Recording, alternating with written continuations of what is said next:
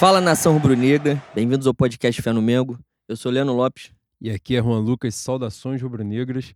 Para quem está chegando agora, esse é o podcast Fé no Mengo. Estamos disponíveis nos mais variados tocadores de podcast: Spotify, SoundCloud, Cashbox, Google Podcast, Deezer e muitos outros. Nas mídias sociais, sigam o Fé no Mengo.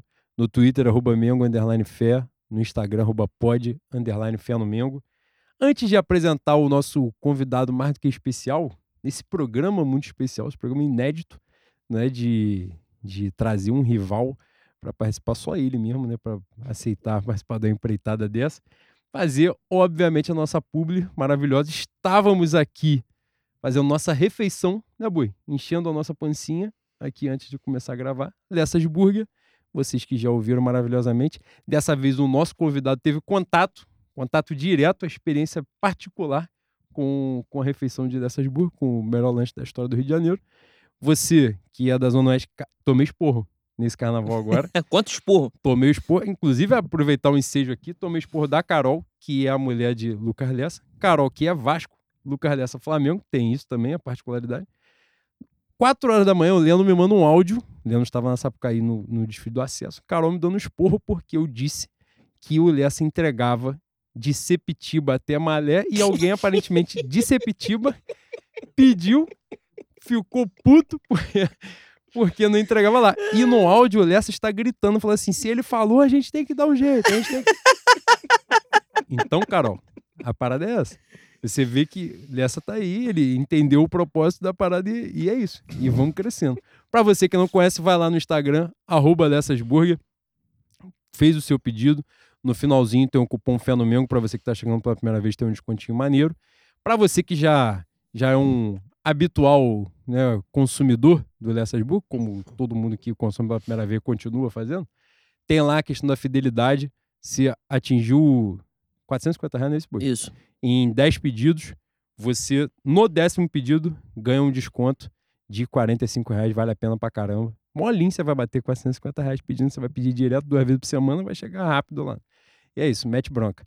Agora, Boi, apresentar o nosso convidado maravilhoso, mais do que especial. Você quer fazer as honras de apresentar esse. Eu gostaria de fazer as honras, mas antes tem um momento Xuxa Caprichosa de Carnaval que você tá pulando, né? Não vai fazer antes de apresentar É, claro. Então vamos. O momento. Agora, nesse momento, pós-carnaval mesmo, né? A gente fez o Xuxa Caprichosa do carnaval no carnaval.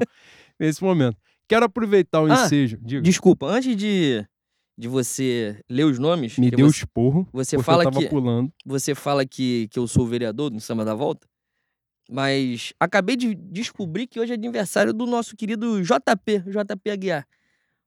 Um o dos, maníaco. um dos maníacos que ouviu todos os episódios. Maníaco. Esse é maníaco. Querido, te mandar um beijo, agradecer pelo carinho de sempre que você tem conosco. Vai estar amanhã no Maracanã. Desculpa, Juca Kifuri. Se Deus quiser, vai encontrar com a gente no Beija-Flor. Diz ele que não bebe. Mas é o último dia que ele, né? Que ele pode usar essa frase. Amanhã ele vai tomar um negócio. É isso. Pô, uma beliscada. Uma beliscada você não deixa Não, de ser tapinha abstêmio, né? maroto não, É isso. Pô, nada. tu já bebeu ayahuasca? É, é quase a mesma coisa. É quase igual o Domecq. Então, Jota, um beijão, querido. Espero que seja um ciclo de, de realizações, de muito amor, saúde e que seja a passagem também desse inferno astral que o Flamengo tá passando e amanhã a gente. né? É isso aí. Amanhã não, né? Terça-feira, já Na estou. terça-feira, é, exatamente. estou confundindo Não, você falou que ia encontrar o cara amanhã no Maracanã. Eu falei, que porra vai É, acontecer no Maracanã? Exatamente, eu tô um pouco perdido algum no tempo. evento, alguma exposição artística. né? É, um momento Xuxa. Primeiro, mandar um beijo imenso pro Jô. Parabéns, muita saúde, muita luz, muita paz, muito axé na caminhada, sempre. É porque a gente tem a mania de E gravar de junto. segunda-feira. Exatamente. Deu uma embolada no HD. Um momento Xuxa Caprichosa do Carnaval pra gente mandar um beijo. Aproveitar o ensejo do nosso convidado Vascaíno. Mandar um beijo pro meu irmão do coração, Thiago Tuzzi, o meu professor, meu companheiro de caminhada há quase 15 anos. Fizemos faculdade junto. é, fundamos diretório acadêmico, participamos da mocidade, puta que pariu, a porra toda junto. Só que eu, Flamengo e ele Vasco. Acontece, né? Mandar um beijo pra ele, tudo de bom, meu irmão.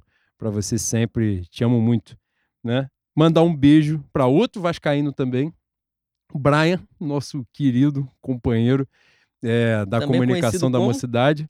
Não, esse, esse é gênio. Esse Também é, conhecido como? é o Chateau. ele é foda, tá? Ele é foda. Isso aí, esse é o gênio da- das redes sociais. infelizmente vamos ter que trazer um dia quando a gente tiver muito rico, botar o. Que aí tem que, tem que sustentar, né? Que é difícil. É difícil pagar o cachê. Não, e também tem. A gente corre o perigo dele não, não lembrar como vem até Bangu, né? Já pensou? Já pensou se perde o Waze? Acontece. É, exatamente. Cara, a gente tava no ensaio de rua. É um momento, porra, a gente tá aloprando com o Marcelo aqui, não, não apresentou o convidado, mas foda-se. A gente tava no ensaio de rua da mocidade em Guilherme. Aí a Bra falou assim, pô, vamos sair pra comer, mano. Vamos comer um churrasquinho ali, vamos. Não, tô de carro aí, vamos lá.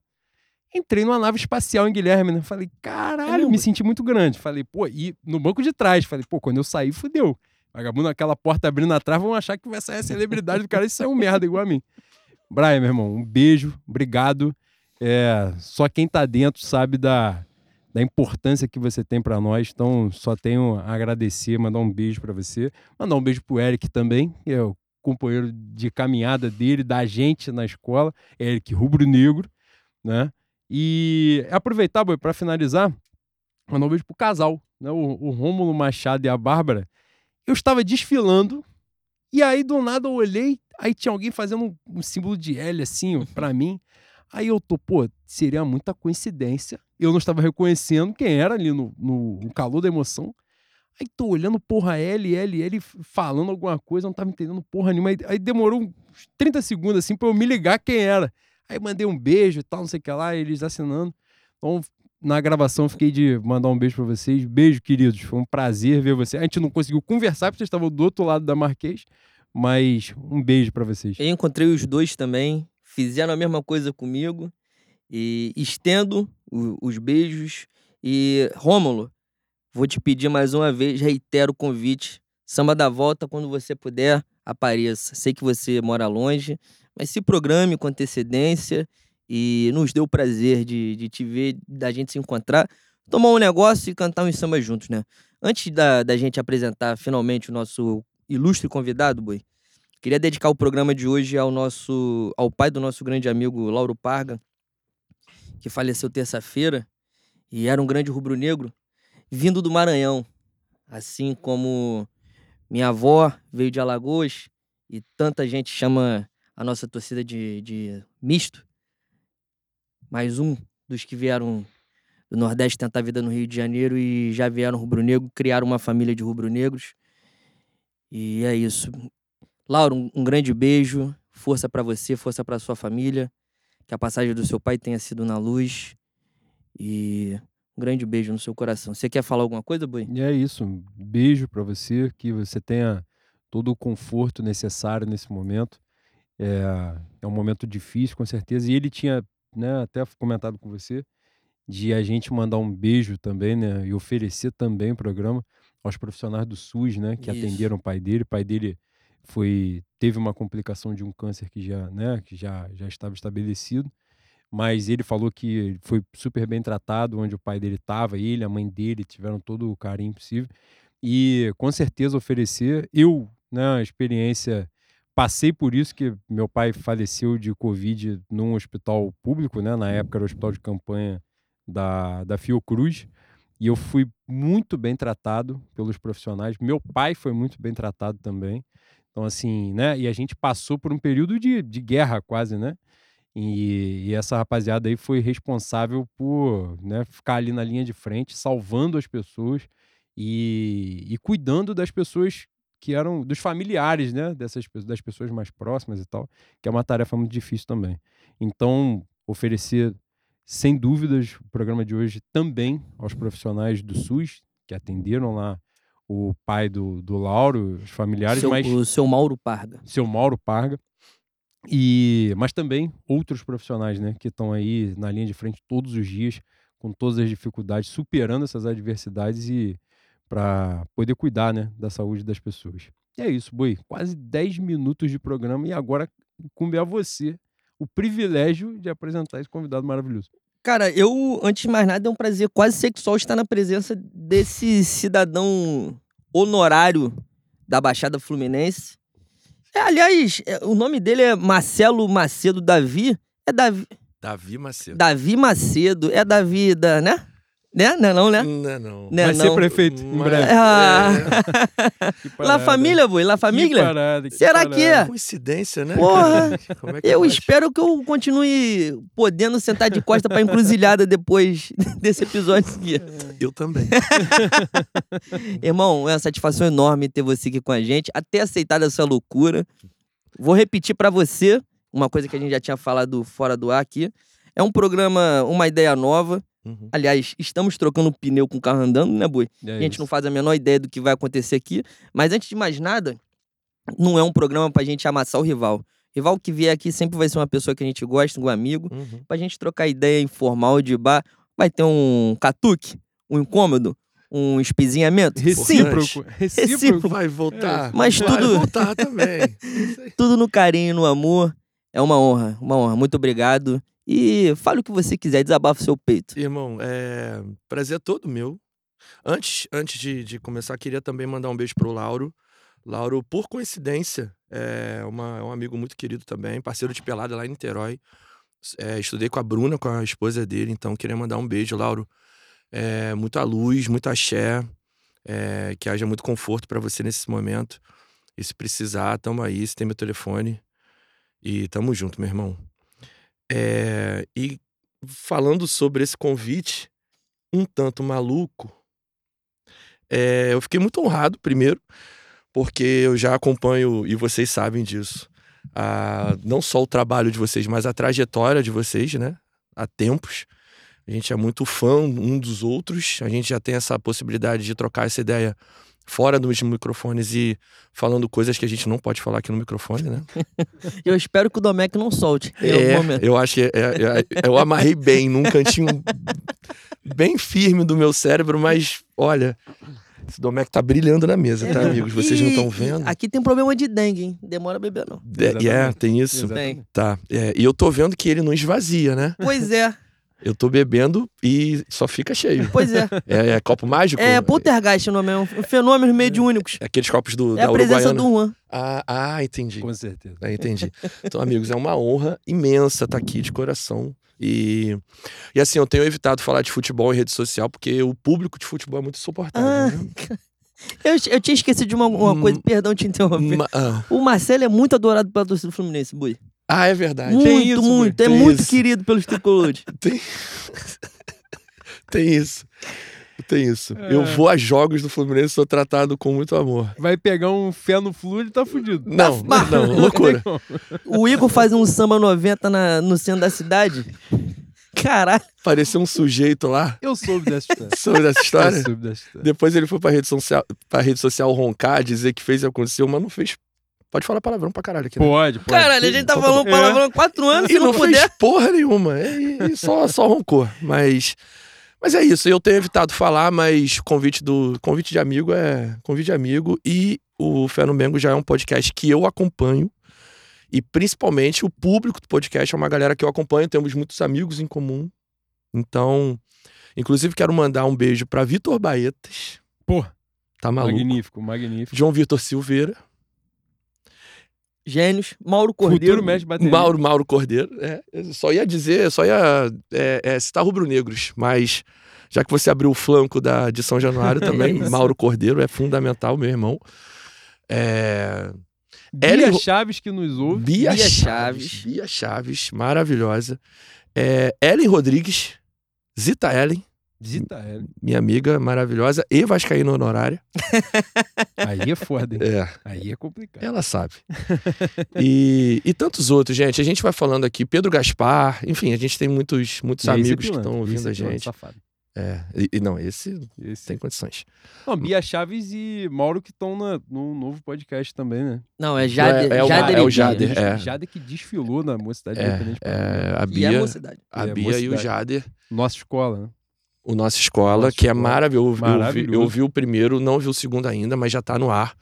É maravilhoso, é uma conversa, assim como a gente está tendo aqui, é uma conversa de duas pessoas apaixonadas por carnaval. Sim, foi uma delícia. E de mesmo, duas pessoas que entendem como poucos o carnaval, como o Jader e a Biazinha. Então, ouçam, porque. E o episódio é, curtinho, né? é Gostou? coisa Passa deliciosa. rapidinho. Tu vai no mercado comprar Foi, aquela, Foi aquele queijinho tran- presunto. Pá, delícia tu- mesmo de ouvir. Exatamente. E, cara, Marcelo, quando no, no início da, da pandemia, eu fazia parte, faço parte, né? Mas aí a, a coisa foi tomando outro rumo de um projeto dos Mortadelas, fazia parte com o Thiago Tuzzi, obviamente. É verdade. Foi na minha vida fazendo com o Thiago Tuzzi. E Marcelo participou. A gente, na época da pandemia, estava fazendo várias lives e trouxemos convidados, pô, fantásticos e tal. A gente levou Benedita, foi Tainá de Paula, que na época não, não tinha mandato legislativo. E fui tal. eu. E esse Brandão. maravilhoso Olha só. e esse maravilhoso Marcelo Davi aceitou, né, na época, participar. A gente nem se conhecia tanto, É. mas aceitou o convite e, pô, foi uma delícia também a gente fazer o programa. Outro viés, né, a gente falando mais sobre política, sobre Rio de Janeiro e tal, mas foi super maneiro. E é isso. E aqui estamos nós. Marcelo, como a gente estava falando aqui antes, não é um programa de entrevista, não Uhum. é um pra gente ficar à vontade, bater papo mesmo, brincar Bebê. beber, Sim. falar de futebol, falar de carnaval, falar das coisas que a gente gosta, Coisa linda. né? E aproveitando né, o, o elemento estranho, o corpo estranho vascaíno presente nesse ambiente, não tem como deixar de perguntar nesse momento. De onde veio a paixão pelo Vasco? De onde, da sua família, de onde veio esse primeiro contato? Conta mais pra gente. Meus pais eram. mi- Minha mãe é vascaína, meu pai já falecido também era vascaíno. E a minha irmã é vascaína. Então, é, desde sempre, a, a referência lá em casa sempre foi Vasco e Beija-Flor. Né? Você é da Baixada. né? Eu sou de Nilópolis, é, exatamente. Nascido e criado lá, morei lá a minha vida quase toda, saí de lá há pouco tempo. É, e minhas primeiras lembranças de, de criança são ou na quadra da Beija-Flor ou em São Januário, Maracanã, envolvendo o Vasco, né? Inclusive, o primeiro jogo que eu fui no, no estádio foi num Vasco Flamengo, quando meu pai me levou. E eu Ganhou ou perdeu? não quero falar sobre Ah, você. Meu pai, ele, ele falou que a gente ganhou. Mas muitos anos depois, não tem muito tempo, eu descobri que a gente perdeu. Foi a estreia do Bebeto, 2x0 Flamengo. Ah, e tem pauta sobre isso. Ai. Caramba, me veio um adjetivo aqui que eu ia perder meu réu primário. Falando de Bebeto? É mesmo, me É. veio, me veio. Deixa, deixa pra depois. É, porque tem. Quando eu tiver mais coragem. gente vai Temos falar ainda sobre um negocinho, né? Exatamente. Então, a, a minha, primeira, minha primeira experiência no, no estádio foi, com, foi nesse jogo. E eu tenho vários flashes. Eu tinha sete anos. Eu tenho vários flashes é, é, desse dia. De eu Cê- balançando a bandeirinha do lado de fora da janela, meu pai mandando colocar pra dentro, já preocupado Você com, tinha quantos anos, Marcelo? com a violência urbana. Eu tinha sete anos. Sete, sete para oito. Foi um pouquinho antes dele morrer. Então, eu tenho uma memória muito viva desse dia. E Vasco Flamengo, sem nenhuma dúvida, foi o jogo que eu mais fui na vida. Não sei se por isso ou pelo clima, porque é um clima muito diferente dos outros jogos, né? É, da rivalidade, do, do- de como a cidade ela fica meio que em suspenso até o jogo às quatro ou às cinco da tarde, né? Dependendo do horário. É, e depois, assim, eu, eu, isso eu tinha 7 para 8 anos, foi 89. Ah, e eu comecei a acompanhar futebol sozinho, né, com mais atenção, aquela fase que a gente tem, começa a ter mais interesse, é com Sim. 10, 11, 12 anos. Foi quando foi no Tricarioca, 92 a 94, quando o Valdir explode. É, e o Valdir é o meu, foi durante muito tempo o meu grande ídolo no, no futebol. É, eu falo que eu sou vascaíno por causa dos meus pais e por causa do Valdir Bigode também. É, que jogava pra caceta, né? Absurdo de jogador, artilheiraço. E, e foi uma época muito bonita porque a gente tinha um time muito forte, muito consistente, jogadores que iam pra Copa do Mundo, como Ricardo Rocha, na época de 94. É, tem em 95, 96 uma montagem de time para explodir de novo de 97 a 2000, na fase mais vitoriosa do clube. Então, essa fase coincidiu com o meu crescimento também. Aquele momento de adolescente até o começo da fase adulta em que você está se interessando e formando o teu interesse por futebol. Então, meu interesse por futebol foi formado numa época muito vitoriosa do Vasco. Não sabia que os 20 anos seguintes seriam tão, tão duros. Mas esse, mas esse início foi muito importante, foi muito divertido. E, e é isso, minha- meu, meu início no, no futebol foi, foi assim. Eu Mas falar- mesmo assim, o lado negro da força tava lá pra, né? Marcar uma presença, né? É, tava lá, né? Tirando Foi- aquele jogo maldito de 97, que graças a Deus eu não lembro. Você não lembra daquele Eu jogo? não lembro, eu tinha só três anos de idade. Você já viu o VT? Ah, não, eu fui ter 97 internet. ou 98? Foi 97. 97, o, o 4x1, É. 3 do Edmundo. É, o 98 é. Eu fui ter internet há pouco tempo. E não sei lidar bem com o YouTube ainda. É. É. Eu Cara, a gente- o link. A gente vai, vai falar sobre o Flamengo e Vasco na frente. E hoje eu tava lembrando desse jogo. Eu, eu quero fazer essa comparação, trabalhar melhor isso, porque na pandemia, no, no iníciozão da pandemia, o Sport TV começou a lançar umas Uhum. reprises, né? De, de jogos do passado e tal, não sei o quê. E esse jogo era um, foi um jogo que foi o meu início ali de, de começar a ver Flamengo e tal. Então não era uma parada muito forte na minha cabeça. Uhum. Então não tinha memória, assim, tinha memória do resultado, mas não tinha memória do jogo em si. E é um jogo muito parelho. É. O jogo, eu vi a reprise. Quando passou a reprise, eu falei, pô, quero ver. Porque, né, um time histórico do Vasco e tal. Eu falei, cara, a gente foi triturado, né? E aí, quando eu fui ver o jogo, o jogo é muito parelho, muito parelho. O E- Germano foi um dos melhores. e Então. na minha cabeça, imediatamente, hoje, assim, eu de bobeira ao longo do dia, no trabalho, eu consegui perfeitamente associar até a 2019, né? Quando o Flamengo, porra, o segundo ano mais foda da história do Flamengo, é, os dois jogos contra o Vasco, um jogo o Flamengo ganha de 4 a 1 com o Diego Alves pegando dois pênaltis. Sim. E o jogo do segundo turno é o 4 a 4 Sim, né? Maldito no jogo histórico. 4 a 4. Eu É, quase fui e a gente, nesse dia. e a gente vai, vai trabalhar sobre isso na frente, mas assim, isso também dá, dá o tom, né, de, de, do equilíbrio, né, do, do clássico, assim, Sim. de, de tudo que envolve.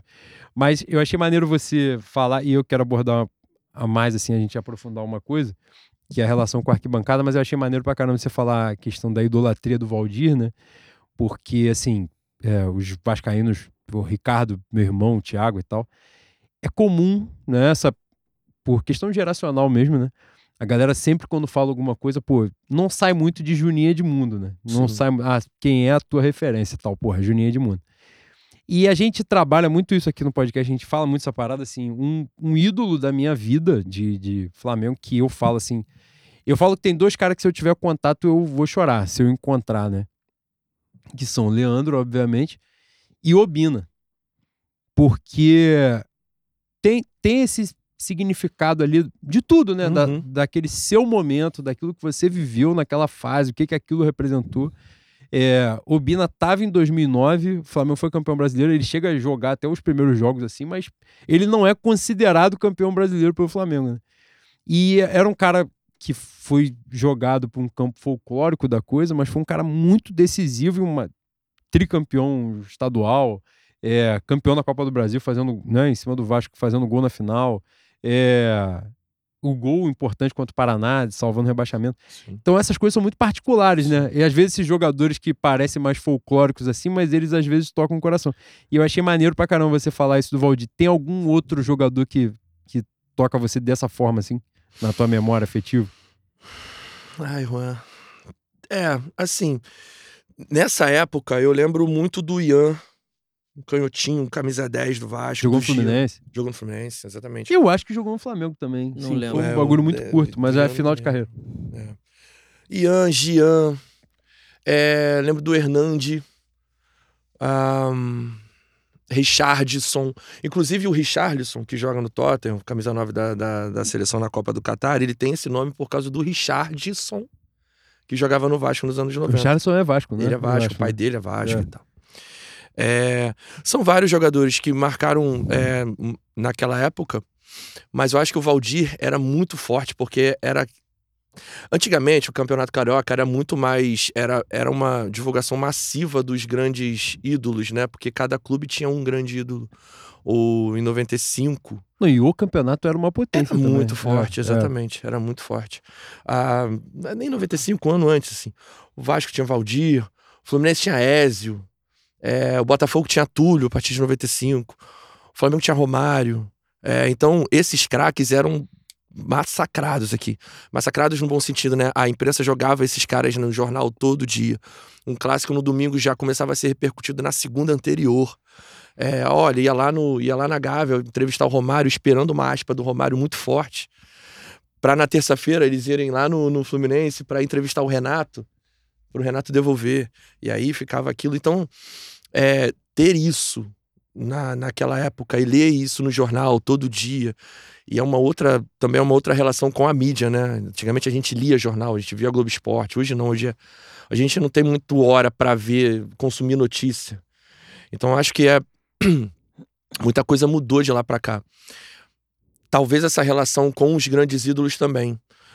É, mas é um, é, um, é, um bom, é um bom debate, porque, por exemplo, hoje o Vasco ele é um clube muito carente de ídolos, mas que tem o Nenê enquanto uma referência técnica, por exemplo, uma referência para os mais jovens. É, eu, pessoalmente, não tenho muita paciência para o Nenê. Confesso. Mas eu tenho muito respeito pela trajetória dele no clube. Mas desculpa te interromper novamente. Por que você não tem paciência com o Nenê? Eu acho um- Visto de fora. Eu acho ele um presepeiro, bicho. Ah, porque visto de fora, pra mim. Hoje não, né? Hoje eu acho que o Vasco tem uma. Consegue, consegue estar tendo, não. Começou Isso. a ter certa é, independência do futebol do Nenê. Isso. Mas nos últimos dois anos ele era a salvação técnica. Ele era a referência. Ele é a referência técnica até Então- hoje. Ele, ele dá tapas na bola. Ele tem, ele tem domínios, passes, ele chuta a bola. É de um jeito que nenhum outro Isso. jogador no elenco do Vasco até hoje consegue fazer. Isso eu consigo compreender. Mas eu não tenho. Mas durante esses. Porque assim, ele nos últimos dois anos, ele vem do Fluminense e volta pra cá, mas a gente já tem um histórico com o Nenê já desde 2015, né? Eu ia falar isso, a chegada dele é emblemática. É né? emblemática, né? É um, é um grande jogador, um jogador importante, ainda numa idade cons- né, interessante para você entregar alguma Sim. coisa. É, mas que durante. A- Em alguns momentos dessa relação com o Vasco, ele joga muito pra galera, enquanto ele exige alguma coisa do clube, força certa saída. É, quando ele vai para o São Paulo, é um negócio meio. É um engasgo meio esquisito. É, nessas relações, nessas idas e vindas, eu peguei um pouco de bode dele. Mas volto a dizer, é Teve algo o Fluminense também, né? Exatamente, quando ele é, é isso. Então eu acho que é algo absolutamente pessoal, é meu, e eu ainda assim consigo reconhecer a importância do Nenê pro Vasco. É, mas essa relação que eu tinha com os ídolos de antes, pô, Juninho, cara, é, sabe, é, Pedrinho, Edmundo nem tanto, mas também, é óbvio, é É importantíssimo mesmo, história do Edmundo, nem tanto. Pessoalmente, não. Hum. Não é, um, não, não é um- alguém que eu reconheça como um ídolo. Já falei isso várias vezes, assim, não. Mas. E Dinamite você não chegou a ver jogar. Dinamite, ele, eu cheguei a ver no último ano da carreira dele, que foi em 92, se eu não me engano. Ele, ele joga em 91, 92, o último ano. Agora eu tô, eu tô perdido no tempo. Eu acho que ele encerra no Campo Grande, né? Se eu não estiver enganado. É, ele sai do Vasco e o último ano dele é no Campo É, Grande. eu acho que é no Campo Grande. Mas ele Aliás- chega a jogar pouquíssimos jogos no Vasco. Aliás, nesse- acho que a grande interferência do Eurico. Rubro-negro, Eurico, Miranda. Eurico o benemérito. doutor. Doutor Eurico Ângelo. Exatamente. Que nosso querido vereador tá tentando fazer um cosplay, né, Boi? Boi, quando o Flamengo ganha. Cara, é, a mesma, é o mesmo padrão. Só que falta muita coisa. né? Falta. não, falta. não, não, falta. Vai Falta. ter que reencarnar três vezes pra ser Eurico. Quando o Flamengo ganha e ele acende aquela porra daquele charuto no vestiário, eu tenho medo dele puxar, puxar um casaca, mano. Ele vai. O dia que ele Eu meteu o suspensório, acabou. O dia É, que ele meteu não, o suspensório, tu vai o- entender onde ele quer chegar. Eu já falei isso aqui umas três vezes Tem no gente que tá podcast. fingindo, não tá fingindo não perceber. Foi candidato. É. Eu já falei essa porra três vezes no podcast. O Marcos Braz tem um pôster do Eurico pelado só de suspensório. Com, sus- com charuto na mão. Onde é que ele prende o suspensório? Não sei. Essa Só pergunta, deixa tá soltinho. pelado. só deixa soltinho. Só pra compor. É. É, Mas, né? Então, Que parada, né? cara, Que imagem. O. Que você me. Mas, Pô, é pior que eu trabalho com imagem pra cá. Agora ele me grande- fudeu, eu vou demorar Não, 10 minutos pra voltar ao programa. Safado demais, cara. Tô fudido. Cara, Eu acho que o grande. O Eurico fez muito pela, pelo clássico em si, né? Sim. Os antigos, a geração ali 70, 80, tem como o maior clássico da vida o Fla-Flu. Porque pega a melhor geração do Flamengo, da, da história do Flamengo, e Assis e o Washington E a máquina tricolor. e a né, máquina é chamada tricolor máquina conseguem diferenciar. Não que o Vasco também não tenha tido certos confrontos e tentado equilibrar ali, mas o Flamengo era superior. E o Eurico pega essa. essa esse clássico Fla-Flu e pô, diminui o patamar do Fluminense e eleva o patamar do Vasco. Para além disso, eu acho que a interferência dele na vinda do, do Roberto do Barcelona pro Flamengo é uma coisa que inclusive interfere nessa no crescimento do Flamengo e Vasco como o maior clássico do- da, da cidade. Porque o Flamengo com, com Dinamite e Zico seria outra coisa, né? Sim. Aliás, a Copa, a Copa que não joga Roberto e, e Zico, 82, Set- É, 82. 82 que joga o Chulapa, se tivesse o Dinamite no lugar do Chulapa, Seria talvez a gente sacanagem, seria campeão, né? O Chulapa, pelo amor de Deus. Pois é. Aliás, você tá... Só, só para completar e fazer outro link com o que você disse. Eu tem, tem a pauta aqui, como a gente falou antes. Tem a pauta pra gente tocar nos pontos, mas não é um roteiro, Isso. é um papo a modo do caralho. Você fala que o Flamengo e Vasco é o grande clássico da cidade, porque a cidade fica em suspenso. E não, não estou falando isso porque você está aqui, não. Eu falo isso na roda de amigos, seja com tricolor, botafoguense ou vascaíno. Eu, enquanto rubro-negro, sempre senti uma diferença muito grande da maneira que o adversário, o vascaíno, olhava pra gente e a maneira que o tricolor e o botafoguense olhava pra gente. O tricolor e o botafoguense, aliás, eu acho que o, o tricolor e o botafoguense fazem a mesma coisa com vocês. Apesar de vocês terem passado os 20 anos na penúria, eles continuam fazendo essa porra com vocês. O tricolor e botafoguense sempre olhou a gente de baixo pra cima. Não vou pra jogo porque tem violência, Uhum. não vou pra jogo porque o trem é isso, não vou pra Aconteceu jogo agora, né? com eles, no- no Vasco Fluminense. Vasco Fluminense. E o Vascaíno nunca fez essa porra com a gente. Sim. Nunca. Sempre teve aquela troca de ofensa que a gente já a gente em algum momento deve abordar, né? Que vocês você principalmente é, o seu grupo tenta combater o, o uso de alguns termos racistas. Mas o vascaíno nunca, nunca olhou a gente de baixo pra cima, nunca. E eu acho que isso é importantíssimo pra rivalidade. Infelizmente o Vasco, e falo infelizmente não enquanto rubro-negro, né? Enquanto alguém que gosta da rivalidade dentro do Rio de Janeiro. Você também falou dos jornais e do quanto os protagonistas, as pessoas jornalistas esperavam uma aspa, mas isso também vinha do equilíbrio que os clássicos tinham na cidade, né? Sim. Então, o Flamengo e Vasco, pra mim, realmente tem uma, uma, uma, uma aura diferente. Espero que volte a ter, porque aqui no Rio de Janeiro a gente continua sendo. ma- A gente, o, o- o Flamengo continua sendo a maioria, mas o Vasco não chega a estar tão longe. Então, quando tem o Flamengo bem e o Vasco bem, é outra história, irmão. Exatamente. É outra história. A cidade realmente fica em suspenso. E é, um, e é o único clássico da cidade e um dos pouquíssimos no Brasil. E assim, eu acho que é até um exercício divertido de se fazer.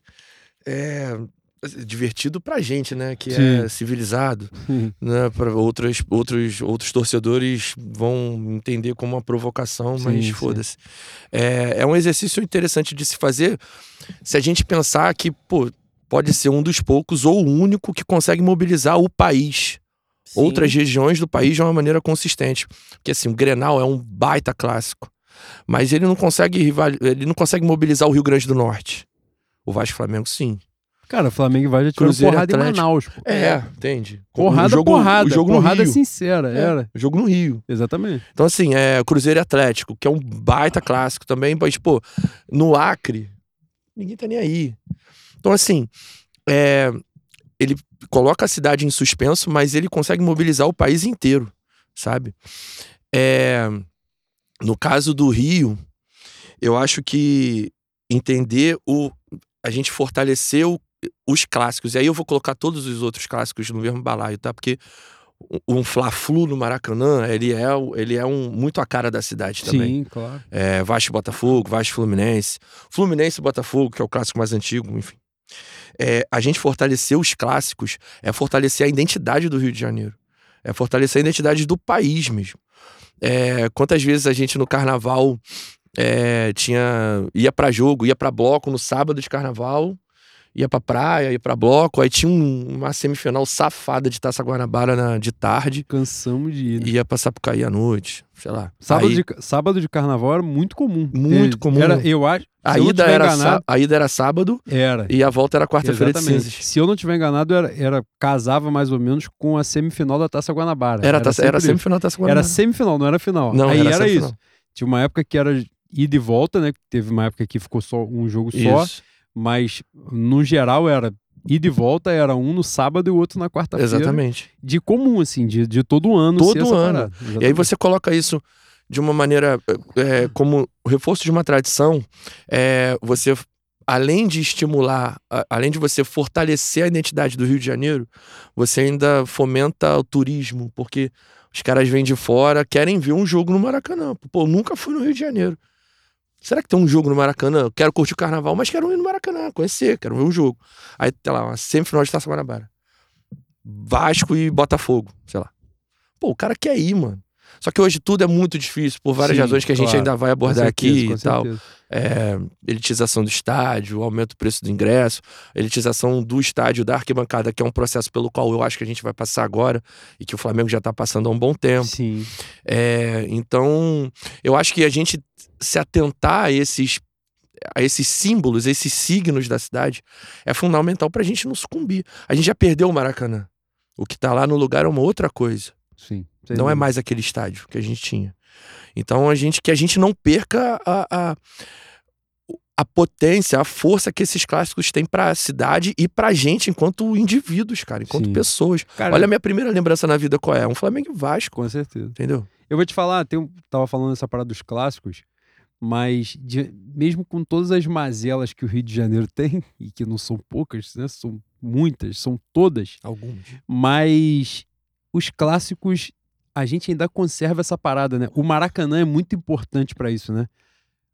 Atrás do gol um time, Isso. atrás do outro gol outro time, torcida mista no meio. E sem nenhum Isso é uma coisa muito da nossa cultura e a gente e parece uma quando a gente tem um descolamento da realidade geral, né? Parece que é um negócio absurdo assim. Ah, não, porra, mas isso aí acontece em qualquer lugar. Não, né? São Paulo, por exemplo, é torcida única em clássico.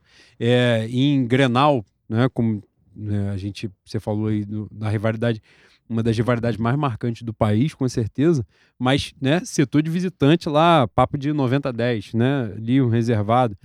O Maracanã, ele moldou a nossa cultura de futebol, né, historicamente, a entender a torcida mista. E, O e velho Maracanã, se eu não me engano, vocês viveram mais do que eu, o velho Maracanã. Eu tenho a lembrança, é, antes da reforma do Pan-Americano, de clássico, não de torcida mista, né? De um lado e do outro, dos lados opostos da cabine, descerem juntos. Sem, e Sim. não tinha porrada. E não tinha porrada. Tinha sacanagem. Pô, o Flamengo ganhou do Vasco, o Vasco ganhou do não, por Flamengo. muito tempo isso aconteceu. Zoação. Sim, sem dúvida. E não tinha porrada, tinha brincadeira. E eu já conversei isso com um amigo também. Eu acho que a, a sociedade ficou um pouco mais. é, gostando um pouco mais da barbárie dos últimos Sim. tempos. Sim. Eram tempos mais românticos dos Sim. antigos. Que a gente volte. Aí volte a, a conseguir lidar com, com quem tem opinião diferente. Opinião diferente que tenha limite também, né? Porque, porra. Pelo amor de Deus. Isso. Mas que a gente volte a, a lidar com o rival de maneira pacífica, civilizada. Pra eu perder do esporte, né, Bui? Cara, eu vou te falar, eu, eu- a gente já conversou sobre isso várias vezes no podcast e fora do podcast mais ainda. Assim, eu nem romantizo tanto o antigo Maracanã no sentido tem coisas muito importantes tem coisas que eu acho que a gente caminhou pra frente, a gente Uhum. evoluiu. Por exemplo, a participação feminina era muito menor. Na verdade, ela era quase inexistente no, no antigo Maracanã. Né? Hoje você vê muito mais mulher, muito mais criança. Então, isso daí é uma coisa diferente. Ponto negativo, obviamente, a elitização do, do, do estádio. Né? O, o- no belíssimo filme Geraldinos, né? do, do- que vários, várias pessoas são entrevistadas e tal, e falam sobre isso, né? Tem os torcedores de, de cada time, né? O Simas fala, o Freixo fala, torcedor do Fluminense. E, e isso é muito trabalhado, assim. O Freixo fala uma coisa nesse documentário, caralho, o Freixo caminhou por um lugar totalmente errado, mas eu pontuei aqui sozinho da minha cabeça, foda-se. Mas nesse, do- nesse filme, barra documentário, ele fala uma coisa que é mesmo, é um, é um fato, né? Aquele Maracanã, o, o primeiro Maracanã, né? A concepção do, do, do estádio Mário Filho era projeto de cidade, né? Naquele estádio cabia a cidade toda. Em que sentido? Tribuna de honra tava lá, né? As cadeiras cativas e tal, não sei o quê. As arquibancadas, arquibancada de tal lugar, uma variação de preço e tal, não sei o que lá. E a geral Isso. a concepção de estádio em que cabia todo mundo. Cabia. Porra, gente, é isso. A gente não vai romantizar um estádio naquela concepção de 200 mil pessoas, que obviamente você não tem conforto nenhum, tá? As pessoas morriam pisoteadas, o caralho. Mas cabiam as pessoas, de alguma forma cabiam. E a sensação que a gente tem, aliás, essa é uma, uma das coisas que a gente vai abordar mais à frente, sobre o Vasco agora com o SAF e tal, mas essa a, a sensação que passa pra gente é que rola uma despreocupação, vamos dizer assim, de ah, isso não importa de botar as pessoas, os segmentos mais populares. Então, assim, não, a gente tem que fazer essa renda de bilheteria e tal, então foda-se. Então a gente precisa fazer dinheiro. E, é. e, e, essa coisa ficou deslocada assim, não a sensação, e eu não sei se você compartilha dela, mas queria te ouvir também.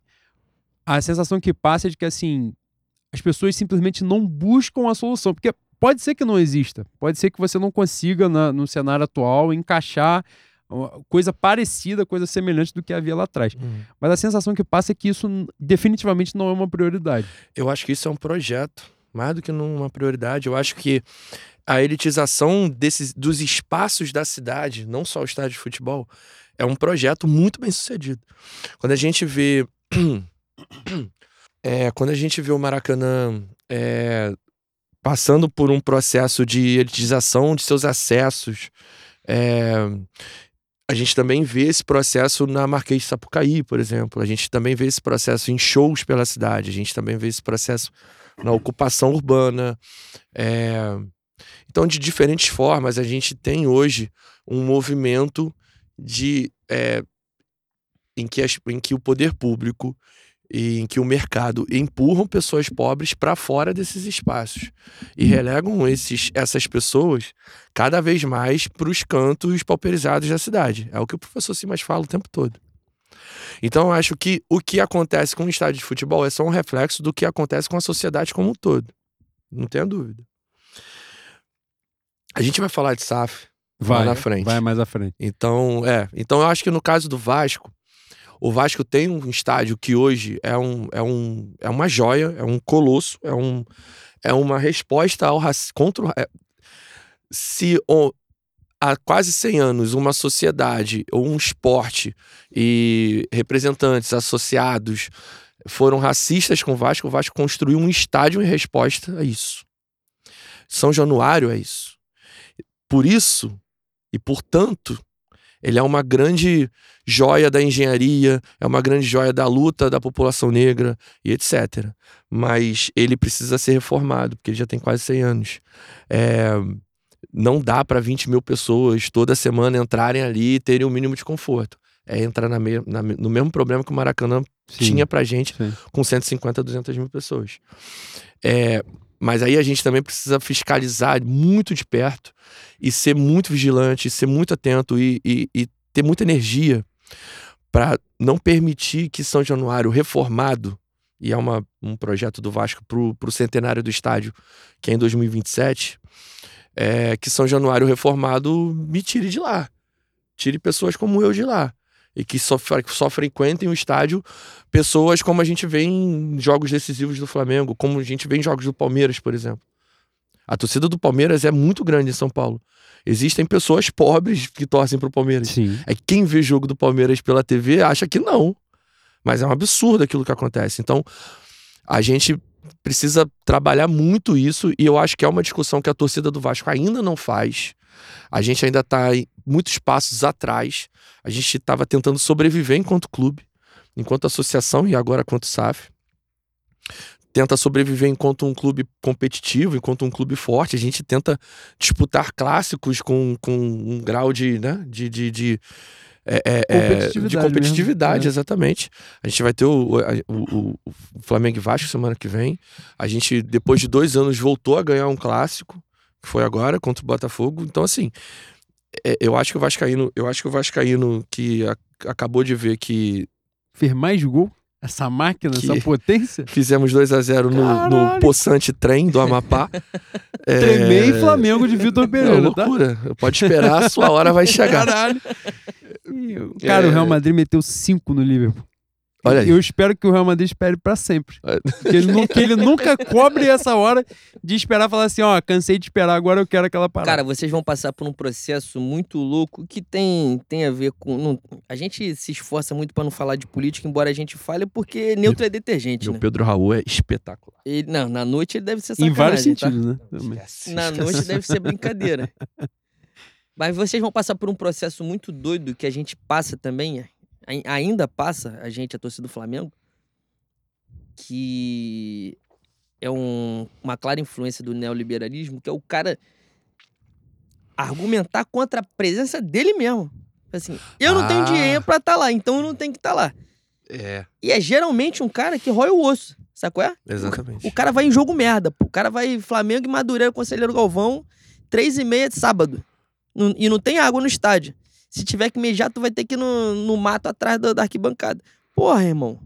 Sabe qual é? Eu já vi várias vezes vários flamenguistas falarem isso. Pô, é- isso é muito doido, isso é muito doido, não, porque a gente, não- o Flamengo não se, se sustenta se não tiver um ingresso caro. A gente precisa se sacrificar pra isso, É. pra gente ter um time forte. Mas eu que vi. porra é essa, irmão? Não, e essa, porra- e é essa parada é doido. incutida na cabeça mesmo Uhum. da pessoa de assim, pô, pra gente ter um time forte, isso aí se justifica, entendeu? Uhum. E não se justifica. Se você for pegar o orçamento do clube bilionário hoje, né?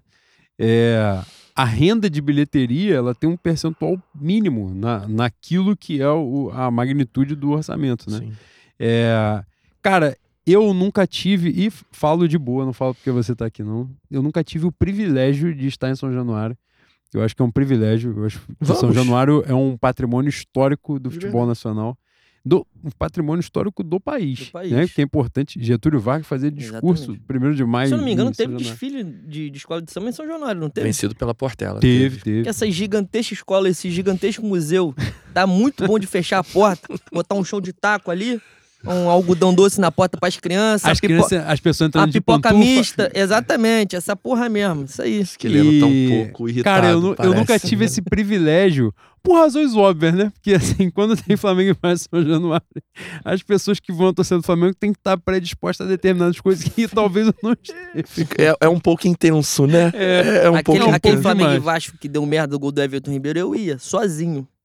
Mas, né, É Deus... gol do Everton, né? Do É, Everton, foi gol do o motorzinho. Everton. É o Deus motorzinho. não, Foi do Everton Ribeiro. Ribeiro. Foi gol do Everton Ribeiro. 1x0? Eu acho que é do Everton. Não, Deu- Everton não, o foi Ribeiro. Everton Ribeiro dá o balão. 2017. Não, não, foi o gol do Everton Ribeiro, com É? certeza. É. Aham, aham, aham. Então é isso. Eu não fui nesse jogo também. E foi, foi uma porradaria Esse eu pensei, campal. esse eu pensei em ir, o Gente. negócio foi, foi marcante mesmo. Mas continua falando de São Januário. Não, mas eu nunca tive esse privilégio de, de estar lá. E eu acho que esse processo, se eu não tiver absurdamente enganado, porque realmente tenho acompanhado menos do que eu acompanhava antes, mas no pouco que eu tenho lido, a Bomboneira tá passando por uma questão assim, né? Porque parece que vai ter uma, uma ampliação. Na verdade, não apenas uma ampliação, mas uma modernização né, do estádio. E é uma briga grande, né? Tá sendo uma briga grande entre sócios, né? As Isso. organizadas e tal, porque é uma modernização que tende. E aí, aí tem duas coisas, né? é, envolvidas. Primeiro, na questão do público, de quem estará no estádio, e segundo, da estrutura, né? Do, como patrimônio Sim. histórico, né? Porque a do Boca, pelo que eu tinha lido antes, havia uma grande possibilidade de mudança da estrutura mesmo, que descaracterizaria né, o que é o diferencial O da nome do- Bomboneira, que será também, Exato. que é de São Januário. O Monumental de Nunes agora teve uma ampliação, mas que não alterou a estrutura, né? Porque eles só tomaram as pistas de, de atletismo, né? Foram mais à frente. Isso. Mas, e aí voltando lá atrás, porra, a gente tava falando do negócio, mas o papo ficou tão bom que a gente já falou de cidade, falou de política, foi já falou embora, do fresco que tinha aqui Falou pra cá do, do caralho já também. Entendeu? A gente já foi longe, já voltou. Freixo, Cara, eu- o, o Freixo ouve o podcast? Cara, eu espero que não. Você sabe quem ouve o podcast? Ah, Pastor Henrique Vieira.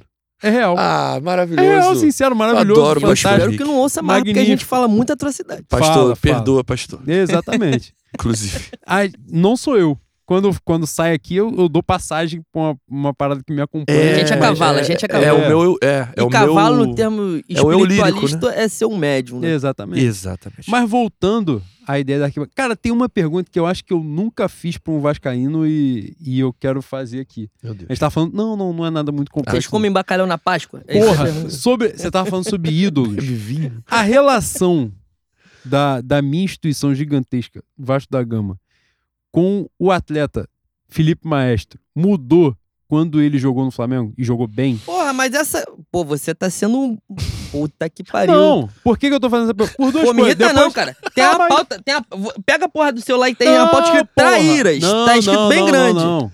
É Porra, porque esse. Ele não Ah, leu a porra da pauta. essa, É não, isso, aí. pô. Não, Ele é faz e não lê. Não, não, Porra, não, é? calma aí, calma Não, aí. Aliás, eu não, queria- não, não, justiça seja feita, não. quem colocou o traíras fui Foi eu. você. Mas é Mas eu porque queria, quando ah, eu fala queria dizer uma coisa que eu traíras- não falei no início. Diga. Quem errou meu nome na arte? Foi ele. ó. Ah, você que errou meu nome na arte. Olha, eu queria falar pros ouvintes que assim.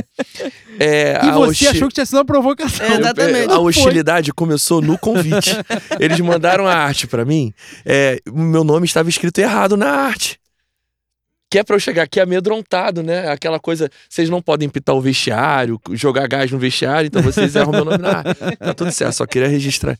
E vocês conhecem essa dupla, então vocês sabem como é que é, né? Mas olha só, só pra pontuar. O, não chamei de. Não botei lá na parada de traíra, porque quando a gente fala traíra, a gente associa Bebeto, Tita e tal, não sei o quê. O Felipe, ele teve a volta, né? Isso. Embora o Bebeto também tenha voltado, mas o, o Felipe volta pro Vasco e tal, e, e volta bem, jogando bem e tal. Mas é que a gente tava falando sobre ídolos, e essa parada chamou a atenção, porque na época, assim, o, o Felipe foi muito marcante pra gente, assim. É, eu considerei, sei lá, por quanto tempo, eu acho que até, acho que até o Ronaldinho Gaúcho jogar no Flamengo, o cara mais genial que eu tinha visto com a camisa do Flamengo. Genial assim mesmo, né? De, de- não o decisivo, não em título né, importante e, e tal, mas a técnica da coisa ali, né? O, o talento ali dilapidado. Espetado lá na ponta Exato. direita, né? assim. E É todo a- mundo sabendo o que ele vai fazer. aquilo Ele que- da mesma né, que o volante Coutinho passou dificuldade com ele pra caralho. Aquilo ali era muito marcante pra mim em 2004. Ali pra mim também. E isso que. E agora, Felipe Maestro, esse gênio, essa magnitude de, de professor, de entregador de colete aqui, tá aqui. no Bangu Atlético Clube, Exatamente. essa potência. E, e essa parada eu tinha. Eu não acho que eu nunca perguntei isso pra ninguém, nunca perguntei isso pra Thiago, pra Ricardo, porra nenhuma. Isso mudou em alguma coisa? Ah, ele ter vindo para o Flamengo e ter jogado bem. Isso na época mudou. Isso com certeza na época é, ficou diferente porque era o 10 faixa do rival, né? E era uma cria de São Januário que vestiu a 10 e a faixa do rival. Mas depois. E, e é isso, assim. Eu acho que aquele período 2004, 2005, o Felipe foi o melhor jogador do Brasil. Jogando no Brasil, eu não lembro de, de ninguém melhor que ele. Depois que ele sai e aí ele fica um tempo fora e volta, isso se dissipa. Eu acho que muito pela postura do Felipe fora de campo. Ele não é um, ele não, ele não eu não queria usar essa palavra para me referir ao Bebeto, mas eu vou usar. e se o Bebeto ouvir esse podcast, lamento. É, Ele já ouviu coisa pior, pode ter certeza e, que me- ele já e ouviu. merece ouvir até pior. Exatamente. É, mas ele não tem o grau de dissimulação que o Bebeto tinha. Que é dissimulado pra caralho mesmo. É, É, é, o, o Felipe é mais franco. é o termo entendeu? correto. Ele é mais franco, ele é mais direto. Ele não esconde que ele é vascaíno, que ele sempre foi. É, e ele não esconde que ele jogou no Flamengo, jogou bem e se dedicou ao Flamengo. E quando ele sai, ele saiu. É um- né? Assim, Sim, a rigor, sim. é um trabalhador vendendo sua força de trabalho e, e etc, etc, etc.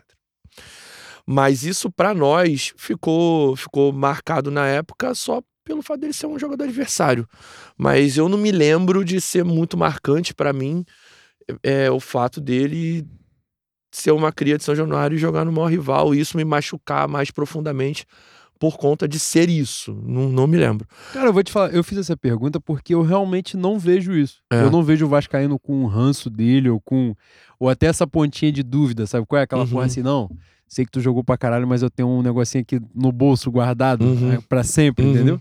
Aquele rancinho. Eu não, eu realmente nunca vi um Vascaíno com essa parada com ele, apesar daquilo que ele fez. E eu acho por isso mesmo, ele sempre foi um cara extremamente profissional, Sempre. Jogou num Flamengo que, porra, ele parecia uma... Ele, ele foi um cara muito acima da média, ele foi mesmo, Absurdo. como jogador. absurdo. Mas ele jogou num Flamengo que ele parecia um, porra, Pelé. É porque a, a- os companheiros dele daquele Exatamente, Flamengo eram- exatamente. eram, duros. Além dele jogar pra caralho, os companheiros de clube dele eram, porra, né, botaram ele mais ainda em evidência. Eram duros. E aí, pra seguir no papo, a gente já falou aqui, né? Sobre ativismo político e tal. É, você, a gente no brinde inicial aqui do podcast falou sobre arquibancada. A importância, Marcelo, que você vê nessa coisa, eu acho que uma das coisas.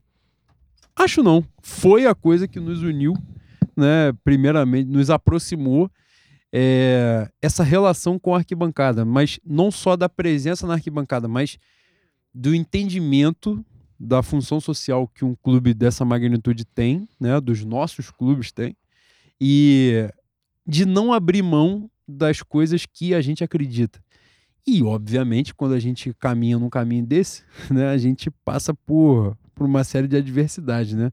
Uma série de percalços, principalmente diante dos nossos. Sim. Que é uma coisa difícil. Eu não estava falando sobre outra coisa né, no aspecto do, do dinheiro, né, do poder aquisitivo.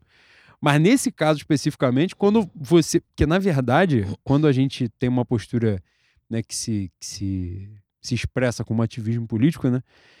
A gente está fazendo em defesa da instituição, defesa da história do clube, né? Da, da Na verdade, o que a gente está fazendo é proteger a, a, nossa história. E tem outro ponto também que o ativismo político só, só é considerado de um lado, né? Exatamente. Só do nosso lado. Do outro lado é considerado como, sei lá, o, o jeito certo de Sim, pensar. é, é, é o normal, é, é o comum. O normal, o comum. E aí, isso que eu ia te falar, assim, como é para você, né? Essa, como é pra gente, o, o, os nossos ouvintes já sabem bastante. Até porque muitos deles participam, mas como é para você essa relação, esse enfrentamento, essa postura, essa, essa cobrança que a gente mesmo, eu sei que para você também é assim, essa cobrança que a gente faz, tipo, isso aqui a gente não pode abrir mão, a gente não pode abaixar a cabeça. Como, como é para você tudo isso, essa relação com a arquibancada? É, arquibancada, a, é, a gente partilha da mesma opinião, muito provavelmente, né?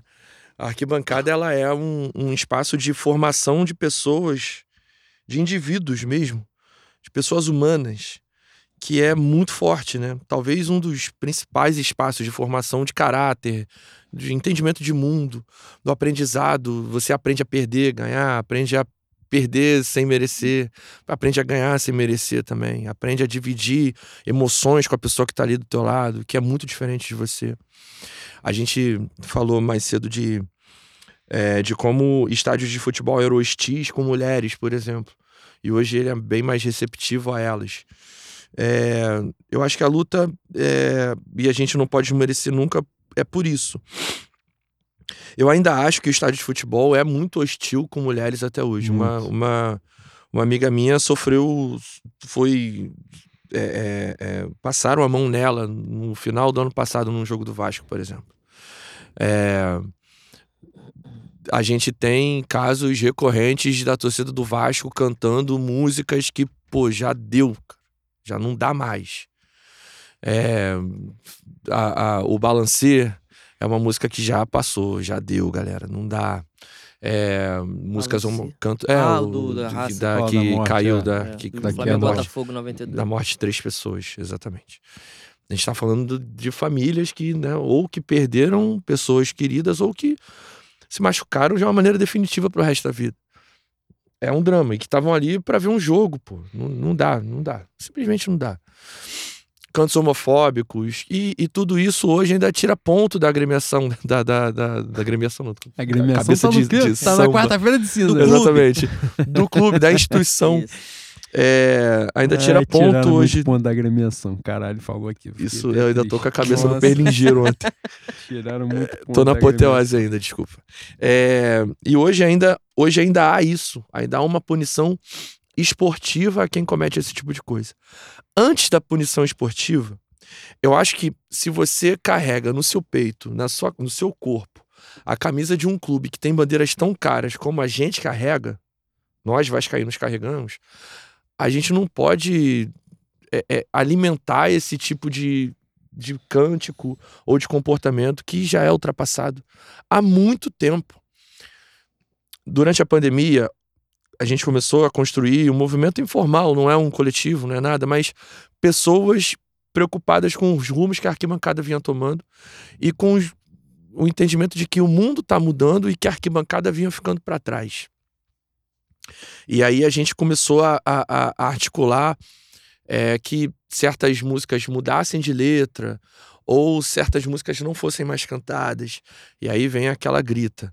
Ah, porque isso é mimimi. Ah, porque é isso. Ah, porque é aquilo, objeção. etc. É, exatamente. Então, é, eu particularmente não me incomodo. Ouço esse tipo de coisa desde sempre. Milito ou eu sou um agente político, um ser político desde que eu nasci. Acho que a gente que vem de lugares de, que são muito distantes dos grandes centros, de praias e de, de espaços de maior poder aquisitivo, a gente precisa ser político desde sempre, senão a gente não sai daqui, né? Então, se a gente consegue ascender socialmente, ainda que seja de uma maneira mínima, pequena, é porque a gente resiste, é porque a gente insiste, é porque a gente enche o saco. E resistir, insistir, encher o saco, tudo isso é, é, é fruto de diversas ações políticas desde sempre. E a arquibancada é só mais uma delas, é, é natural. Eu, não, eu sempre falo que eu não quero nada do Vasco, eu nunca ganhei um real do Vasco. Pago meu sócio, a cerveja que eu bebo é com meu dinheiro, o, o ingresso, o check-in que eu faço é com meu dinheiro, eu entro, vou embora, pago meu Uber, vou embora de Uber, tudo certo. Então, uma, um dos raros arrependimentos que eu tenho com o Vasco é de ter me envolvido com uma eleição para presidente. É, acabei apoiando um adversário que, na época, até poderia ser o melhor, parecia ser o mais indicado, mas que depois se revelou uma, uma cascata, um estelionatário eleitoral como qualquer outro.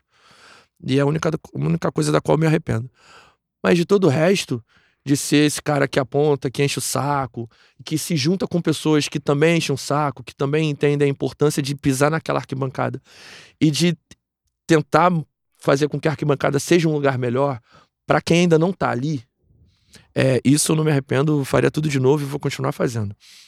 É, hoje o Vasco, de uns anos para cá, o Vasco tem entendido, aí o Vasco Clube, tem entendido que certas posições também são boas do ponto de vista da visibilidade de mídia. Então, por exemplo, se o Vasco é, cria uma camisa com alusão à bandeira LGBT e financia uma torcida a criar bandeirões com, essa tema, com esse tema, isso é bom para o clube, porque é uma visibilidade positiva para ele no jornal, na TV e etc. E, pô, se for nesse, nesse caminho, tá tudo certo.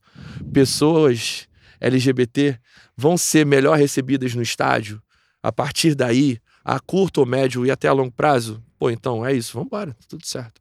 E eu acho que é o que está acontecendo. São passos muito pequenos, muito curtos, é, mas que eu já ouvi diversos relatos de pessoas é, de pessoas a- a- de diferentes credos, orientações sexuais, é, de sexualidade que é exercida ou, ou, ou vivida de qualquer forma, é, que se sentem muito à vontade ali, que estão mais à vontade dentro de São Januário do que já estiveram, que estavam afastadas do estádio, mas que hoje se sentem é, bem pisando naquele lugar depois de tantos anos. Eu acho que isso é fruto de, do, do investimento do clube né, em políticas de ação afirmativa.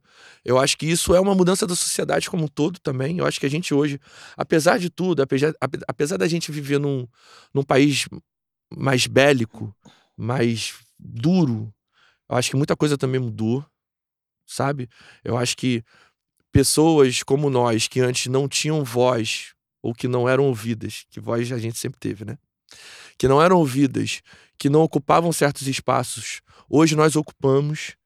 Então eu acho que a arquibancada ela também reflete a- a mudança como um todo.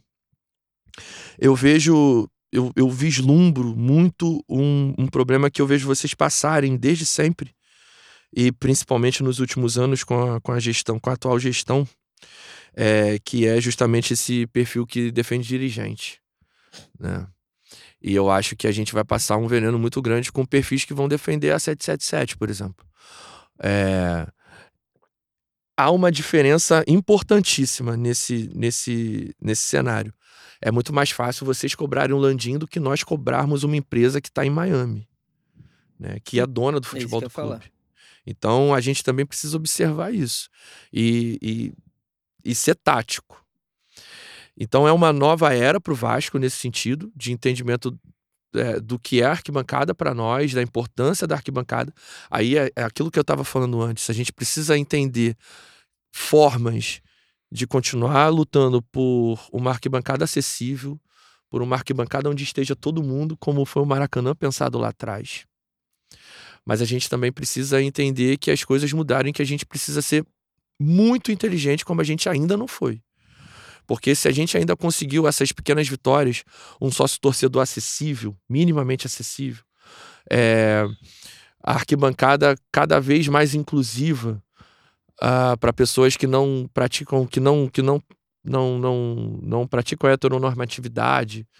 É, eu acho que hoje a gente vai passar por umas mudanças muito importantes e muito profundas na maneira de torcer e na maneira de ocupar esses espaços.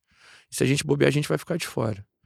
E eu acho que a gente não pode bobear, porque se ficar de fora é um caminho sem volta. Uhum. É, eu queria abordar um, um, assunto até de certo ponto polêmico, de certa maneira polêmico e espinhoso para o papo entre Flamengo e Vasco. E...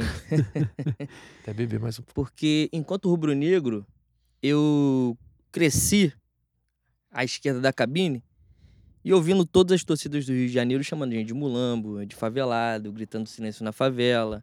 Aí quando teve o tema da vitória, teve a, aquela paródia horrorosa. Uhum. E o Vasco nunca teve, é, até o início da minha adolescência, um, uma assertividade nessa questão que o clube tem que bater na tecla sim, porque é um, é um fato histórico, é um fato que tem que ser relevado, mas o meu ponto é exatamente esse: o fato e o que fazem com o fato. E a, a, a minha pergunta é, para ser mais claro, né? Chamavam a gente de mulambo, uhum. o puto viado ladrão. E posteriormente, um amigo que é vascaíno e, se não me engano, terminou o mestrado na PUC, mora acima do meu apartamento, fala que quem, quem começa com essa história do. Com essa história, não, que liga a, a atenção, o sinal amarelo na instituição Vasco da Gama, para que abordassem e jogassem para cima né, a, a história do, dos camisas negras, são os camisas negras? Isso. Foi o Rodrigo Caetano. Porque eu não lembro isso de 2005, 2007 para trás sendo levantado pela torcida do Vasco. É, queria saber, enquanto um vascaíno você é um cara capacitado, um cara que é, é capaz de, de, debater sem se alterar, sem ofensas. Também não quero te constranger aqui. Queria saber o, o que, que você pensa a respeito do, do Vasco levantar essa pauta que é correta, embora eu tenha uma contrariedade com o que fazem com o fato, e a torcida continuar batendo em determinado tipo de, de adjetivos racistas, homofóbicos, e enfim, né, etc. É, é exatamente isso, sabe? Eu acho que não dá pra gente vestir uma camisa que fez o que fez pelo futebol brasileiro e pela sociedade brasileira e continuar cantando esse tipo de coisa. É isso. Eu acho que ah, o termo mulambo, por exemplo, muito vascaíno, e muito vascaíno, cara, bom, assim, é, inteligente, ou que parece ser, que também tem isso, né? É, diz que mulambo, não, mulambo não é, não é um, um termo para se referir a favelado, não é um termo racista, pejorativo. É porque você vendo a camisa vermelha e preta fica parecendo que são vários trapos, panos. Porra, gente, não tomar no cu, né?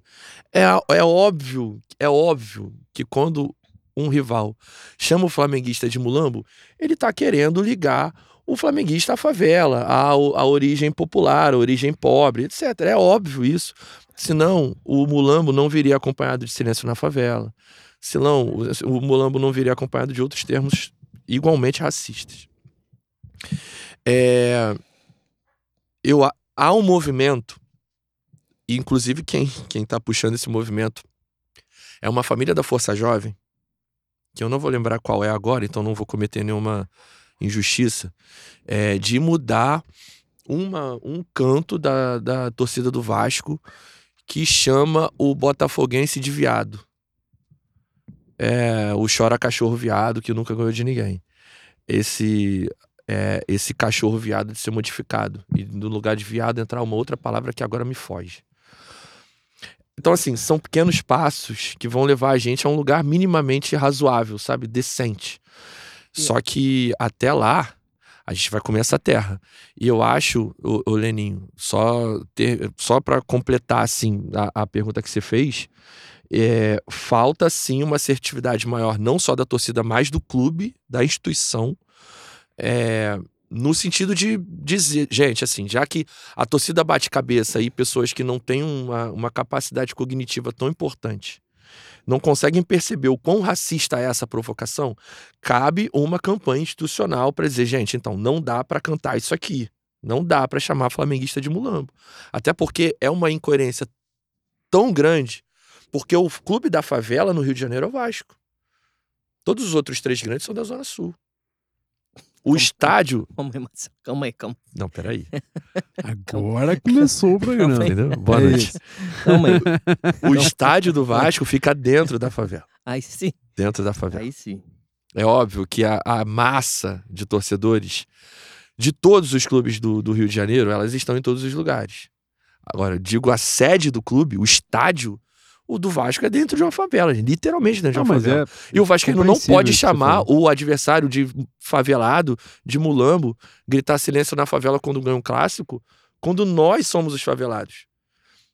Isso eu acho, e aí é uma avaliação pessoal também, que é muito um movimento vindo desde os anos 80, e isso também é responsabilidade do grande rubro-negro Eurico Miranda, é, quando ele, quando há uma, uma, uma certa elitização da torcida do Vasco ali naquele movimento.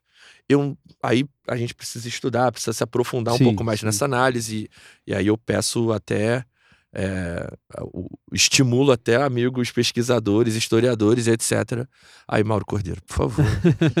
é, a, a estudar um pouco melhor esse fenômeno, mas fica muito claro para mim que dos anos 80 em diante a torcida do Vasco passa a renegar o seu, o seu, a sua origem popular, a sua origem negra, a sua origem antirracista e passa a ser racista. E não há outro termo para definir esse tipo de canto. Quando eu falo, eu, eu tomei muita porrada quando eu falei isso no, no, no Twitter há algum tempo, um bom tempo atrás, que a torcida do Vasco também é racista.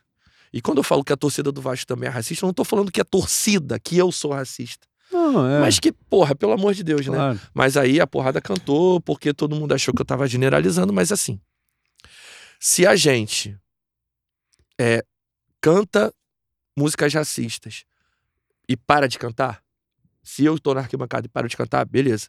Se eu tô na arquibancada, as pessoas que estão à minha volta continuam cantando, a gente tá no mesmo bonde. Somos da mesma arquibancada. Sim. E a gente precisa fazer alguma coisa. E aí, cara, cada um dentro dos seus limites, das suas possibilidades, que faça.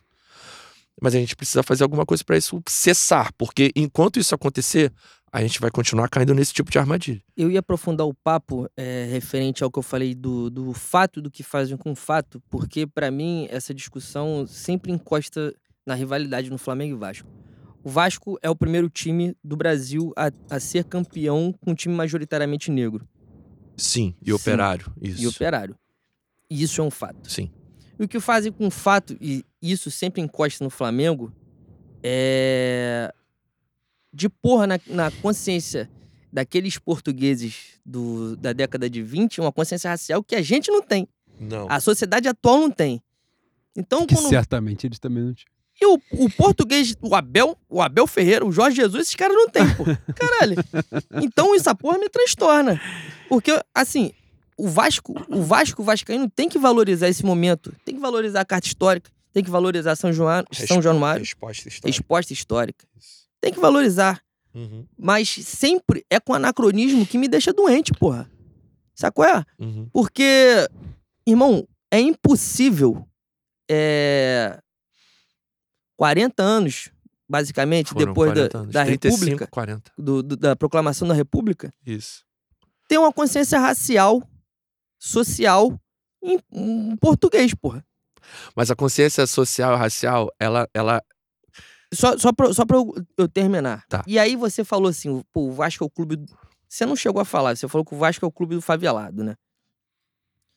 É, esse é outro ponto pra mim. O Flamengo surge da Zona Sul. Se eu não me engano, o Vasco surge ali na Tijuca. São Januário, que é de São Cristóvão. O Vasco surge na Gamboa. Mas é um clube que de remo, de regatas. Mas já a Gamboa, na época, era um bairro. Sim. O Flamengo, quando.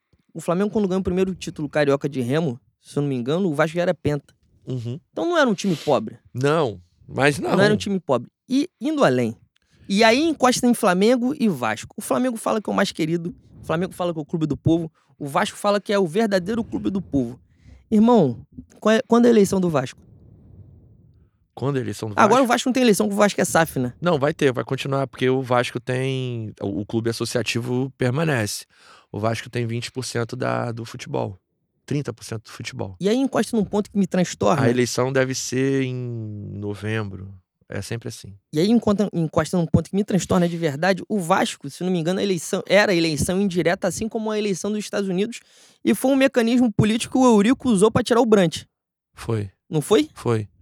E elegeu E o o Campelo. Campelo, E né? botou o Campelo. rubro-negro Alexandre Campelo. E esse dizem que é mesmo. né? Esse, isso. É não- mesmo? Não, ironicamente, É. dizem que é. Esse eu Mentira. ouvi. Se o Campelo sentido, foi. estiver ouvindo a gente, inclusive.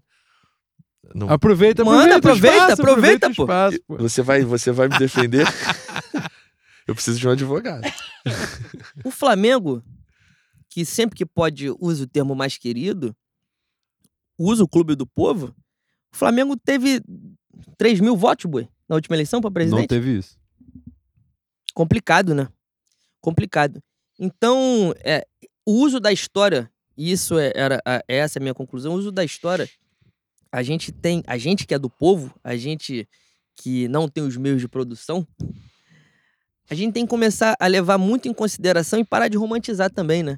O Flamengo é a maioria, o Vasco em alguns, alguns lugares é a maioria, mas a gente não pode ficar nessa, nesse delírio, porque tem que, ter, tem que começar a ter participação também. Política. Sim. Política dentro do clube. Sim, você não tem nenhuma dúvida. Nenhuma dúvida. Inclusive, a, a, a luta por eleições diretas era uma bandeira da época em que eu apoiei essa chapa, que é, perdeu a eleição, a última eleição. Era uma, uma bandeira política dessa chapa. Da adoção de uma eleição, da eleição direta dentro do Vasco. De que, inclusive, sócios torcedores pudessem votar, não só sócios gerais. No Fluminense, sócio torcedor vota, por exemplo. É uma conquista do clube. Que eu acho que ela pode se estender. Pra né? você ver a, a, Internacional, eu acho que vale. você O ver a loucura, né? também. O clube que é considerado mais elitista do Rio de Janeiro é o clube mais É democrático. o mais De democrático. certa maneira. Exatamente. Mais democrático, ponto. Sem, não, de certa sem- maneira, porque. É, é sem verdade. é. Envezar, sem envezar. Eu não sei quanto é o sócio torcedor, por isso que eu estou falando de, de É, certa é, maneira. É, mas É, de qualquer É forma. numa tipo, faixa muito parecida com a do Vasco. Mas de é qualquer um- é um forma, o cara ok. que paga, é, está adimplente, ele tem direito ao voto, ele tem direito Isso. a participar da política do clube. Exatamente. Não sei se ele tem a, a oportunidade de participar quanto a, a diretor, a se eleger, a se candidatar, no caso, né? Uhum. Mas a opinião dele, a opção dele, vale. O Boi tava falando da questão do mais querido. Eu já falei aqui 300 mil vezes que eu acho a alcunha mais bonita que o Flamengo tem, é o mais querido do Brasil, quando fica na Gávea lá. O mais querido do Brasil vem de, uma- de um litígio. É o, provavelmente o primeiro litígio da história entre Flamengo e Vasco, né? Da disputa A lá dos salutares e tal.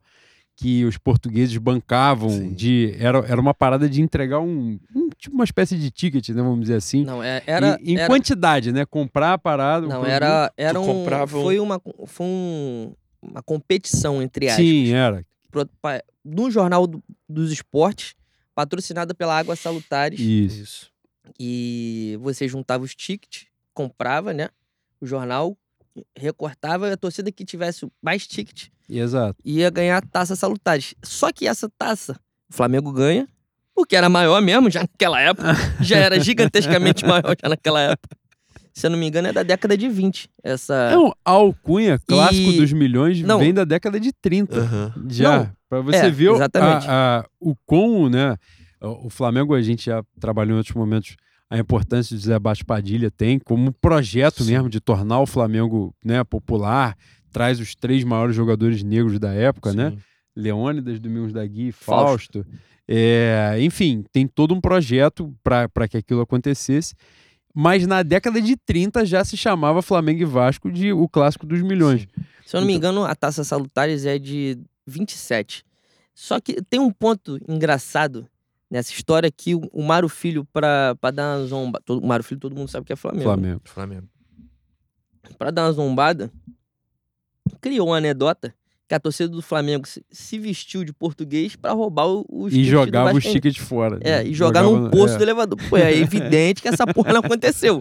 Cara, Até Pô, porque. ti- pelo Essa- amor de mas Deus, essa história gente. é genial, vai. não, Até não, não. porque- É, é genial. É genial. Mas é uma história com S, né? Isso. isso. Mas é uma coisa, e assim, isso passa. Você estava falando aqui sobre né, a questão dos cânticos racistas, e a gente pode levar para um lugar em comum, né, que é em comum, que são as- os cantos homofóbicos, né? Por exemplo, que no Rio de Janeiro se direcionam muito ao Fluminense. Uhum. E a, a recente, né, no- no- nos últimos anos, tem vigorado nessa questão da perda de pontos, né, pela, pelo, por determinados cantos e tal.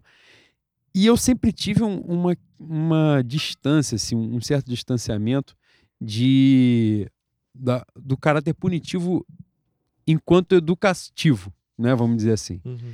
Mas ao mesmo tempo, você percebe que de alguma forma aquilo funciona, aquilo ajuda. Nem que seja é o famigerado, nem que seja na marra, entendeu? Exatamente. Ou a gente vai aprender essa porra, nem que seja desse jeito aqui, ó. Você não pode, que se você fizer, é, é tipo invadir o campo. Se você invadir o campo, vai dar um merdão, a gente vai perder ponto, a gente tá fudido, vai jogar sem público e tal. E o cara, é, realmente eu não posso invadir o campo. E o que na sua cabeça parece aquela coisa assim, não, é o, é o básico. Falar, pô, olha só, não dá pra você invadir o campo e querer bater no maluco. Mas chega num ponto e fala assim, já que não dá pra dialogar racionalmente, então vamos dizer, olha só, se acontecer, a gente vai tirar ponto de vocês.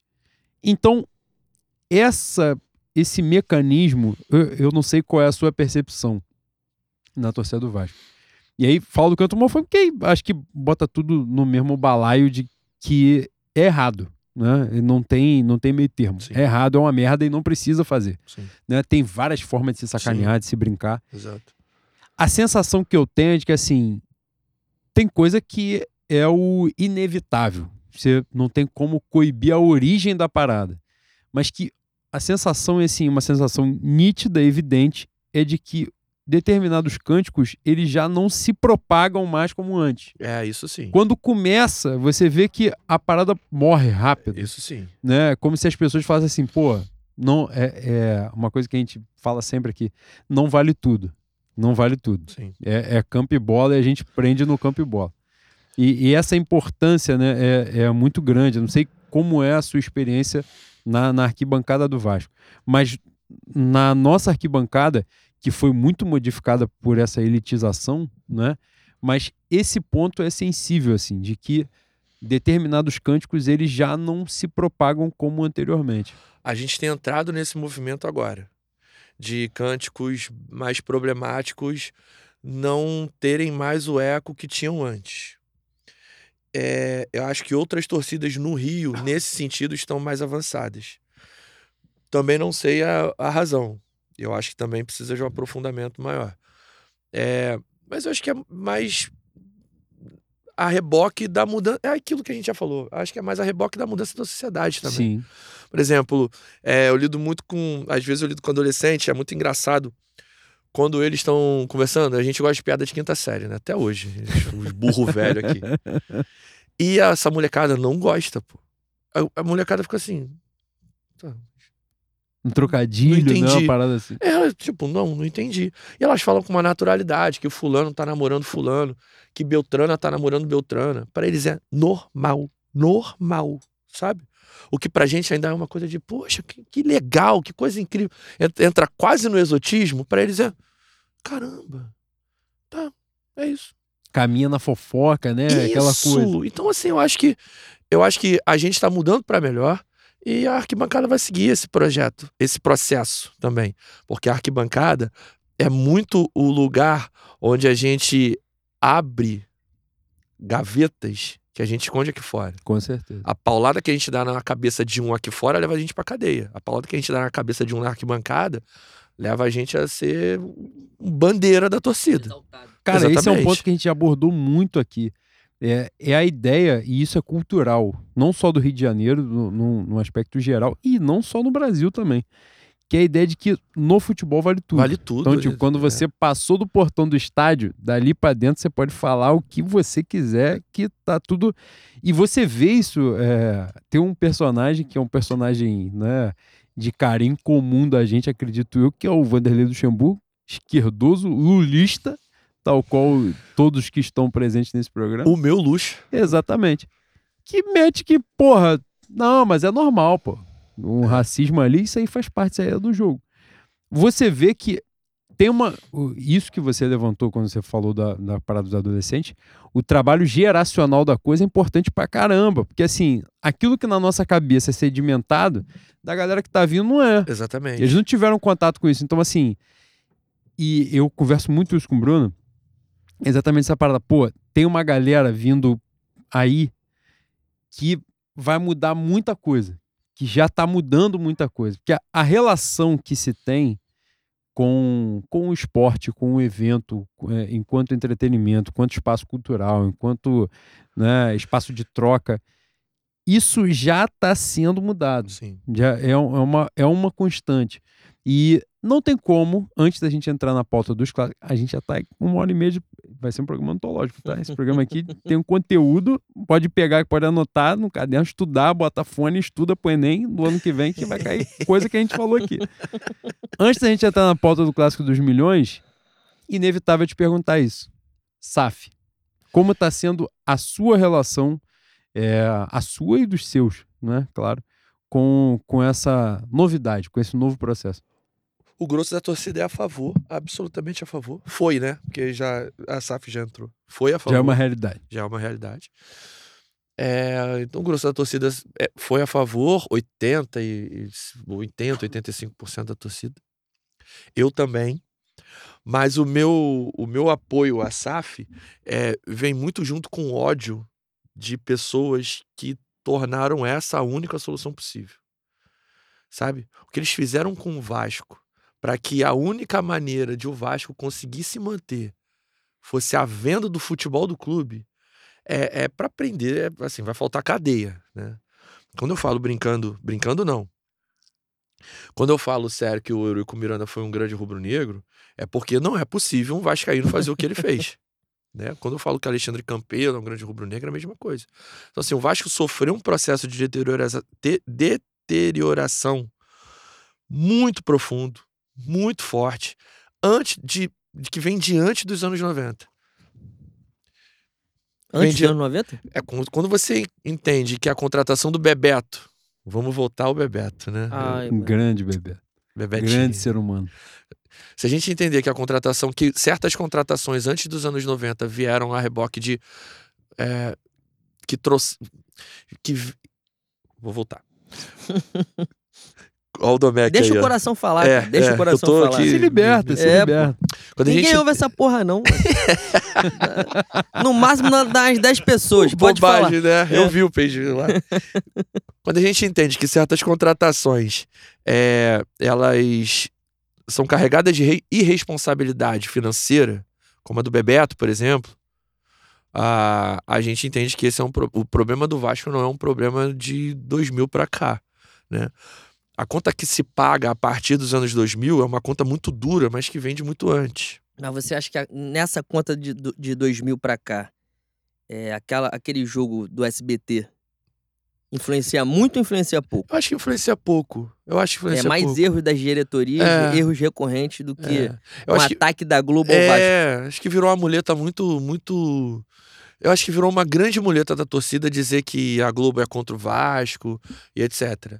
Eu acho que a mídia favorece demais o Flamengo. Eu trabalho, eu sou um profissional A da mídia. Flapres. É, eu, eu suporto esse termo, mas é isso, Mas é pro bem e pro mal também, né? pro bem e pro mal. Porque, eu- não sei se as, eu não sei se as pessoas, o, a- o arco-íris, o arco-íris é um termo merda que a gente tem que adaptar também. Que né? são de várias. É. É, Os antes, os antes têm que entender também que a gente vive num capitalismo. Isso, o futebol, o futebol não, isso, não é um mundo à parte. isso. E quem vende mais é Flamengo. Isso. Se você compara, e há trabalhos acadêmicos que fazem isso. Se você compara as capas dos jornais de segunda-feira exaltando o título do Flamengo, o título carioca do Flamengo, e pegam as capas dos mesmos jornais das mesmas segunda-feiras pós-título de Vasco, Botafogo Fluminense, é ridículo. É uma diferença muito grande no- na escolha de palavras, na colocação, de, na escolha da foto, na posição dessa foto, na maneira como a manchete é construída. Então, assim, eu não tenho nenhuma dúvida de que o Flamengo é beneficiado pela mídia. E até pelo judiciário. Mas eu acho que quase sempre a torcida. E aí eu falo da, da torcida do Vasco porque é onde eu tô. Quase sempre a torcida do Vasco usa tudo isso como uma muleta muito confortável que acaba escondendo a responsabilidade de muita gente de dentro do clube. E que durante muito tempo, por exemplo, escondeu o, o- tudo que Eurico fez. Quando ele coloca o SBT na camisa e aquilo vira uma grande, é, uma grande festa, é, é algo O divertido, tudo contra todos. né? tudo é, todo mundo ri pra caralho, é aquela coisa. É, todo mundo imagina que a Globo vai promover alguma retaliação ao Vasco, etc. Mas essa retaliação nunca passou de ou é, de viagem do Vascaíno ou de uma outra matéria que na prática não vai influenciar na perda de milhões de reais ou não vai influenciar na montagem de um time incompetente, né?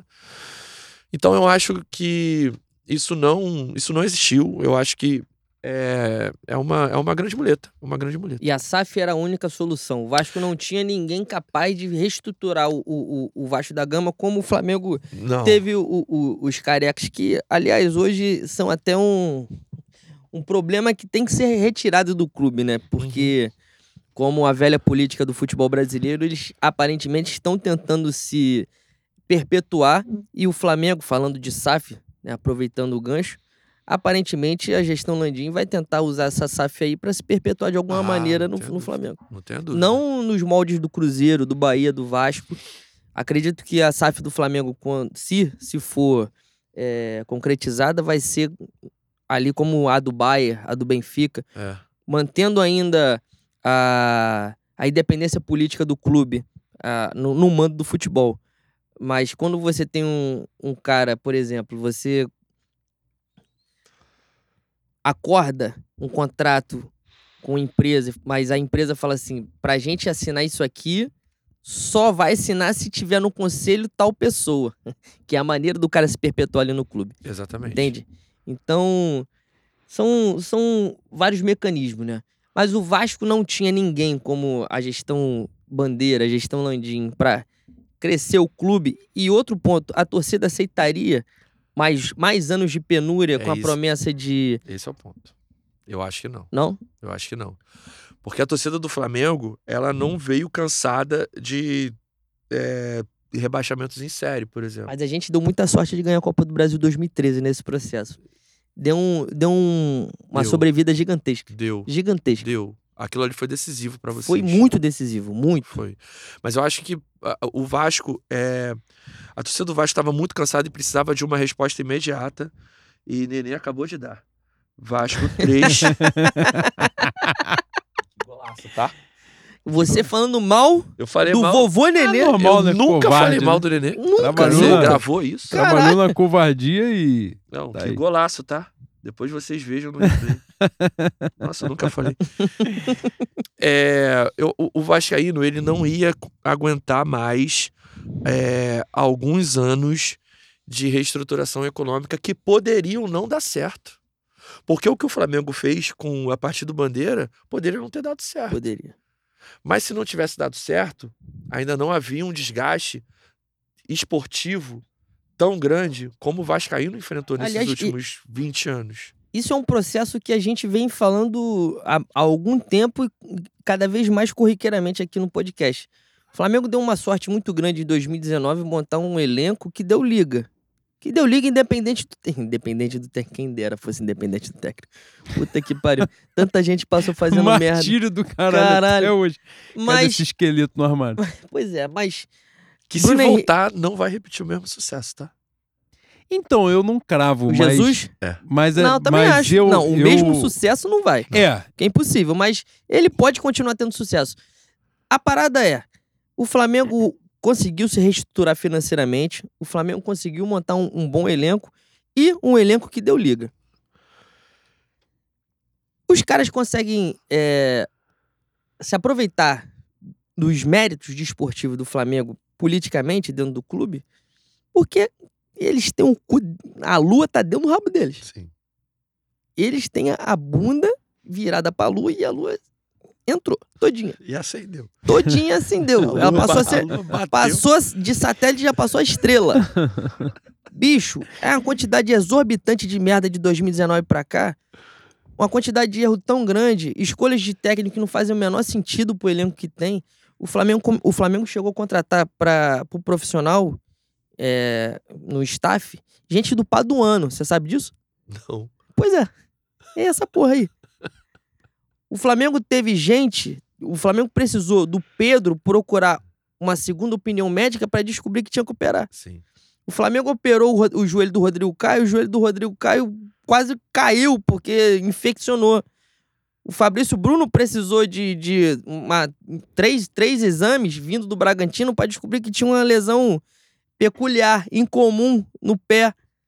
Dizem que o nosso querido diretor médico tem envolvimento também com uma lesão de um garoto da base que parou de jogar. É uma coleção de merda. Nosso diretor de marketing, nosso, nosso- nossa comunicação, confundiu o Adílio Andrade. O que, que você acha que, que é confundir Adílio Andrade? Teve Você tem algum isso, termo? cara. Vem alguma isso. palavra pra você? Pois é. Então, é uma quantidade tão exorbitante de merda que é evidente que o, o que o Flamengo vive hoje, o brasileiro a Libertadores 19, o brasileiro de 2020, a Libertadores 22, Copa do Brasil 22, isso é uma sorte que o dinheiro traz. Isso. O dinheiro traz.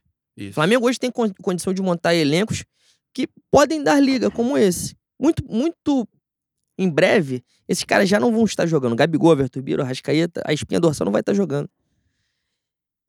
E a gente vai continuar tendo um time forte. Mas aí a gente vai depender do profissionalismo e da competência de gente que entende de bola. E apesar do Flamengo estar sanado, apesar do Flamengo ter uma receita de um bilhão de reais, a gente não tem esperança nenhuma, a partir do momento que a gente dependa da competência, do entendimento desses caras de bola, que a gente vai ganhar. Sim. E tendo a receita de um bilhão. Então, passa por isso que você está falando, a paciência e, de certa maneira, a sorte, porque você pode estar sanado, você pode estar com um- muito dinheiro para investir e você, você vai disputar. Você vai disputar, você vai chegar semifinal, você vai chegar final, você vai estar disputando o G4, mas mesmo assim você pode perder.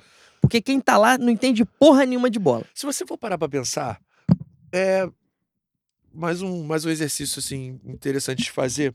Os grandes, os grandes times do futebol brasileiro que ganharam tudo, se a gente for olhar de 20 anos pra cá, em quais deles a gente enxergou de fato uma montagem de elenco pautada no profissionalismo, no, no, no- no mapeamento de mercado, ou em quais que foi muito o encaixe.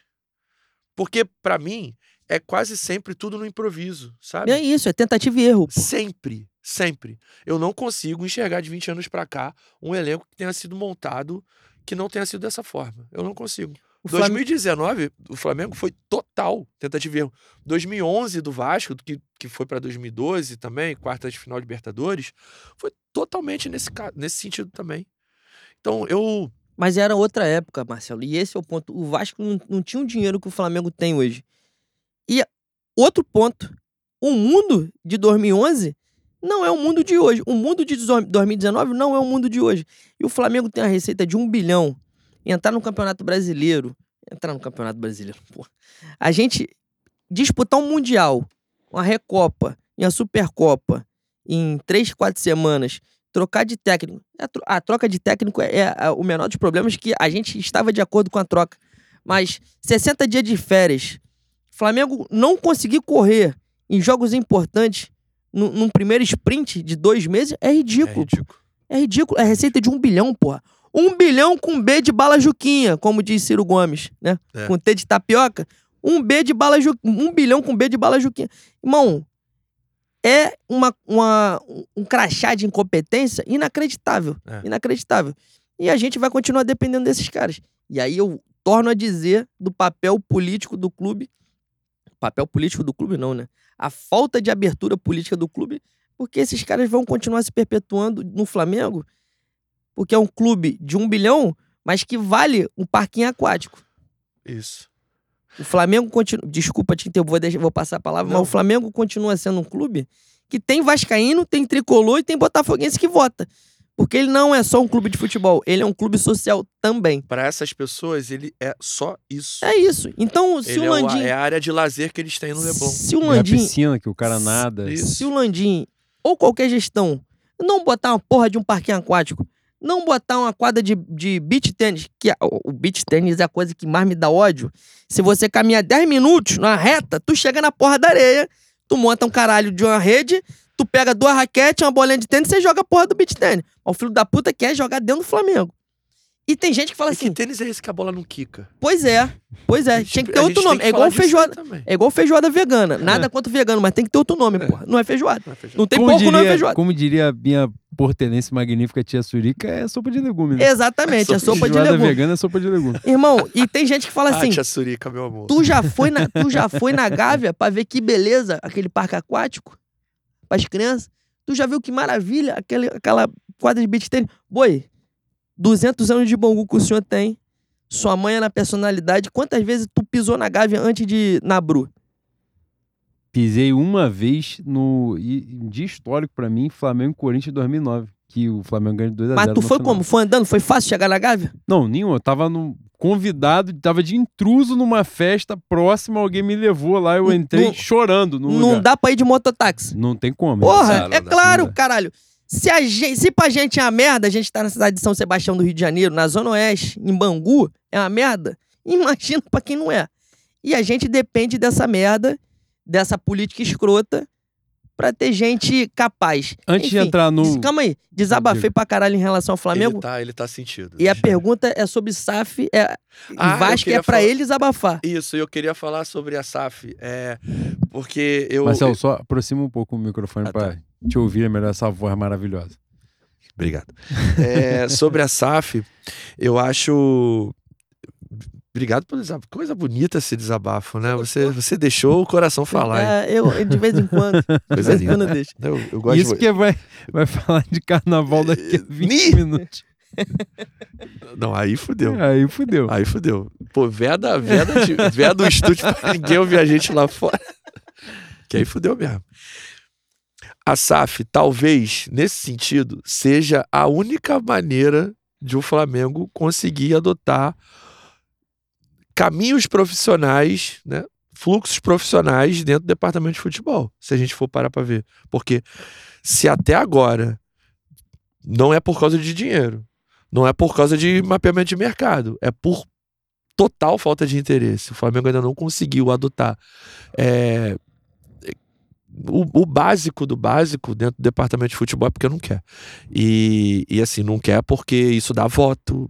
Isso, não- isso dá é voto. amadorismo como projeto. É, né? claro. E, É. e dá voto não só dentro do clube, dá voto fora do clube também. Com certeza. Tem sujeito aí se candidatando a cada dois anos porque isso é importante pra ele, sabe? E tá se candidatando desde 2010, tá? E tá. Desde o título de 2009. Isso, isso. Surfando. pô. Exatamente. Mas tem gente que ama. É, e com histórias escabrosíssimas, tá? Desde mesmo? 2009, 2010. É isso. Se a rapaziada der um Google Marcos Braz 2010, vai entender do que eu tô falando. Vai entender do que eu tô falando. Envolve o goleiro Bruno.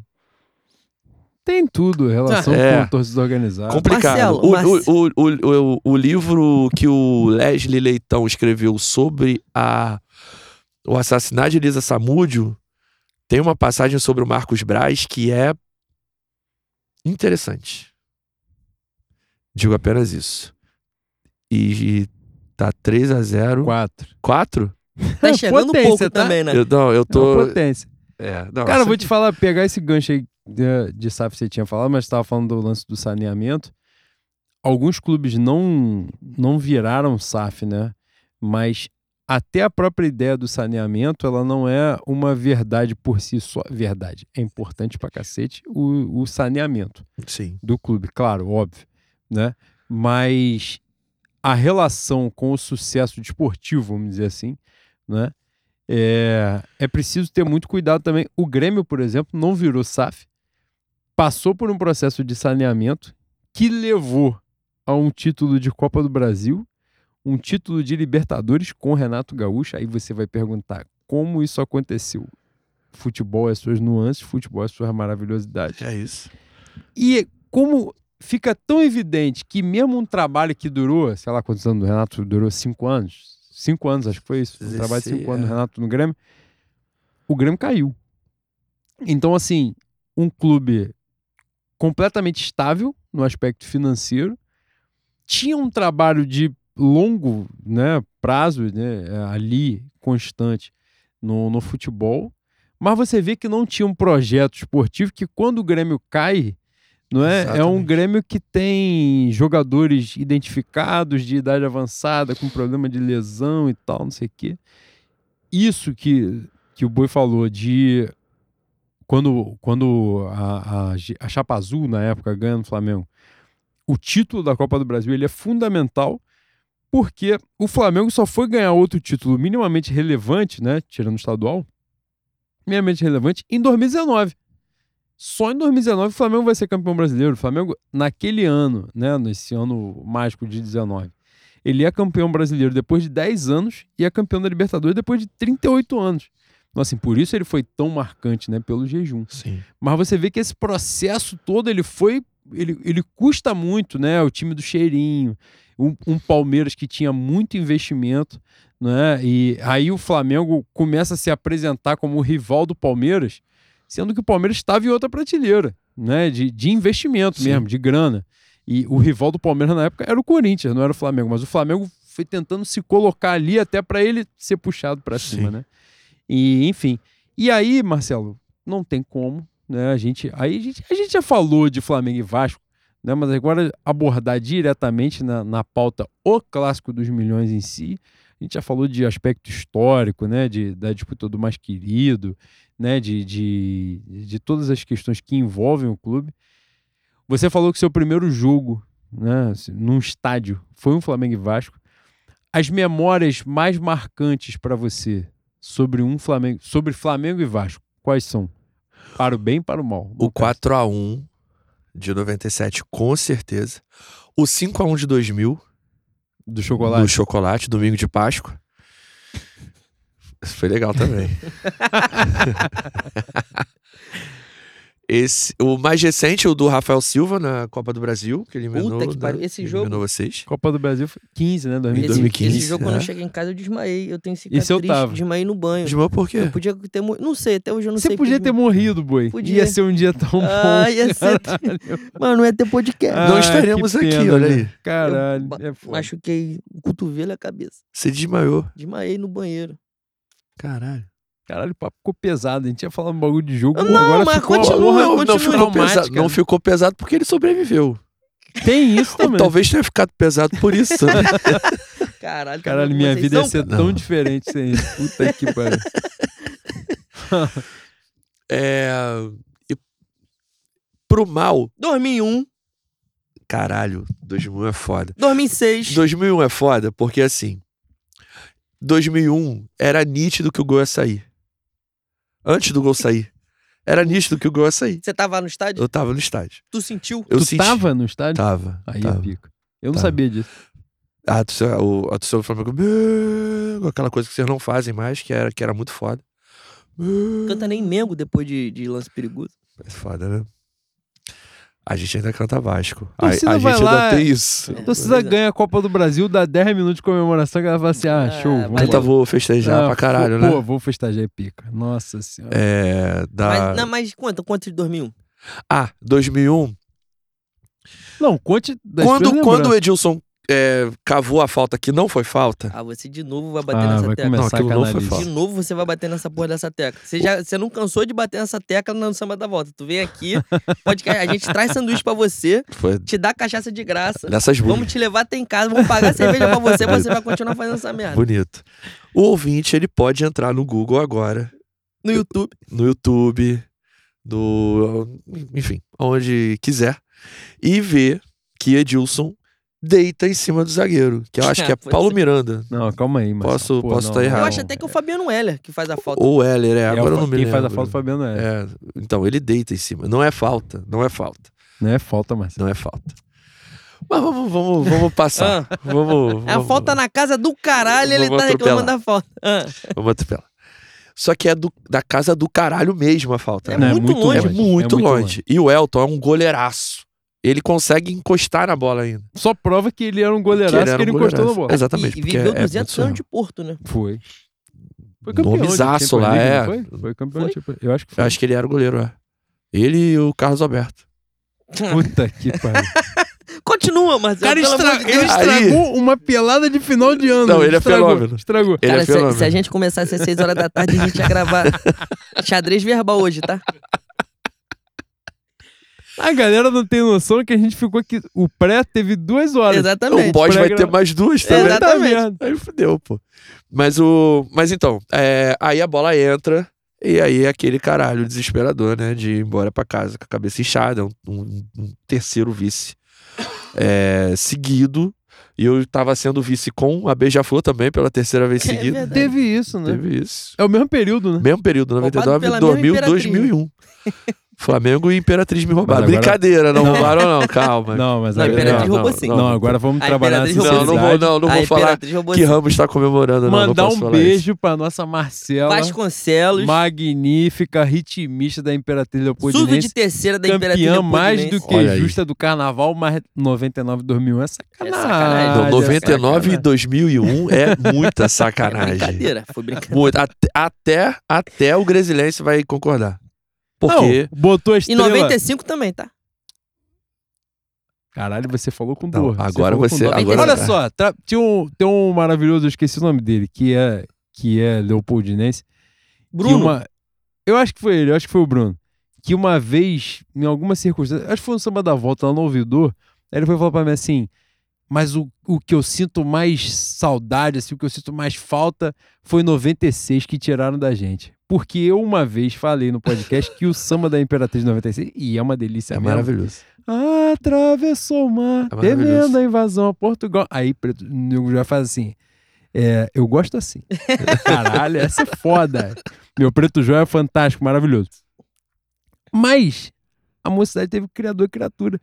Nos tempos que Renato Lage ainda era carnavalejo. Porque Isso. tem isso, que esse tempo É passou isso. já. Isso, tem também é isso importante também. ele ter essa consciência social de Mas ele vai recobrar em 2024 aqui na, na Vila Vintém, se Deus quiser. E não na Não, Portela. Não. Miguel. Porra, gente, depois a gente fala de samba. Ah, deixa... tá, não, tudo bem. É. tudo E bem. aí ele foi falar uma parada dessa aí que.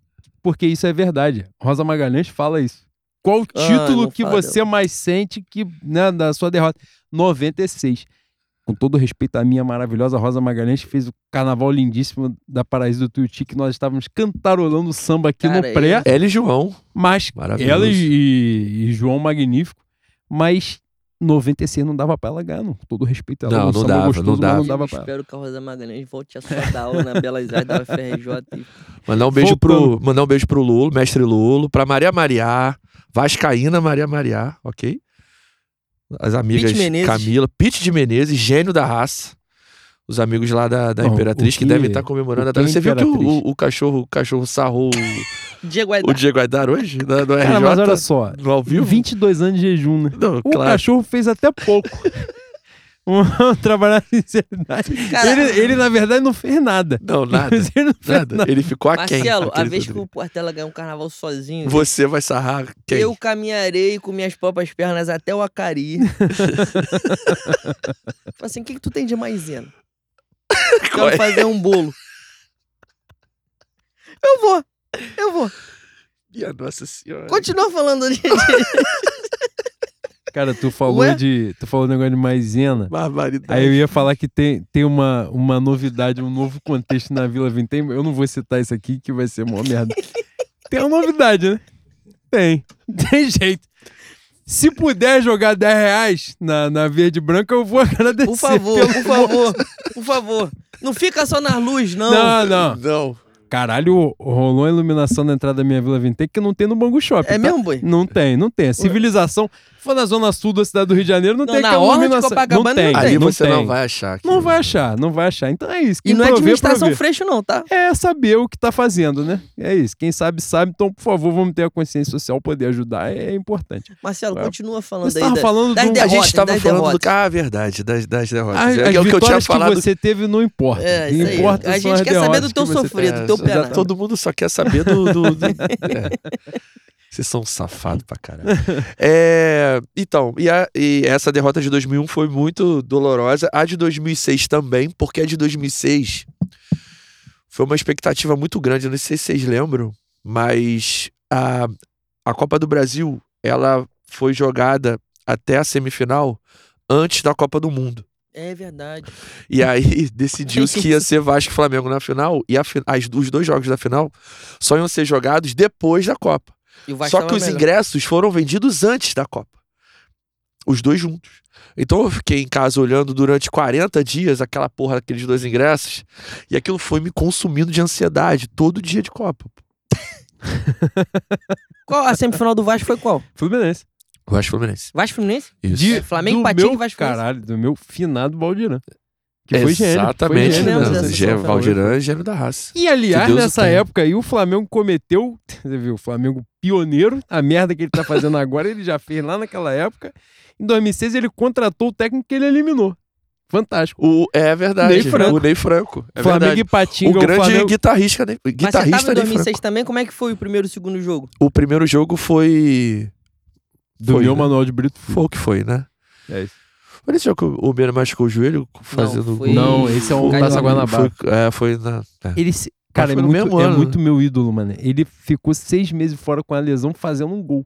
Ele Isso. fez um gol e, Predestinado, e não antes do Gabigol. jogar. Isso, isso. Foda, ele é foda. E muita gente vendeu o segundo ingresso pra não ir pro segundo jogo, porque já achava que eram Favas favas contadas. contadas. Só que o primeiro jogo tinha sido 2x1. 2 a 2x0. 0. Foi 2x0 primeiro, né? É 2x0 e 1x0. É, É, Vini e foi Luizão isso. primeiro. Caralho, você vê como é que eu lembro, né?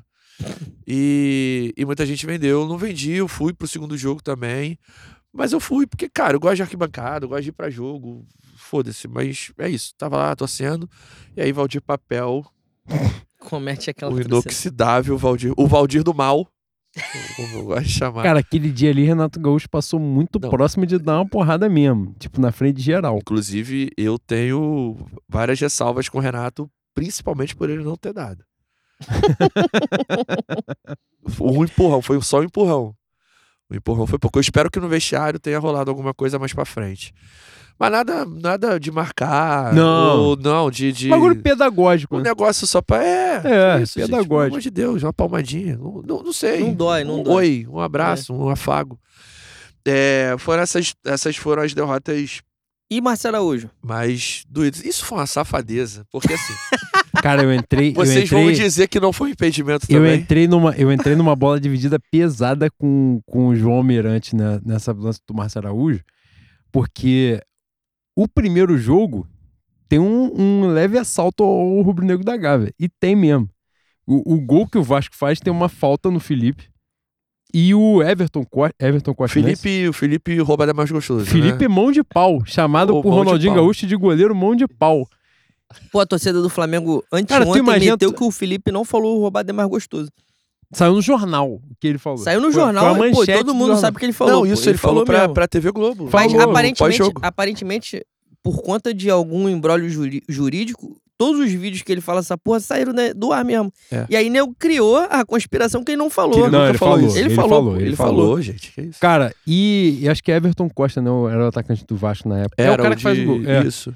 É, Ele, para de jogar. É, rece- é, de- Ele teve um problema de ele saúde, problema né? coração, isso. Teve um- uma coisa. Cara, uma vez eu entrei no embrólio com o João Almirante, que a gente ficou de madrugada mandando vídeo no Twitter, na timeline, assim. Eu falei. Pode ver aí que ele fez não sei quantas faltas com cartão amarelo e ele não foi expulso, cara. E ele tinha feito mesmo. Só que o caralho, o gol do Márcio Araújo é o último lance do jogo. Então, assim, porra, óbvio que vai ficar em evidência aquilo ali. E, e aliás, você falou do- dos relatos em campo, eu estava nesse jogo. Eu também. E de todas fui, essas, tava. de todas Não. essas finais entre Flamengo e Vasco, aquela ali era a primeira vez que eu estava numa final Flamengo e Vasco. Aham. É, porque antes, né, eu na, na minha cabeça, e, e era uma coisa da minha cabeça mesmo. E hoje isso fica cada vez mais claro. Eu tinha uma concepção de que assim, porra, o Flamengo e Vasco é um jogo absurdamente perigoso. Eu não posso ir nesta porra sozinho. E aí, pô, em 2014 eu cismei e falei, pô, eu posso. Eu vou. Dessa vez eu vou. Primeiro jogo tinha sido 1 a 1 né? Os dois jogos são 1 a 1 né? A vantagem do empate era do Flamengo por causa da melhor campanha.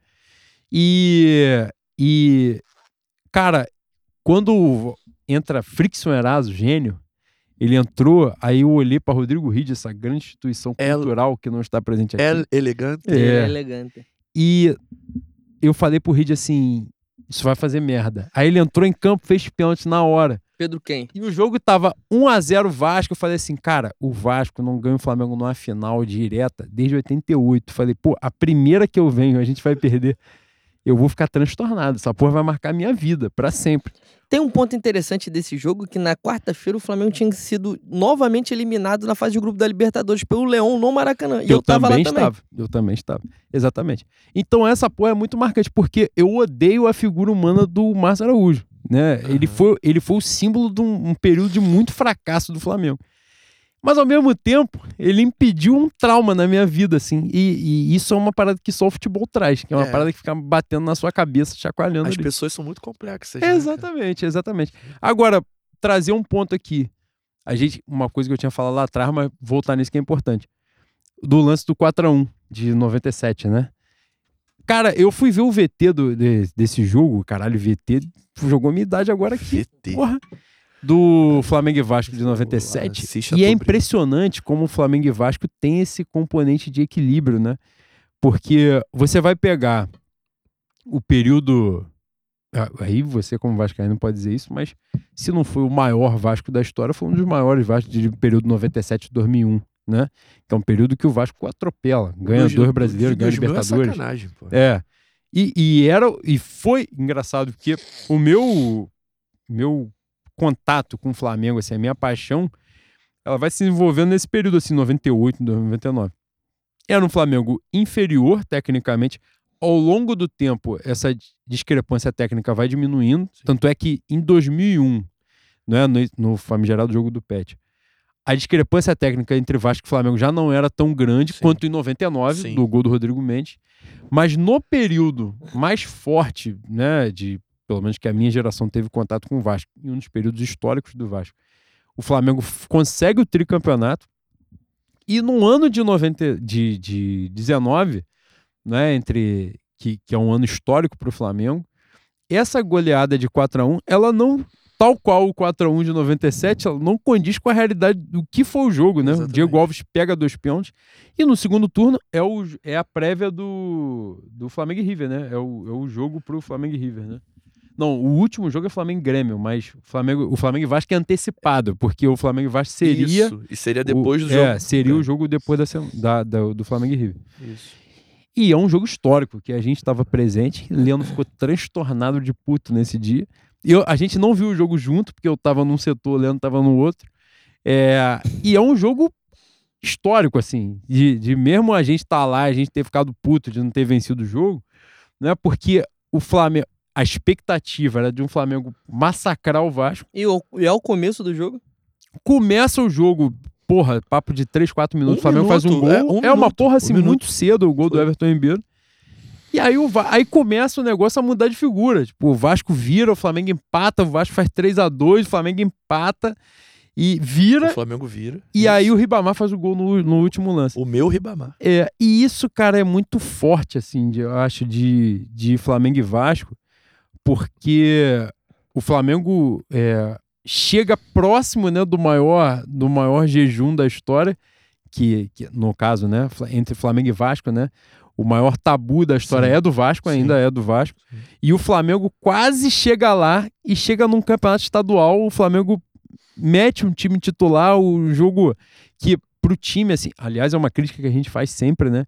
Que o Flamengo em clássico é como se o Flamengo não tivesse noção de, de onde ele tá, sabe? Ele não, ele não, não dá esse comprometimento aos clássicos regionais que a torcida dá. E entra muitas vezes o famigerado pica sonsa mesmo no, nos jogos de clássico. Mas você não acha que é muito o, é, o que a gente fala no carnaval de o manto do mistério? É, não é é o Flamengo que joga abaixo do que pode ou é simplesmente o fato de ser um clássico que, que, que equilibra as forças? Então, eu acho que o que equilibra a força é que no clássico os rivais regionais compreendem a importância daquele jogo assim, de, tipo, nós precisamos demonstrar força nesse em componente. qualquer estado. Exato. E aí, quando isso acontece, o Flamengo entra numa rotação. E isso não é só no, no rival regional. A gente bate muito na tecla, por exemplo, no Flamengo e Palmeiras. Uhum. Embora até a Libertadores, né, que no final das contas foi uma derrota na prorrogação, não foi no tempo normal, o Flamengo estava num, num, num, num, numa sequência de nove jogos sem perder o Palmeiras, que era o rival direto a nível nacional. Uhum. É, mas muitas vezes numa postura meio blasé, assim, nos jogos, sabe? E o Palmeiras, principalmente com o Abel Ferreira, de uma postura de, de briga desde o início, de porrada, discute com o árbitro e tal, expulsão, né? Tentar tornar o jogo uma coisa mais tensa, não, não só na bola, para mudar o ambiente. E o Flamengo muitas vezes entrando na pilha desse, dessa situação e ficando vendido. E, e essa coisa, assim, o Flamengo não conseguiu numa discrepância técnica, financeira e tal do Vasco, não conseguiu bater o recorde lá de trás, né? Sim. Isso é muito marcante, assim, eu acho, de no, no, no componente entre Flamengo e Vasco, que é uma coisa que eu estou aqui exemplificando com um período técnico muito forte do Vasco, da história do Vasco, um período técnico muito forte da história do Flamengo. Mesmo assim, não consegue haver uma, um amasso tão Sim. grande, né? Sim. A maior goleada, por exemplo, da história do confronto é do Vasco. E o Flamengo não chegou perto de, de superar isso. Assim. Em nenhum momento se condicionou, tipo, vamos jogar com o Vasco agora, então vamos quebrar e tudo que era deles, o histórico, né? E, e eu não sei se você tem essa visão também, mas assim, por mais que as coisas estejam em algum desequilíbrio, mesmo que agora a SAF, a tendência da SAF, né? Claro que é um processo também, isso vai demandar um isso. tempo, mas a tendência é essa discrepância diminuir é, e muito também pela questão que o Leandro falou, de que o fato de o Flamengo não ter o projeto esportivo, não é que ele permite, acaba permitindo que outros clubes se aproximem dele, né? Mas esse componente é muito forte, assim, de equilíbrio entre os dois clubes, né? Com certeza. É, eu lembro assim desse jogo desse 4 a 4 porque eu tava vendo num bar na Cinelândia e na mesa ao lado tinha um grupo de flamenguistas. É eu um bom lugar com- pra tu ver Flamengo e vai É no bom, bar, é né? legal. Sou um idiota, é por isso. e, e, e aí começou aquela troca de, de provocações, né? Carinhos, carícias. Uf, É, coisa, coisa leve. E no 4x4 eu me exaltei um pouco. É, Você se perdeu um pouco. sub- é, subi na cadeira, enfim. Peço. Provavelmente ele deve estar ouvindo a gente. Quero pedir desculpas. É Não os conheço, tá? Mas fica aqui meu pedido de desculpas público. Mas eu, mas falando sério agora, eu acho, eu acho que eu acho isso também. É, o clássico, ele muito pelo que Nelson Rodrigues chamava de do, do im- um imponderável. Como é que ele, qual a expressão que ele usava? O, o Domecq me fez esquecer. Me fez também. Também me Mas fez. vai Ei, pelo caramba. cara. Mas. Daqui a pouco o Nelson Rodrigues vem aqui dizer pra gente qual é o termo. Mas é muito pelo que não se explica, pelo que a gente não consegue alcançar, enfim. São 100 anos de história, né? Do, do, do clássico já, quase. Então. As coisas se 100 anos. equivalem. É, Fez são 100 em 22. Fazer, fez 100 fez anos. agora, né? As coisas se equilibram, não tem jeito. É, E é espiritual mesmo, né? não tem como. É louco. É muito doido. O, o Flamengo mais forte da história conseguia. O, o Botafogo mais fraco da história conseguia jogar junto com o Flamengo mais forte da história, cara. E é- é- esse tricampeonato, Carioca, 99, 2000, 2001, que pega uma fase do Vasco fortíssima, explica muito isso também. Teve uma fase do Vasco que a gente ficou quase dois anos sem ganhar do Vasco. E era o Vasco de Série B, não era? E quando você. Isso. Inclusive. Ah, tem um. É o um- período que o Vasco é bicampeão estadual. 15, 15 16, não é isso? Foi. O É, Vasco volta pra. é foi isso. Tem um grande Flamengo e Vasco também que eu esqueci de citar, que é Ah, o de do Wallace. 2000 e... 2009. Não. 2009. Do 2 é, a 0 Isso. Que Ricardo o- fala muito disso, que, Bruno levantava na arquibancada voadora dois. no Edu Pina. lá no meio-campo, que ele teve perda de memória recente. O Jonas? O Bruno. Ah, isso eu não lembro. Não. O Jonas também tentou cegar um maluco O do João Vasco. teve. O Jonas. teve- É. Não, teve um de 15, que é o, o Do da Wallace. chuva, o do dilúvio. O do dilúvio. Mas que esse é do a- Alexandre. É o do Alex que a água Esse agarra, tava- que a bola agarra Isso. no E- gramado. Não, esse foi, esse foi duro também. E o do Wallace, em Brasília? Que ele sai correndo Esse com a bandeira e transcendi, esse eu finca. transcendi. Esse eu falei assim, E pô, larga irmão, as crianças eu, encont- lá. eu encontrei Lúcifer. Eu Esse- encontrei esse Lúcifer. eu encontrei. duro. Quando ele fez, é o tipo de pataquada que tu sabe que vai dar Não, merda. vai já perdeu. vai Não, tu sabe vai dar merda. vai- vai dar Na hora que ele meteu a bandeira, eu falei, pô, tomamos. Perdeu. É óbvio, tomamos. Isso. Era evidente. E aí entra o time do Vasco andando. que é pra tornar ainda Não, mais e com, a, e ridículo. com a cara mesmo assim, que porra é essa? É O que, que aconteceu aqui? E as crianças flamenguistas assim olhando. Foi- Caralho. Não, ninguém entendeu nada. Eu Falei assim, que entendeu. porra é essa, cara? O que que tá acontecendo aqui? Cara, Cara, era um jogo muito bunda, assim. Foi um negócio Foi. completamente desnecessário. Fase de, de carioca. Era, era, não tinha nada a ver, não tinha nada a ver. três pontos. Mas ele é um leitor voraz de Marighella. Cara, ele É. foi De um dos, grandes um dos personagens que eu mais odiei né, na, O no meu Wallace. contato com o Flamengo foi o Wallace. Comigo foi o Rodrigo Dedada. Que, que tava do lado de fora do, do, do campo quando o Márcio Araújo faz o gol impedido, 2014, né? Ele, ele fim, simula uma contusão. Ah, é, aquele rebaixamento da Ponte Preta ele mereceu muito. Ele tá? mereceu Ele muito. mereceu cara. muito, Ele mereceu muito. Poucas pessoas no mundo mereceram tanto alguma coisa quando ele mereceu aquilo ali. Diz que é vascaíno pra caralho, né? Tá sempre tentando cavar. Ah, Hoje eu acho que ele cava uma Um carguinho. direçãozinha ali, é. Um o famigerado gerente de futebol que ninguém Isso. sabe que porra faz. Faz a ponte entre a diretoria e o vestiário. Porra, alguém Cara, essa explicação é muito É gostosa. fantástico. Porra de ponte é essa? É- Eu acho que é por isso tudo que esse clássico se equivale, sabe? É por causa do fora de campo. É é essa tro... Olha só quantas histórias um Flamengo e Vasco trazem, um Flamengo e Vasco traz pra gente. Isso são só os mais marcantes, pô. Se a gente for esmiuçar mais ainda, Ah, não, isso aí sem esquece. Então acho que é por isso. Não, não tem explicação lógica, racional. Mas Cara, a gente tá chegando nos finalmente, tá me dando a imprão que dava pra gravar umas 10 horas dúvida. aqui. Dá, tem não, mas voltar isso aí semana dá, que vem, Exatamente. na outra. Cara, olha só, jeito. e o, o Boizinho falou essa parada no início do programa, acho que você falou também. O Flamengo e Vasco, a gente já abordou isso no Flamengo ao longo da trajetória, ao longo dessas temporadas, que Vovô Nenê. a dando Magda- 3 a entrevista. 0, tá? vovô Nenê dando Acho que foi entrevista 4. e Marcelo foi, Foi três, foi covarde com o Nenê aqui ao longo do programa. Jamais Mas falei. tá aí, jamais né? falei. Aproveita o ensejo agora pra botar o celular pra carregar enquanto a gente tá aqui falando. Ih, aqui, pô, aqui, 59 ainda. Fantástica, tá? Nossa. Minha, a bateria do meu, do meu celular. A minha Samsung é fenômeno. Mas a questão Fica aí a dica pro Jabá. Pro Zé. me deu um celular novo. É isso. Isso.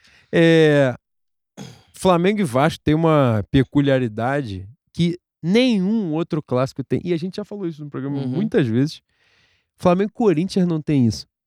É o clássico mais nacional que existe. Exatamente. Não, e, e, sei lá se nacional pode se tornar um adjetivo como eu fiz aqui agora, mas foda-se também, as pessoas vão entender o que eu quis dizer. Mas nenhum clássico consegue reunir duas torcidas de abrangência nacional tão significativa. Não. Não é porque assim, se você for pensar os grandes times de São Paulo, tem uma torcida muito grande, claro, óbvio. Mas a nível nacional, essa abrangência não é grande e é significativo. E isso é tão importante, principalmente é, no sentido de, de a gente trabalhar com o Vasco que passa por um período muito difícil. É. Né? O Vasco resistiu a esse período difícil com uma torcida nacional.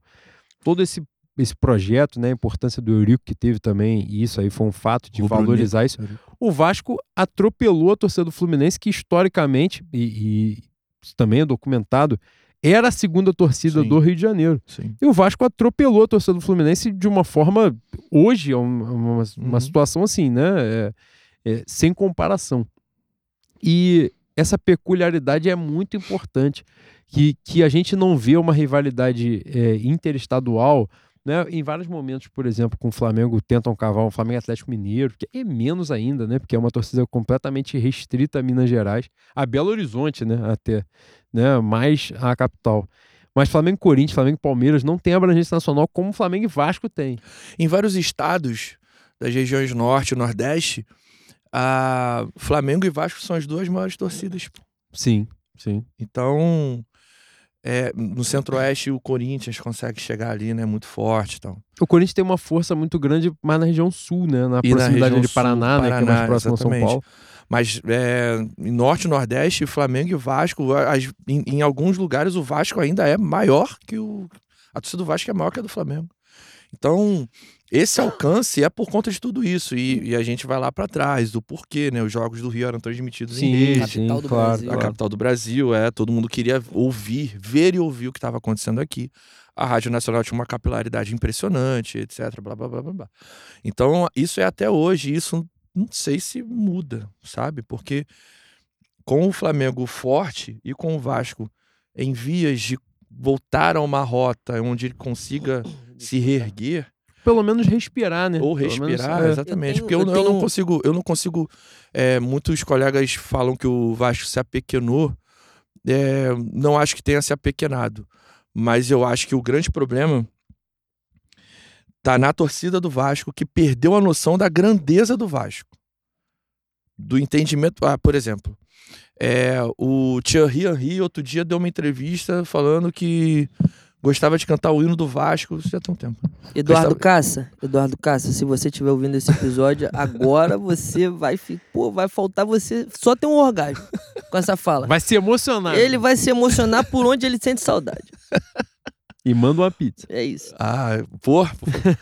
o Henry, ele cantava o hino do Vasco dentro do, do, do vestiário, do Arsenal.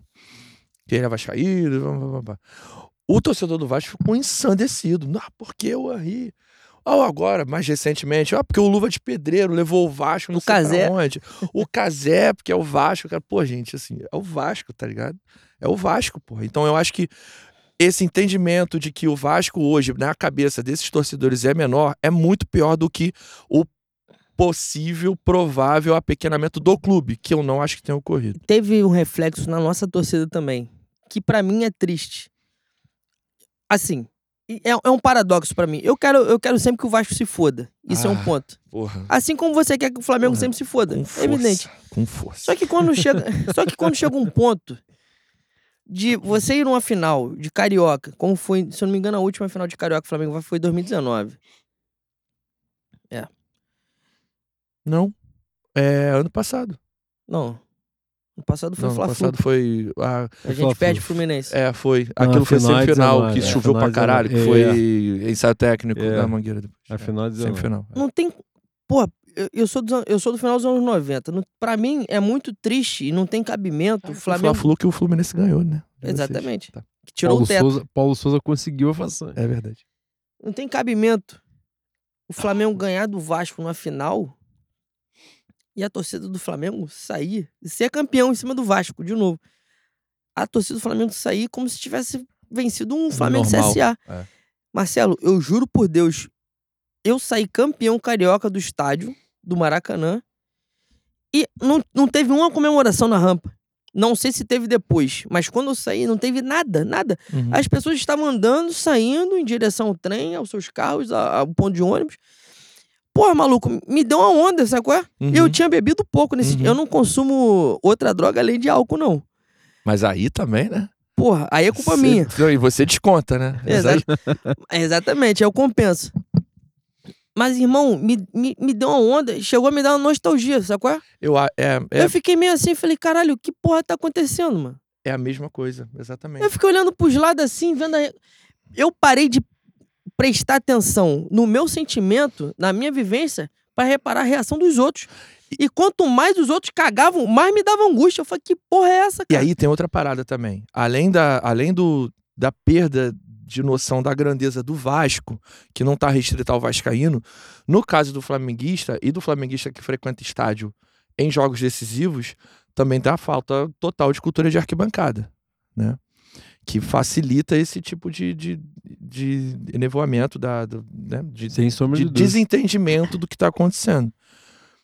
é o cara que vai num jogo do Flamengo de Libertadores, ou numa final de Carioca, ou final de Copa do Brasil, é um cara que não frequenta, é um cliente, ele não é um é torcedor. isso, Sim. ele é um cliente. Então ele, ele de fato não vai entender qual é a diferença entre um Flamengo e CSA, que é um, um clube enorme, o CSA, no caso, é, e um Flamengo e Vasco. pô. Ele não vai conseguir. Pra ele é a mesma coisa, porque é um jogo de futebol onde ele vai brigar pra ganhar e se classificar ou ganhar três pontos ou ser campeão. O Juan estava falando de Pra é NBA só aqui isso. antes de começar. é, Vira um NBA. Que lá Total. ninguém tem rivalidade. Tem É. poucos jogos que tem rivalidade.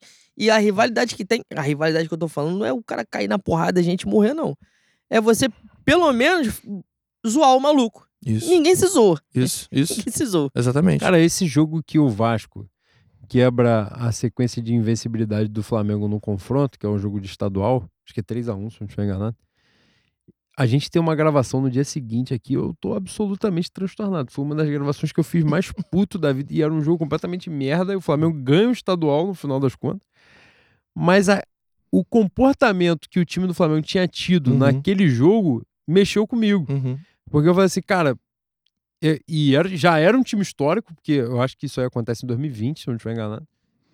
20 ou 21. E eu fiquei assim, porra, isso não faz sentido. Já é um time grande, é um time que eu digo elenco, Sim. um elenco forte, um elenco histórico, que, porra, ganhou muitos títulos. E os caras não têm a dimensão de que eles jogam no Rio de Janeiro. Então, assim, Exatamente. né? É, os rivais regionais têm muita importância. O Vasco hoje não tá bem, mas é importante pra caralho porque você tá entrando na história da parada, do confronto. Você, aqueles números, aqueles recordes, tudo aquilo ali é muito importante. E os caras cagaram. Uhum. Assim, cagaram do tipo, ah, perdemos um jogo, daqui a pouco a gente ganhou o campeonato. E no final das contas ganhou o campeonato. Mas assim, pô, foda-se, É um mas clássico, a gente pô. cortou a sequência É. aqui e o recorde segue sendo do Vasco. Então, É. assim, a gente vai ter que roer essa corda todinha agora de novo pra poder chegar lá. Exatamente. E, e isso acontece. Agora, nós estamos chegando a 2 horas e 20 de programa. Caralho, essa mag... Aí, dava não falamos met- nada de carnaval. dava E pra não meter tá- 8 horas de programa seguido aqui. Tranquilo. A gente não fez problema. nem metade da pauta. Boi, sem um problema, exatamente. acordo. Não, agora hoje, falar um hoje, negócio- hoje não vai ter pauta dos ouvintes. É. Agora, não tem como evitar isso. Carnaval. Vamos entrar agora. porque A gente já falou bem de Flamengo e Vasco. Entrar de carnaval que as pessoas, quando souberam que você era o convidado, já ficaram, não, pergunta isso, pergunta aquilo, caralho. E o Marcelo é beija-flor também, não tem muito pra perguntar. né? É uma Tá vida difícil pra caralho. acostumado a beija-flor. ganhar. É, difícil pra caralho. Nada. Fudeu ele, Sofrimento da Beija-Flor vida dele. Jejum da porra, não. É, Porra. mais, de, mais de cinco anos de jejum pra Puta. nós é crise. Exatamente. Puta É o Real. Madrid do samba. Marcelo, uma coisa importante pra gente introduzir o assunto. É. O que A Jandaia você... cantou no alto da Porra, Palmeira. um grande, um É grande samba, tá? Esse samba é sacanagem samba. de foda. Agora, uma coisa importante. Como você tem visto, é, eu e, e Boizinho temos esse papo de uma forma recorrente, com a presença de Pedro Gaspar, esse ser humano detestável, horrível, Porém, que, porém maravilhoso e que garantiu 40 pontos. 40 pontos, 40 para mim é o pontos. Nil de Bangu, essa potência do carnaval. É, como você tem visto os últimos anos do carnaval? No sentido de, primeiramente, tem vários aspectos para abordar, né? mas, primeiramente, dos enredos, é, dos sambas, de certa forma, e já aproveitar o embalo aqui no resquício, dos andamentos de bateria. Ah, eu tô muito. É assim, tô. Falar primeiro do carnaval esse ano, né? Que foi um carnaval é, com muitos erros dos desfiles em si, mas os sambas estiveram abaixo do ano passado, por exemplo, mas ainda assim foram sambas que passaram bem, que funcionaram. Acho que a gente vive uma safra muito interessante de sambas, porque a gente vive uma safra muito interessante de enredos Uhum. que são desenvolvidos a partir de temas muito bem escolhidos e muito bem pesquisados. É, desenvolvidos muito bem. exatamente. Esses últimos, nesses últimos anos, os enredistas, os pesquisadores, muitos deles nossos amigos, eles têm sido cada vez mais vistos no carnaval, cada vez mais celebrados. É, os seus nomes têm sido cada vez mais citados, aparecem junto com os dos carnavalescos. E, e essa é uma vitória da, do, do- do sambista, né? Porque esses caras muitas vezes estavam invisi- invisibilizados nos barracões. E é uma vitória do carnaval. E é uma né? vitória do carnaval como um todo, porque a importância desses caras é fundamental. Se ganha e se perde carnaval, muitas vezes na, na sinopse. Muitas vezes não. Quase sempre na sinopse. É, Então, eu acho que é muito fruto disso. Eu, eu escrevi um texto para o Colabora essa semana, semana passada, na verdade, é, abordando, o, fazendo uma análise dos sambas desse ano a partir dos, dos objetivos de desenvolvimento sustentável é, que foram que são definidos pela ONU. E aí eu falo um pouco justamente desse, desses últimos dez anos, é, onde a gente tem enredos que hoje são autorais, basicamente, porque num momento de crise econômica, as empresas que antes vinham tentar um enredo CEP ou um enredo patrocinado, hoje elas já não conseguem mais chegar. As escolas vão sempre estar com pires na mão, mas escolas de samba são quilombos que se reinventam o tempo todo, então se elas não vão ter aquela empresa dando guarida, elas vão fazer um enredo autoral e vão fazer algo muito criativo, enfim, vão rebolar para conseguir fechar o carnaval, com subvenção ou não da prefeitura, que até o tempo a gente não tinha.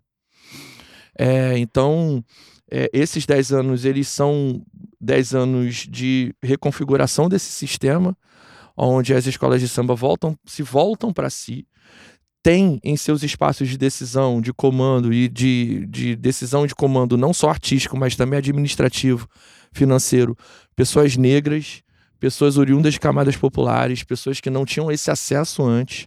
Então a festa muda de mão e muda de cabeça. Isso também ajuda na hora de, da escolha de na escolha de desenvolvimento de um enredo mais adequado à, Você quer dar resposta à escola de pauta de samba. hoje? Oi? Você quer dar resposta à pauta de hoje? No Twitter? Usa o espaço, canalha, usa o tá? espaço. Eu Aproveita que é- você já está. É, tu É, já tá Odara, tu já eu tá fui- Odara. já tá. Odara, Eu Bete Bro. fui, eu fui chamado de, de ofensivo, de é, intimidador, né? Uhum. Por uma pretensa personalidade do carnaval, personalidade que eu nunca tinha ouvido falar. verdade, que nem é do Então carnaval. não é personalidade que nem é do carnaval. Não é do carnaval, personalidade de porra nenhuma, coisa como nada. Então, não dá palanque pro otário, não. Vamos continuar na É conversa isso. aqui, que é, que é o que importa. É, Mas eu acho que é isso, amigos. A gente hoje está num, num processo diferente, porque a festa mudou de mãos. É, a... Pessoas que antes não estavam nesses espaços agora estão. Pessoas que são empoderadas por anos de políticas públicas voltadas para a educação, voltadas para acesso e permanência na universidade, para acesso e permanência no mercado de trabalho. Então essas pessoas, elas se empoderam, se formam e se formam enquanto cidadãos mesmo, né? Para ocupar esse espaço de uma maneira ampla, plena, para agora ela conseguir pensar o enredo fazendo conexões, não pegar algo e chapar aquilo na avenida, como a gente viu em algumas escolas esse ano. O Leandro pode falar com mais propriedade que eu. É, são, e, e essa- essas novas cabeças hoje pensam a festa de uma maneira completamente diferente e que me agrada muito. Acho que é um caminho sem volta. E te fazer uma pergunta. Até que ponto você acha que, majoritariamente falando, claro, tem as suas exceções, principalmente as escolas de fora da capital, e essa é uma realidade, né? Uhum. Financeiras, as escolas de fora da capital têm uma condição melhor do que as de dentro. Até que ponto você acha que a dificuldade financeira reaproximou, vamos dizer assim, o carnaval da sua essência nisso, no enredo? Eu acho que é, é a materialização da coisa do carnaval. Né? Essa madrugada eu estava embriagado. Graças- no meu, Não creio. No meu samba da, da- Ah. do Paraíso Tuiuti. Conotativamente. Ah, você, ah, Conotativamente. não era literal. Não era, não era. Ah. Infelizmente não era. Estava conotativamente embriagado no, no samba da minha Mas hoje Paraíso você vai estar Tuiuti. literal. Ah, agora eu já tô a caminho, Tomara, né? graças Já a tô Deus. trabalhando nesse sentido. Bonito. Tá fazendo um pouco por onde, né? Porra, Mas Pelo amor de Deus. E já estou, tava ali embriagado no é lá, é lá, é lá. Não Uhum. conseguia parar de fazer é lá, é lá sozinho. Ensandecido. Exatamente. E essa parada me tocou que eu falei assim, pô, samba enredo. E essa é uma, essa é uma justiça já feita, uma opinião que eu já tenho há bastante tempo. Que eu acho que samba enredo tem que ter peso dois. É a opinião impopular que eu tenho sobre o carnaval, porque é escola de samba. Então, tu fizer um samba merda, eu acho que a escola tem que ser punida por fazer um samba merda. Ou pelo menos quem faz o samba bom tem que ser privilegiado. Mas esse é outro ponto. Eu acho que o enredo. Se samba enredo tiver peso 2 e comissão de frente não for julgada, eu topo.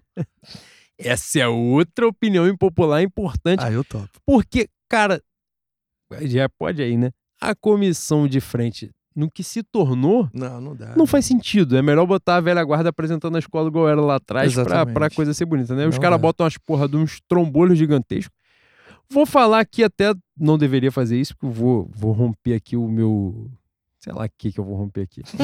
Mas falar da Ah, minha mocidade rompe- independente Padre rompia, Miguel, a rompia. gente tomou uma canetada em comissão de frente. A comissão de frente da mocidade, eu acho que foi um símbolo do que aconteceu com, até com outras escolas mesmo, porque várias escolas tomaram canetada violenta e, vamos pontuar aqui, tomaram com razão. A, a coreografia, o, o conjunto, comissão de frente, tudo aquilo que estava junto, a dança era maravilhosa, que era a responsabilidade do coreógrafo Isso. o tripé não tinha nada a ver com a dança que estava ali. Então, o que aconteceu com a mocidade aconteceu com várias escolas, várias tomaram canetada e tomaram com razão. E eu espero que tenham tomado de uma forma pedagógica para do tipo ano que vem não façam esta porra. Exato. Várias escolas fizeram isso, uma comissão de dança linda, né, que era em tese o que, o que se busca, né? Ou você tá é, a o- comissão de frente, por exemplo, ela não tem a obrigação de apresentar o carnaval da escola, não tem a obrigação de contar o enredo todo numa coreografia Exato. ali. Ela, ela introduz o desfile. É Exatamente. basicamente isso. E a coisa foi se perdendo ao longo do tempo, né? Fica aquela obrigação de tu tem que ter uma mágica, tem que ter um segredo, uma porra diferente, surgiu um bagulho, né? É, a gente, agora posso falar também que agora está na sua escola, não está na minha, mas com todo respeito aos profissionais. A comissão marcante histórica da Mocidade de 2017, né, que é o Aladim, a comissão é normal. Uhum. E tem um cara no tapete. Uhum. E o bagulho ficou mágico, Uhum. por causa da. Que aí ornou com o desfile todo, que foi muito bonito e tal, beleza. Mas se não tivesse o cara no tapete, entende? Não era um negócio, porra, transcendental, Isso. como foi. É. E assim, e aí fica aquela busca, a comissão segredo, né? O casal segredo, como eles são chamados até hoje, né? É, de, de tudo isso sempre tem que ter uma coisa mirabolante, uma É. parada transcendental. E, e aí perdeu o caminho. E eu acho que isso aconteceu com as escolas, no geral. Né? Ficou aquela coisa assim, os abre-alas agora, com né? todo abre-alas agora tinha três carros acoplados. Uhum. Pra quê? Uhum. Entendeu? Por Uhum. quê? E aí você faz três carros acoplados e o último carro lá vem um carro da intendente pra entrar. Entendeu? Então, assim, Ah, você É, Portela. rola um desequilíbrio no carnaval. E isso que eu ia te perguntar, falei essa porra toda, desabafei o meu peito, pode dizer. Até que ponto você acha que a falta de dinheiro estimulou é, essa busca, a busca pelo conhecimento, de fato, né? E não mais essa parada do, do enredo, o enredo CEP, né? O enredo patrocinado. É porque a, quando a escola faz, por exemplo, eu tenho, eu tenho muito viva a minha raiva com Mangueira quando ela fala do frevo no ano do centenário do Cartola, por exemplo. Porque o governo de Pernambuco investiu o dinheiro na escola para a escola falar sobre o, o frevo, etc. Isso é, um, isso é um exemplo claro de, de como a escola privilegia o dinheiro que vai receber, porque precisa fechar a conta para o carnaval em detrimento do artístico. Agora, nesse momento que não tem o dinheiro de fora para fechar o carnaval, você só tem o artístico. E aí você precisa rebolar por outras maneiras. Algumas escolas têm, é, digamos, maneiras criativas de fechar a sua conta, de alguém investir e etc. Criativo. Criativo foi um bom eufemismo. Você foi bem. Né? Obrigado. Foi bem. Foi- Ficou criativo, né? Ficou criativo. Ficou criativo. E ninguém vai entender. Isso, vai passar batido. Pode Vai, ter né? Vai, Tá. vai, vai, com certeza. É, algumas escolas têm, é, enfim, subvenção do jogo do bicho, tem outro tipo de subvenção. Ah, em algumas escolas a milícia está muito presente, o tráfico está muito presente, e isso precisa ser dito. É, mas tem escola que nem isso tem, né? E que, e que também fica a E que faz mercê- falta. Porque no hiato do poder público, faz falta. Fica à mercê desses caras, exatamente. Ué, é, precisa, precisa ser dito. Fica à mercê desses caras, porque precisa fechar o carnaval. É, então, eu acho que é isso. Falta. Eu acho que hoje, para a escola de samba, não falta muito artisticamente falando. A gente tem as pessoas certas, nos lugares certos, que precisam burilar uma ou outra coisa. É, não acho que, que as empresas vão voltar, é uma avaliação pessoal que eu faço, não acho que as empresas vão voltar a médio prazo, caso a, a economia se reaqueça, e a gente viva uma, um novo boom, como a gente viveu ali nos anos 2010. Empresa, você tá falando em é, enredo patrocinado? É, Eu não acho que a gente vai voltar àquela época, não. Tomara. Não, não daquela forma. De falar de iogurte de uma maneira enviesada, desvirtuada, Rock in malucada. Rio, falo da minha escola. Rock in Rio. É, não. Acho que to- todas as escolas tiveram contato com uma coisa que é, é uma situação que, que fica um- uma questão alienígena até, né? Total. Porque você chega ali e fala assim, pô, essa porra não, não, não orna com isso aqui, não Exato. tem como. O, o enredo da BG falou sobre Guiné Equat- Equatorial foi muito massacrado por Guiné Equatorial ser uma, Uma ditadura. uma ditadura. É, E e foi é, campeão, né? é muito, muito, foi muito massacrado porque a Guiné Equatorial é uma ditadura de pessoas negras, né? Um- um- Africano. Um, país, exatamente. É, se fosse outro tipo de, de, de, de regime de exceção mais embranquecido, talvez as pessoas não tivessem esse peso todo na mão na crítica. Mas eu entendo que a crítica é pertinente, né? E a gente precisa estar atento a esse tipo de, de investimento. É, mas ainda assim, é uma história que você consegue carnavalizar com certa tranquilidade. Sim. O iogurte, da maneira como o, o projeto foi vendido, o enredo foi construído, pô, é uma grande loucura. Rock in Rio é muito difícil de você carnavalizar. Não, eu falo, eu conversando com o Pedro já troquei muito essa ideia.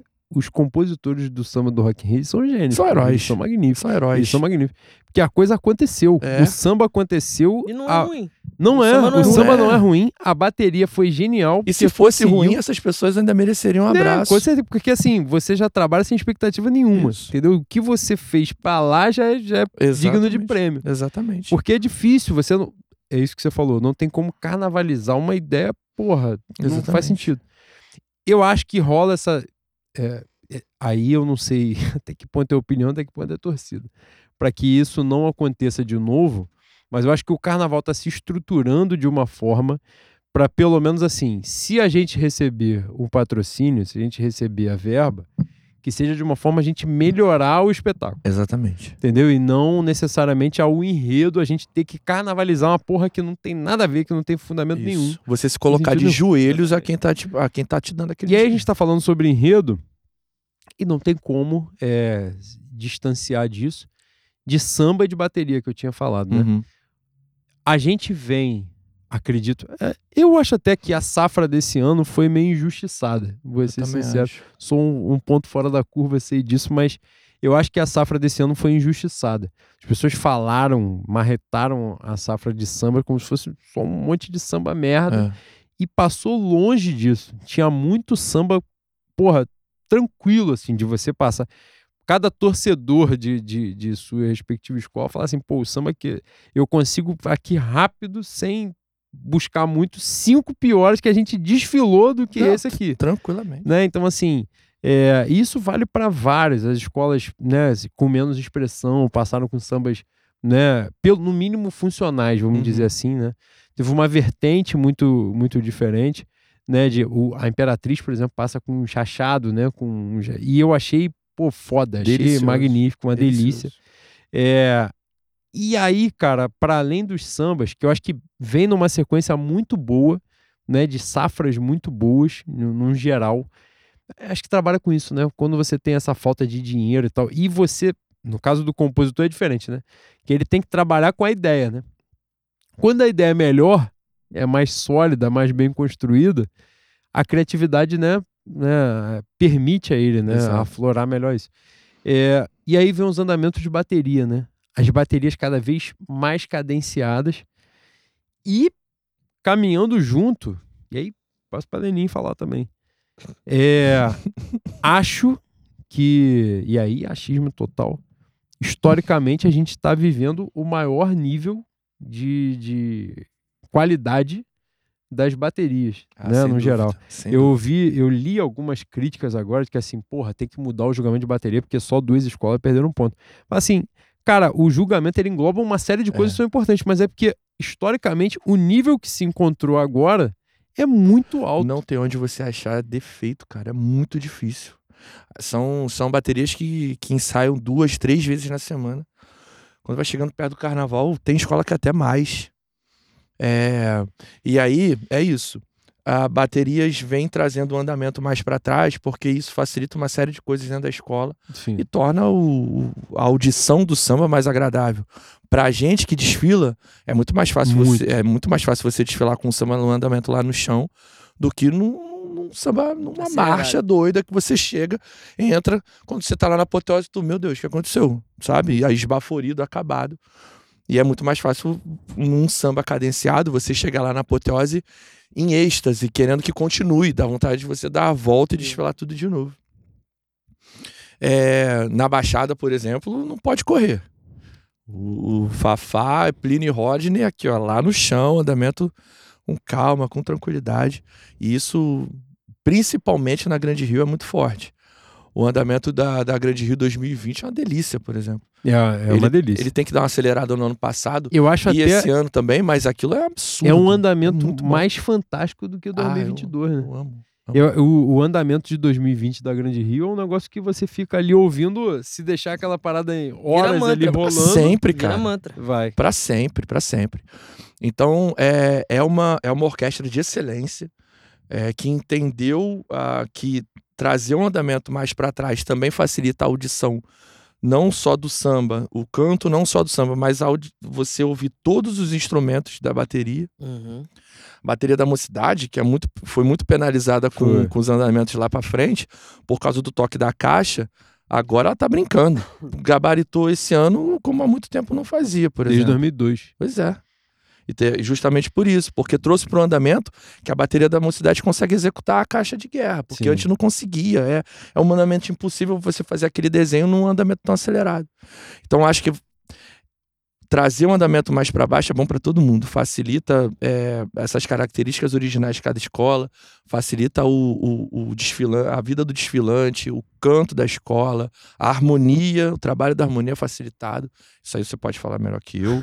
Então é, é bom para todo mundo, bom para todo mundo. Quer E você quer falar alguma coisa sobre Cara, eu não carnaval? quero falar de nada, eu sou do rock, Não, mano. agora. Não, a gente tá falando, a gente tá falando sobre aspectos, aspectos gerais. Isso. A gente... E aí, aspectos gerais. Já perguntei pro Marcelo, vou pra você então depois, se você quiser, você passa pra ele.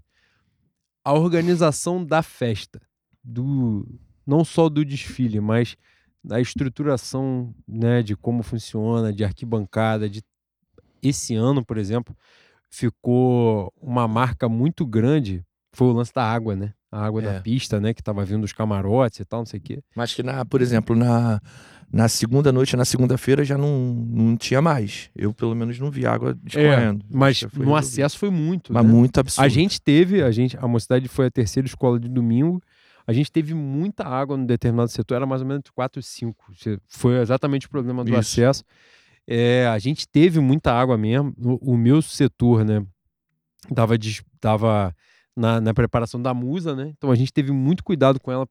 Pô, já aconteceu várias vezes nas escolas a musa Ah. cair, né? E tal, a gente tinha muita preocupação. Mas precisou a Denadia, porta-bandeira da Tijuca, Foi quem dar uma é, entrevista na Globo, ao vivo, depois do desfile, pra na segunda-feira secarem aquela porra Sim. e aquilo não mudar. E você, Boi, que é um cara que tá na festa, na Sapucaí há sei lá quantos anos, você Desde tá sempre 2005. É, e pô. desde 2005. E você vai nos quatro dias, que é importante pontuar, no acesso e no especial.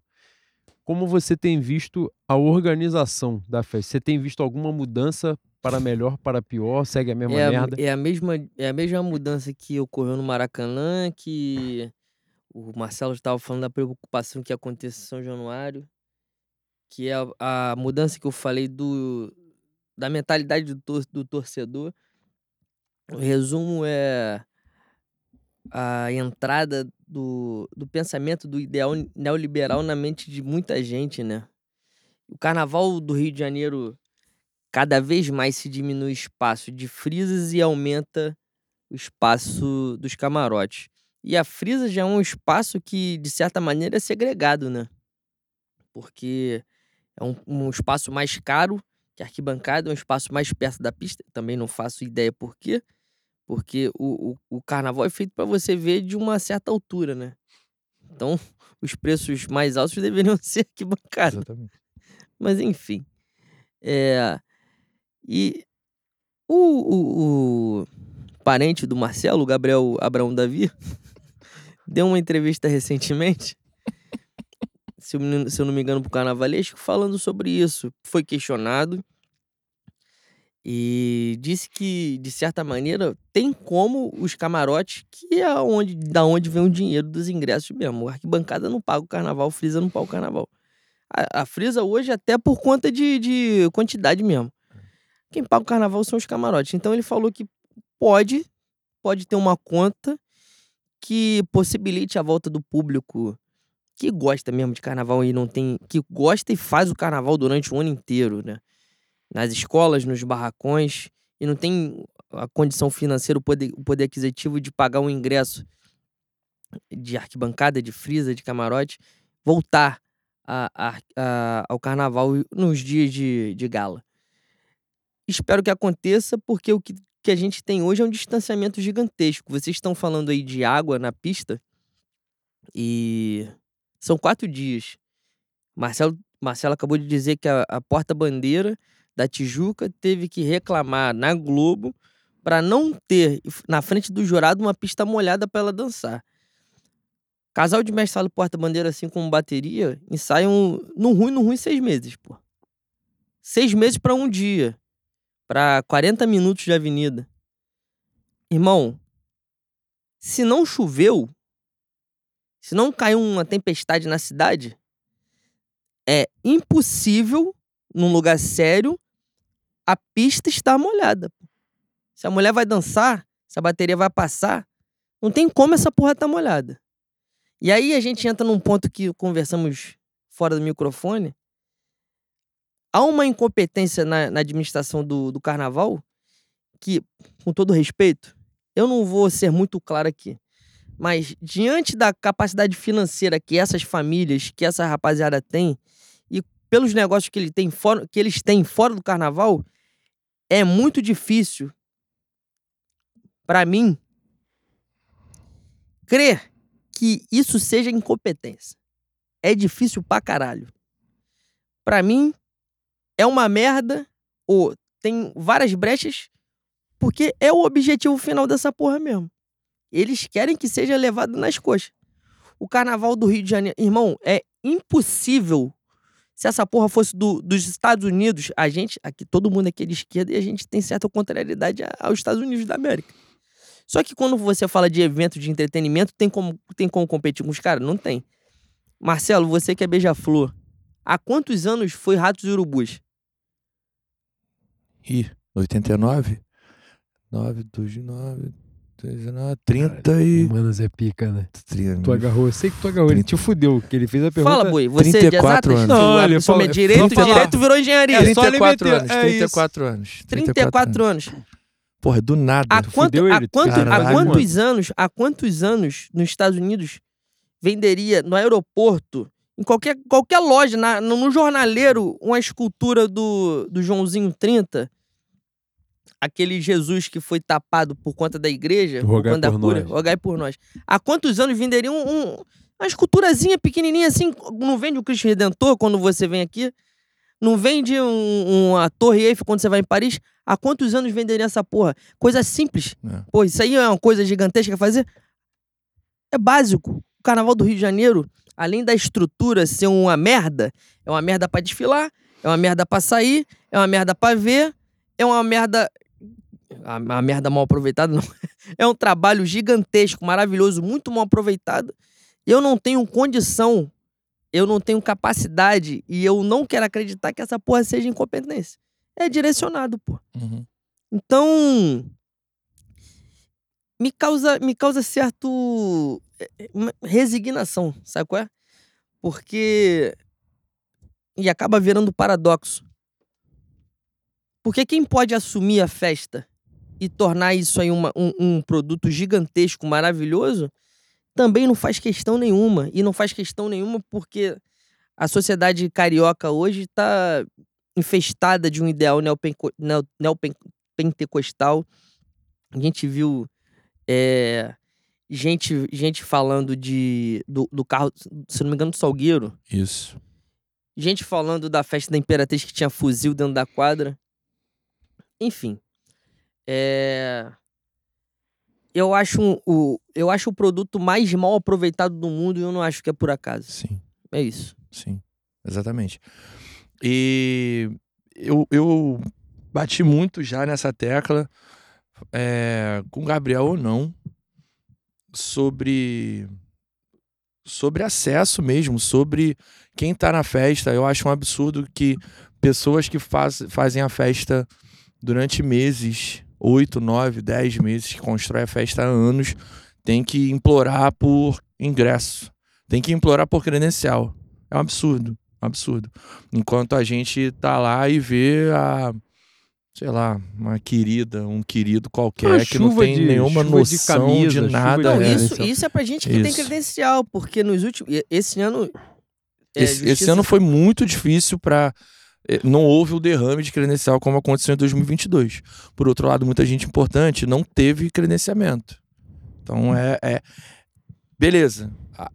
Teve um, teve um, fecharam a torneira, maravilha. É, acho que esse é o caminho. Mas agora eu acho que também é importante, num passo seguinte, bu- ajustar a sintonia, Sim. né?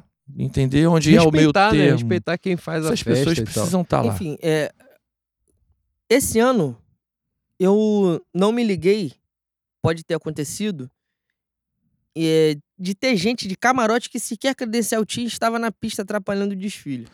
Teve um no- na quinta-feira à noite. é, foram vazadas algumas imagens de.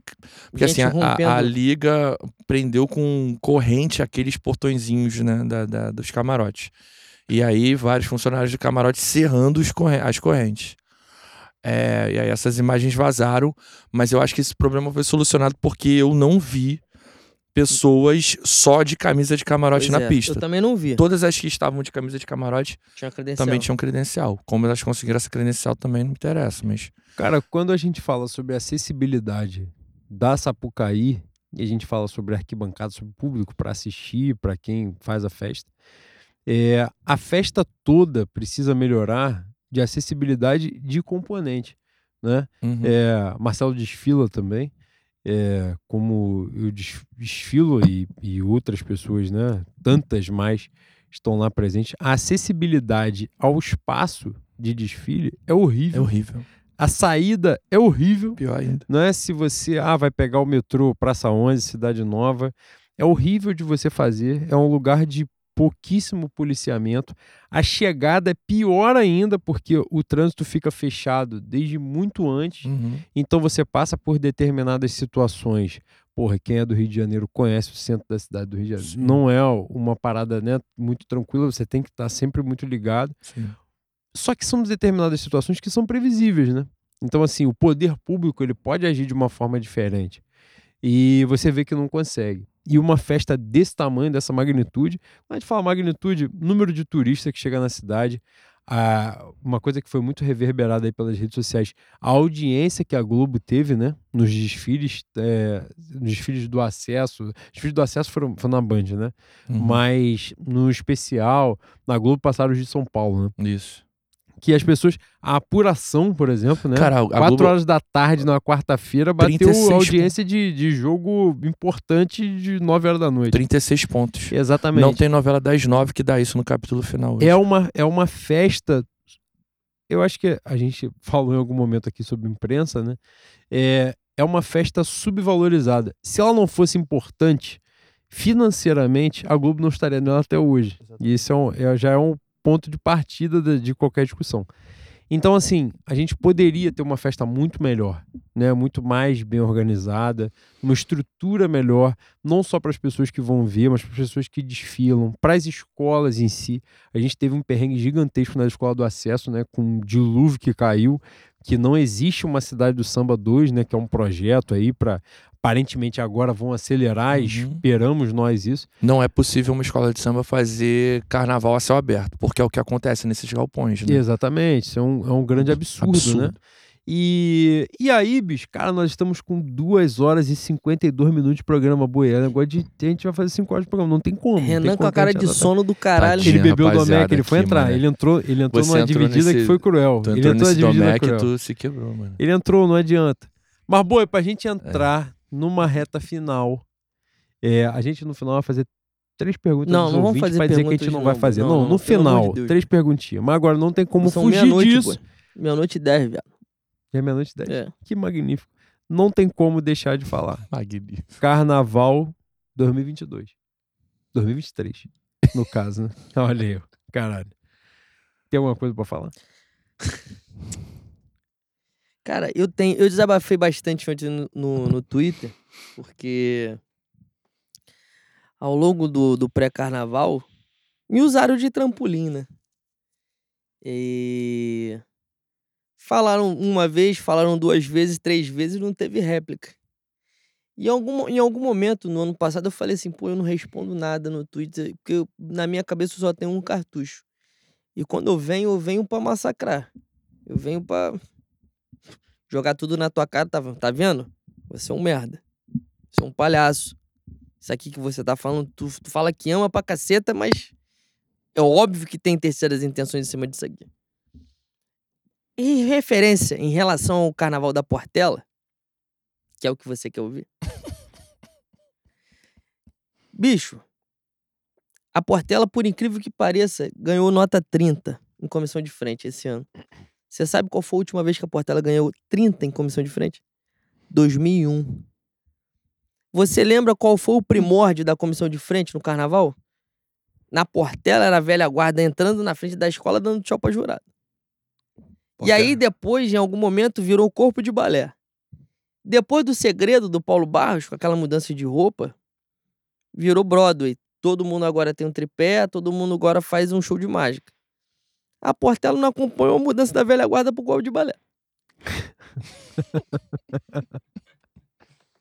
E aí, esse é o primeiro ponto. A Portela já entra desconta- descontada na avenida, a gente, a gente tendo que torcer pra todo mundo se fuder em algum quesito pra gente disputar carnaval. A Portela. A Portela. Eu não tô falando sem desmerecer outras agremiações, mas guardada a devida proporção, eu não estou falando da, da Renascer de Acarapaguá, do, do Arame de Ricardo. Estou falando da Portela. Uma escola emblemática e um, um, um símbolo cultural para a cidade de São Sebastião do Rio de Janeiro para o Brasil.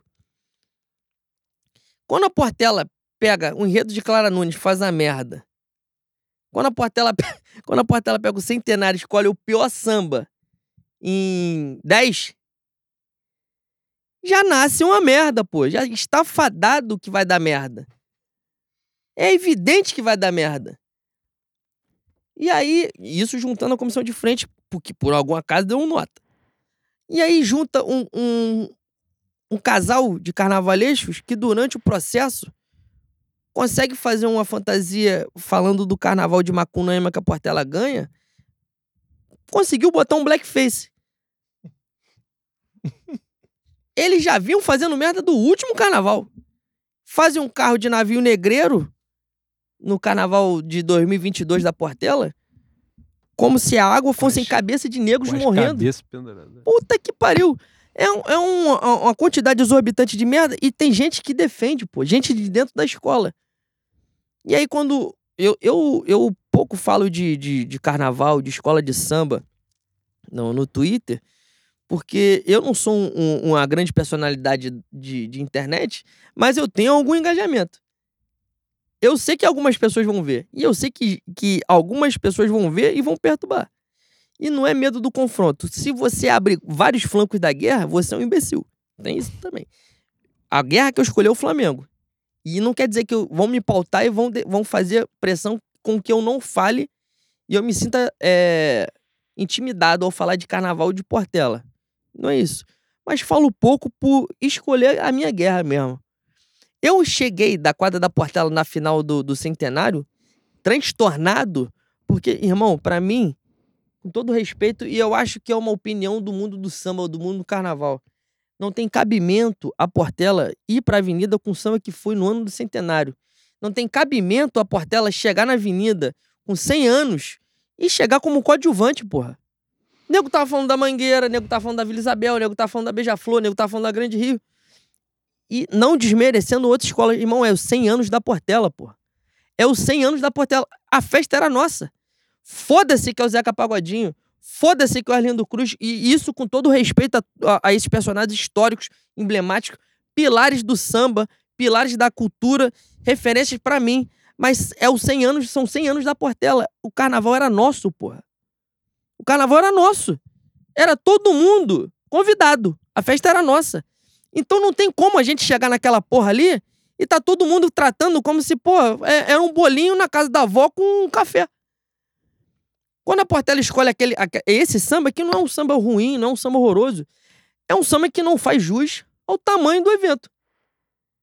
Quando eu fiz um fio, eu cometi o erro de chegar bêbado, transtornado em casa, fazer um fio e ter um palhaço que quer tapinha nas costas, que tá usando a porra do, do, do Twitter pra trampolim na- em dentro da escola, falar, gravar um vídeo, grava um vídeo no setor da bateria, fala assim, ó, tem gente que fala que é museu, que a Portela é museu, que a Portela não quer disputar, mas olha aqui quem é a escola. Aí faz um- gira o celular assim, num setor que é pequeno da quadra, tem meia dúzia de gato pingado pulando, a Portela está feliz. Aí vem o vice-presidente, retuita, fala assim: quem esteve presente gostou do resultado. Porra, boi, com todo respeito, posso ser sambeiro pra caralho. Posso nunca ter feito parte de um processo de carnaval. Mas alguma coisa dessa merda aqui eu entendo. Alguma coisa eu entendo. Tanto é que em janeiro eu postei e falei lá, ó, pra mim quem vai ganhar o carnaval é a Imperatriz Leopoldinense. Alguma merda eu entendo. E aí a carteirada, quando, quando dá a carteirada e fala assim, respeita quem é escola, respeita quem faz parte do processo, é quando a, a água bate na bunda e o que era mérito vira demérito. Porque você fez parte do processo, você esteve lá dentro o tempo todo, você viu que a merda estava acontecendo e você não tomou uma atitude. Você não tomou atitude dentro da escola, que provavelmente você devia estar babando o diretor, e você estava fazendo patrulha na internet, prejudi- prejudicando, não, né? Comentando, perseguindo quem, prejudi- quem criticava a Portela. Quem criticava o processo de carnaval da Portela. Falando que não era portelense, falando que não sabia o que estava acontecendo, falando que não entendia porra nenhuma. Amiguinho comentava falando que era sambeiro. Ontem tava puto. Ontem tava puto. Pedindo cabeça de todo mundo. Adianta, irmão? Adianta? Não adianta, né? Não adianta. Então, é óbvio que esse tipo de gente não é o culpado real. É óbvio. O culpado, os culpados, são pessoas que têm a- a- o cetro na mão, que têm um comando e não fizeram porra nenhuma. Prejudicaram a escola, escolheram o pior samba, agem como se soubesse muito mais de samba, muito mais de portela que todo mundo. Entram num processo da escola que, se, se não tivessem levado ao Oló, o nosso comandante de reputação ilibada, idônea, estaríamos disputando a porra do carnaval. Ah, como, como ele foi, né, Botar na, ejetado. botar na capa de exibição, boy, aquela foto do, É, do como- Jesus abraçando Como ele foto. foi ejetado do planeta Terra, ficou lá essa rapaziada. Irmão, é, é um. É uma quantidade de erro tão grande, tão grande. Pra você ter uma ideia, eu não sei se essa porra é verdade. Reza a lenda que no ano da Clara Nunes, o presidente queria Clara Nunes, a Rosa Magalhães tinha o, o enredo de modernismo, era, virou um cabo de guerra, não se resolveram, vão fazer a Clara Nunes dentro do modernismo. E saiu aquela merda. Ou seja, dois enredos que eram campeonatos certos da Portela, feitos de maneira assim, você pode fazer de uma maneira de mediana pra boa. A Portela não precisa de suntuosidade. A Portela não precisa ser faraônica. Se a Portela for faraônica, se a Portela for suntuosa, é a mesma coisa que a, a, a, a Mangueira, o Salgueira, a Beija-Flor forem faraônicos, foram suntuosos. Não tem competição, não tem equidade, pô. Porque são quatro escolas com comunidade. São quatro escolas com, com dinheiro, com enredo, com samba, fudeu. Não tem competição. São as quatro o resto. Cagaram dois enredos que não tem como voltar, porra. E aí você reclama, tu é chato, você não é escola, você joga contra. Porra, irmão, com todo respeito, se você não tiver. Eu, falei, eu escrevi essa porra ontem. Se você não tiver num exercício de automamação, você vai ver que essa porra vai dar merda. Vai dar merda, é fácil. É fácil. Fatalidade é a, porra da, da, da cabeça da Lucinha, da fantasia cair.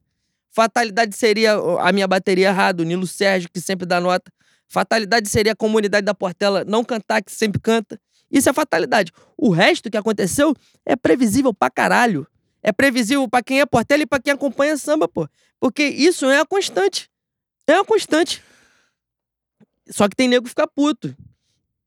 E fala assim, pô, eu amo demais, eu sou muito escola. Se você ama demais, se você é muito escola, você ama demais de uma maneira burra, você é muito escola de uma maneira burra. É isso. Eu espero que a Portela não tenha que cair para que as coisas mudem. Eu espero que também não tenha que gente morrer para que as coisas mudem. Porque não é possível. Não é possível que a, a, a gente continue num, num, num processo. O mundo andou 30 anos e a Portela continua em, em 80, 90. É ridículo, caralho. É ridículo a Portela, essa escola, depender que as outras errem pra gente disputar carnaval. É pra ficar maluco, pô. Quando escolhe um samba merda, como escolheram esse ano, fudeu. É óbvio que a Portela já, já tá com dois, dois, dois quesitos descontados. Isso se não der merda na harmonia, da escola não resolver cantar, porque acho difícil também. Esse ano foi prejudicado por conta do, do problema da, do carro. Mas enfim, falo pouco de carnaval porque eu sei que eu tenho um discurso um pouco ácido, ainda mais depois que eu bebo. Isso pode encurtar minha passagem no planeta Terra. Talvez não seja muito bom, mas, bicho, o que eu falei aqui, eu tenho certeza que reverbera no coração e na mente de todo mundo que acompanha carnaval minimamente. E tem outra coisa, a Portela tá virando América. A Portela tá virando América. Todo mundo quer que a Portela ganhe alguma porra. Pô, a Portela foi bem. Eu tenho ódio disso. Tenho ódio. O mundo do samba não é um mundo como o do futebol. Não é um mundo que tem uma rivalidade muito grande e eu espero que nunca seja assim. A coisa mais linda é, é uma escola receber a outra, é o, o Marcelo, que é beija-flor, botar a camisa da Portela, da Mangueira, da, da Mocidade, é eu botar a camisa do Império Serrano, da Mocidade, da Beija-Flor. Isso é lindo. Caralho, mas quando te trata com café com leite, não existe, mano. Me transtorna. Me transtorna porque eu também acho que as vivências, elas acabam criando uma simbiose. Eu não consigo desassociar também o futebol do samba. Porque quando faz a porra do joelho, é uma competição. E quando te tratam com café com leite, é óbvio que você não tá disputando, porra. É óbvio. E não tem como uma, uma escola do tamanho da Portela não competir. Esse é o meu ponto, desabafei de novo. Não gosto de desabafar, porque eu sempre estou bot- botando essa encarnação fantástica que está em curso, em risco. Mas é essa porra aí. Quer falar alguma coisa, Marcelo, sobre o Carnaval 23? Pelo amor de Deus, isso aqui, né, bicho?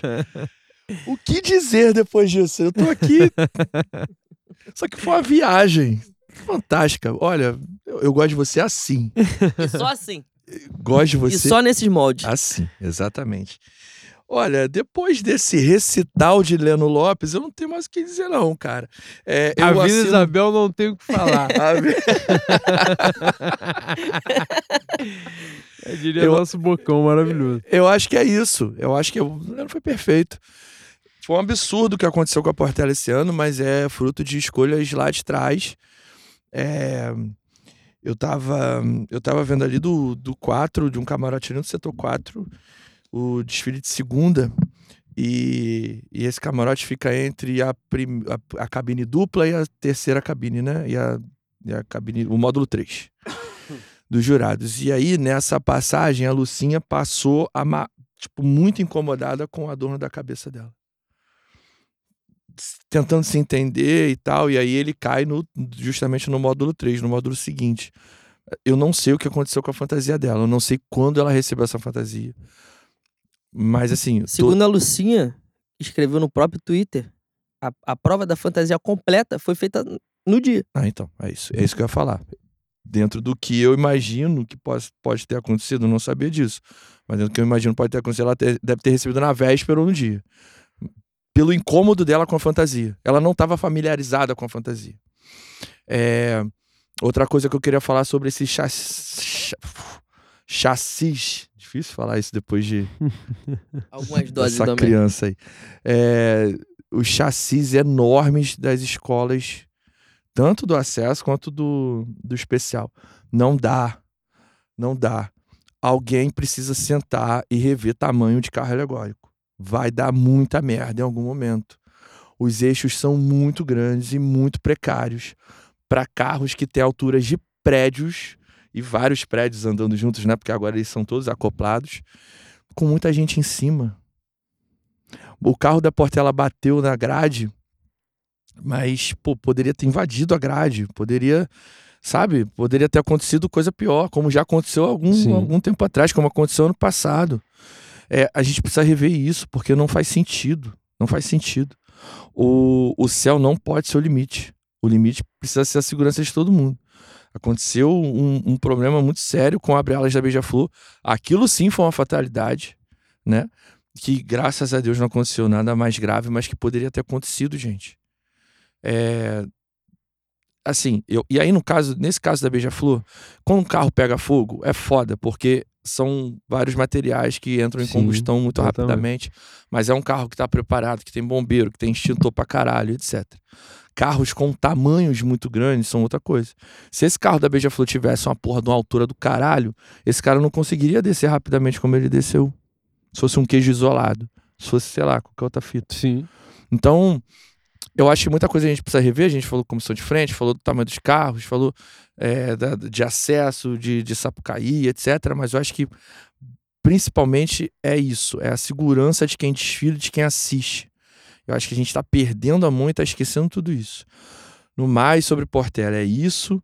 E sobre Beija-Flor, que eu acho importante falar. é, acho que foi um carnaval muito legal pra gente. Eu gostei muito do processo dele. É um processo que me deixou muito satisfeito, que começou lá em julho. É, Fiquei muito feliz, tenho muita confiança no Mauro, tenho muita confiança no André. Eu acho eles dois gênios, dois gênios.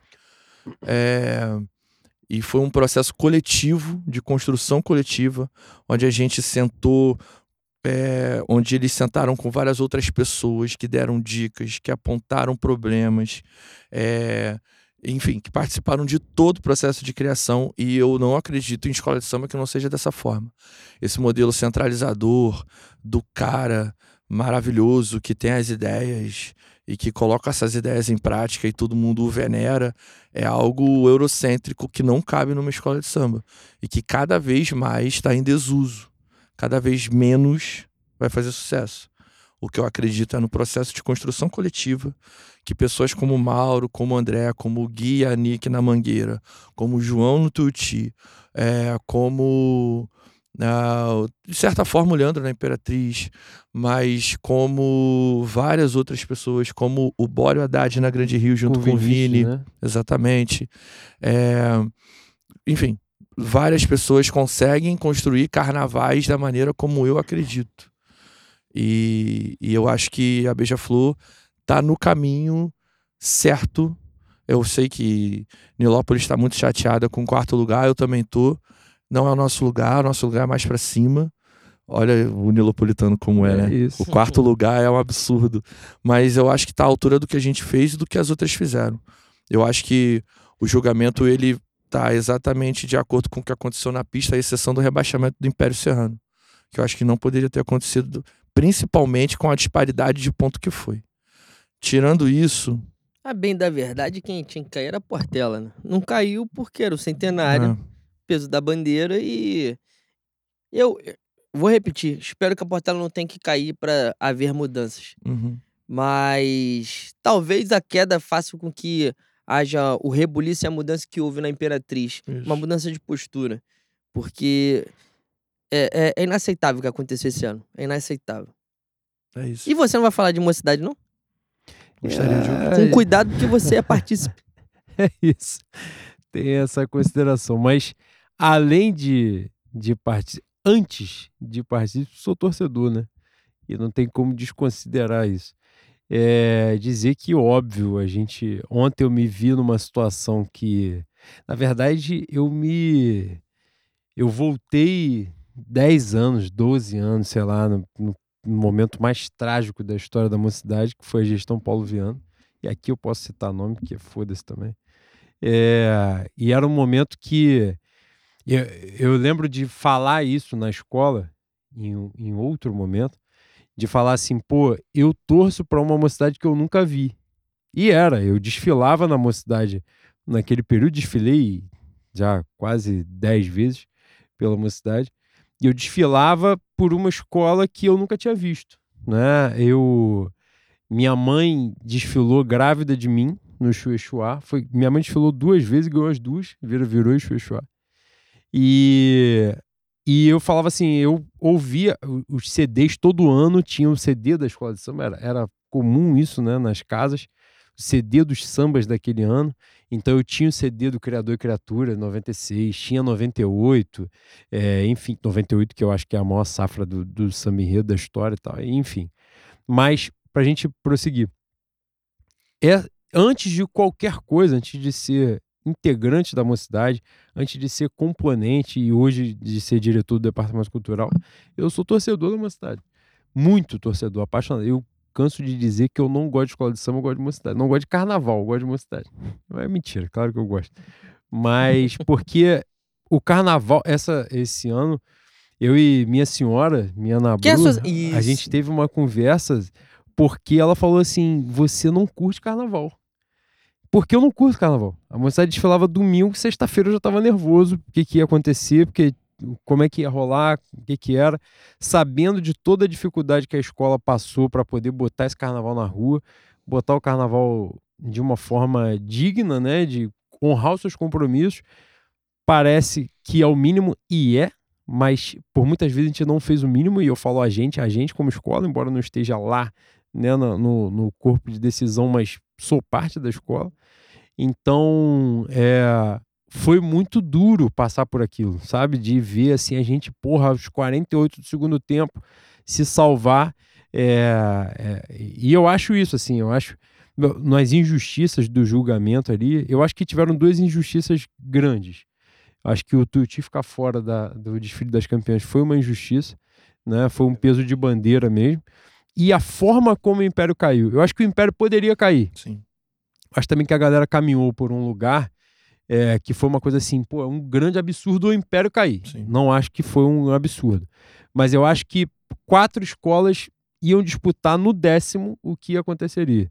Tijuca, Portela, Mocidade e Império Serrano. E aí, no julgamento, a coisa poderia acontecer. Sim. E nitidamente não. Algumas escolas foram. Eu acho que a mocidade foi julgada do jeito que ela deveria ser julgada. O Império foi julgado de uma forma mais pesada do que ele deveria. E Portela e Tijuca não foram julgados da forma como deveria. Mas no final das contas, aconteceu. E tem questão política também que a gente não vai Uhum. desconsiderar. Uhum. E outra coisa também importante. Nesse ponto que eu falei ontem, né, de, de o que aconteceu ontem, a gente fala assim, ah, não sei o que lá, Portela, Tijuca, cara, com todo respeito, todas as escolas grandes já passaram por esse momento de serem defendidas na bandeira mesmo. E isso aí, a Mocidade de 2009 teria que ter caído. A Mocidade no ano passado fez um desfile, a Mocidade ficou a um décimo, dois décimos, não estiver enganado, de voltar no Sábado das Campeãs. Então, assim, isso daí não tem como a gente ficar apontando o dedo no Império Serrano, que está, né, com razão, nesse momento, se, se considerando injustiçado, no acesso Isso. Não é? Se prevaleceu de, de, de Piranha, é, Santa. Cruz, Cubango e tal. E no outro ano, pior ainda, porque Isso. desceria para intendente, Isso. não é? E, enfim, então, assim, são coisas que acontecem, infelizmente. Mas sobre a mocidade em si, eu acho que você tocou num ponto. é, as escolas têm as suas peculiaridades, mas você tocou num ponto que, para mim, hoje é muito importante na escola. É, eu acho que a gente vem de um, num processo interno de melhora. A gente já teve momentos mais, como é que eu vou dizer, mais obscuros no sentido de você não ter contato com a realidade. Hoje eu acho que as pessoas estão mais dispostas a ouvir do que em outros momentos. né? É, é, mas esse processo ainda é feito muito de cima para baixo. E ele precisa ser feito de uma forma mais participativa, de uma forma mais descentralizada, vamos dizer assim, sabe? Tem muita gente, é, e aí não falou apenas como meu, é porque quando você tá dentro, você consegue ter uma percepção diferente. Tem muita gente que toma paulada que, assim, a real, bicho, é que se não fosse essas pessoas, sabe-se lá que porra tinha acontecido. Na verdade, se sabe o que teria acontecido, né? É, e seria, pra gente, um- uma vergonha histórica, né? É, de ser uma das poucas escolas que chegaram ao grupo especial e nunca descenderam.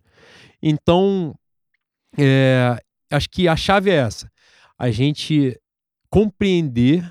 Porra, tem um momento de. Eu lembro que de manhã, na quarta-feira, eu tava assim, caralho, se a gente não cair hoje, eu tava realmente muito nervoso. Eu falei assim, porra, um domé que eu vou ter que tomar.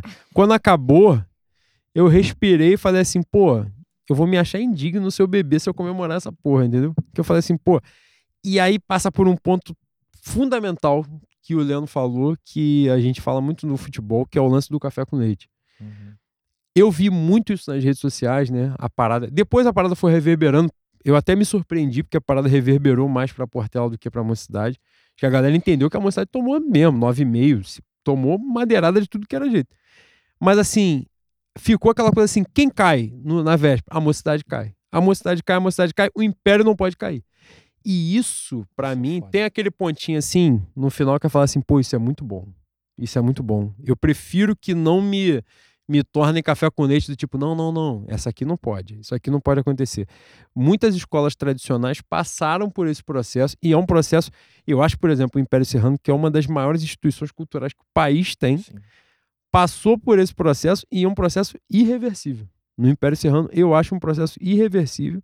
O Império Serrano teve dinheiro, teve força política de alguma forma e esse processo não se reverteu não mudou, porque isso é foda. Quando você chega num ponto café com leite, a gente falou aqui nesse programa de Flamengo e Vasco, o Vasco não entrou na parada do café com leite, mesmo no momento de dificuldade. E isso é fundamental até pro Vasco voltar. Uhum.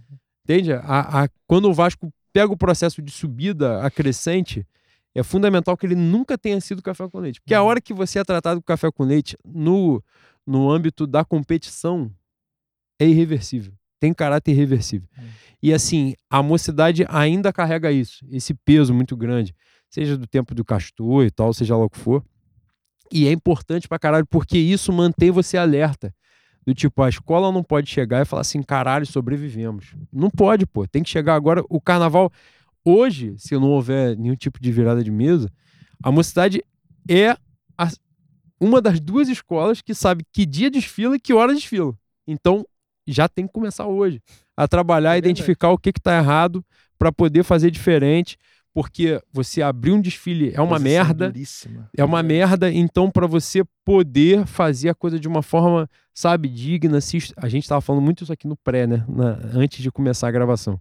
Se estruturar, Uhum. se organizar como escola, é, é, é a maior instituição cultural da zona mais populosa da cidade do Rio de Janeiro. E eu bato sempre nessa tecla, porque eu acho que algumas escolas, todas as escolas têm a sua importância, mas algumas escolas têm um peso muito grande. A Mocidade, por exemplo, né, carrega a responsabilidade de ser a quarta maior torcida do Rio de Janeiro, atrás de Portela, Mangueira e Beija-Flor.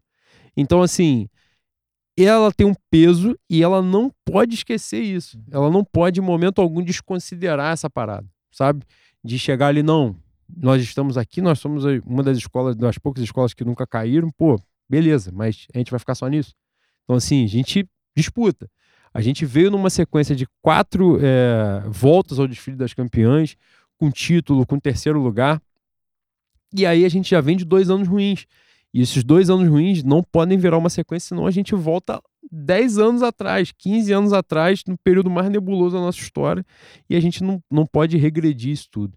Então, assim, para fechar isso, dizer que ontem foi um dia de alívio, mas nada para celebrar, absolutamente nada para celebrar, mas que a gente possa agora olhar para dentro, melhorar os processos, sedimentar aquilo que deu certo. E eu acho que eu tenho percebido nas coisas que eu tenho ouvido de que as pessoas estão reconhecendo o valor daquilo que deu certo e agora trabalhar para mudar o que deu errado para a gente poder fazer uma coisa diferente. Dito isto, cada um fez o seu digno desabafo, né? é, Cara, a- sobre a questão. O- bonito, tá? São, São 3, três horas e 21 minutos dessa, dessa gravação. Batemos o recorde com algum lastro em quase uma hora. Talvez aqui esteja o embrião de um podcast que, é- que esteja sendo mal aproveitado, né? Porque a Exatamente. gente falou de futebol, a gente falou de samba. Talvez tenha um, um É. projeto novo aí que não tenha no- uma relação clubística, sambística diretamente, mas que a gente fale de cidade, porque eu achei que a, a coisa foi diferente hoje, Foi. Boi. Foi xadrez verbal isso É, aqui. foi Vocês falaram no início que ia ser o E- xadrez e verbal fala- e é, foi. e foi. Não sei se as pessoas vão ouvir tudo, não sei se as É. pessoas vão, vão até o final, Vão xingar vão a gente. gostar. É. Mas eu gostei e eu acho que a gente tem que ter uma reunião de negócios. É engraçado que a gente falou de, de. fez uma prévia de Flamengo e Vasco, mas do Flamengo e Vasco que vai acontecer semana que vem, a gente, A gente não não falou porra nenhuma. Quem vai jogar, quem vai entrar foda-se. foda, também é um jogo é, desimportante. menor, porque Desimportante. provavelmente vai ter outro mata-mata. Exatamente. e já na semifinal. Caralho, a gente não falou nada do jogo mesmo. Exatamente, mas é isso, cara. Foda-se. Olha E só. é isso. Pra gente encerrar, Marcelo, agradecer. Não sei como agradecer pela sua presença, pela sua disponibilidade, seu carinho de estar aqui nessa empreitada insana de vir num ambiente desse de quatro pessoas de camisa do Flamengo e É. você de camisa do Vasco. O- Mas- o- a luz do estúdio tá vermelha. e por aí vai, rapaziada. Mas eu espero que você tenha gostado, espero que você tenha se sentido à vontade. E, porra, preciso nem dizer. O Boizinho também vai falar o que ele precisa falar pra você, mas as portas estão escancaradas pra você voltar sempre que você quiser e puder. Uma honra pra gente, um privilégio. Quem sabe, né, no mata-mata futuro aí, a gente possa fazer uma. É porque essa, ficou ainda mais forte. Porra, no dia seguinte Do- a apuração, do carnaval, né? Logo exatamente. depois do carnaval, Dois aí não, dias antes das campeãs. não teve Isso. como fugir, né? Não teve como fugir da, da pauta. Mas Exato. é isso, Marcelo. Muito obrigado, tá? Pelo carinho de Te verdade. agradeço, meu irmão. Tudo de ruim pro Vasco da Gama. Isso aí Ah. a gente não vai perder de, de vista. Tudo de claro, bom pra você, certeza. tudo de ruim Pra pro você, tudo de melhor. Isso, Você tudo de melhor. E a Beija-Flor também, com todo respeito à à minha madrinha, porra, né? Tiver que chorar alguém, caralho, pelo amor de Deus. vamos, deixar isso aqui. Ah, escola de samba não tem? Tudo bem. Claro, matei. Tudo bem. Matei. É. Mas, caralho, Não tem, Não. mas tem. como diria Leandro Lopes, na hora que virou o joelho, tem. né? Exatamente. É E isso. tem que ter. Exatamente. Paulinho da Viola tem um samba de Minha água taneira não pode voar a vida inteira mais baixo que um beija-flor. tem um samba desse. E É passa isso. por isso. Exatamente. Querido, é um prazer enorme ter você aqui como primeiro convidado de um projeto novo dentro do canal. O que a gente falou de você ser o primeiro não é por acaso. É, a gente tem afinidade com você. Antes de mais nada, o futebol é a coisa menos importante. A coisa mais importante dentro das menos importantes. E a afinidade que a gente tem, a visão que a gente tem de mundo coincide e nos aproxima muito mais do que as cores do futebol. Embora eu quero que o Vasco da Gama vá pra casa do caralho sempre. É importante frisar. Mas ter, ter você aqui na, no nosso bairro, na nossa Zona Oeste, que eu não sei como você chegou, porque você nunca veio. como você vai embora, eu sei. Cara? Mas enfim, querido, é uma honra tremenda. Você é uma referência, antes de mais nada, pra gente, como, como pessoa, como profissional, como sujeito homem, como torcedor do, do rival. Enfim. É, espero que tenha outros Flamengos e Vasco. Flamengo e Vascos. Não sei como fala um plural dessa porra. É Já meu, boi. também. Mas eu, o que eu falei aqui, boi, é verdade. Já falei pra ele. A gente tinha que fazer um podcast. Pode não ser um podcast quinzenal, pode não ser um podcast semanal, mas tem alguma coisa mal aproveitada aqui. A maneira que aconteceu não é comum. Sentar, e a conversar. gente, em algum momento, a gente vai sentar num bar pra ver se sai alguma coisa do papel. É isso. Mas é isso. Muito obrigado, querido. Irmão, que agradeço de coração, né? De coração. Muito, muito obrigado pela, pela lembrança. Fiquei.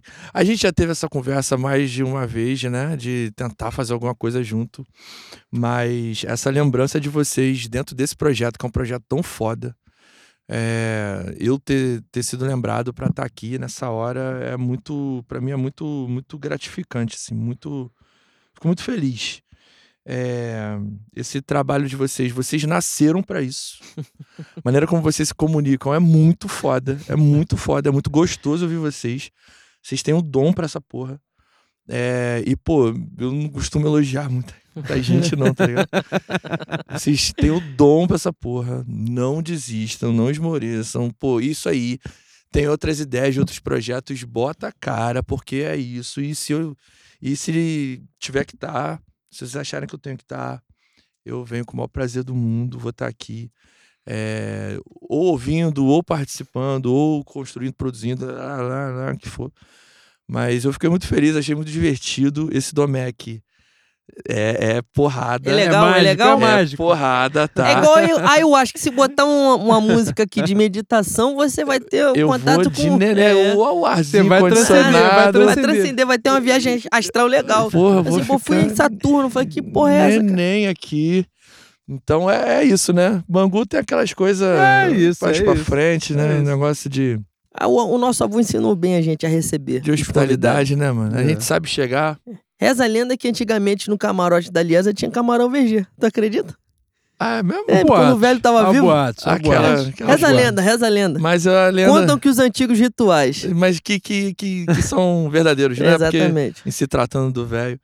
Mas, amigos, muito obrigado. De verdade, estamos juntos nas trincheiras da vida, nas é mais arquibancadas, nas passarelas de samba, É isso, é, nas rodas de samba e onde, onde for.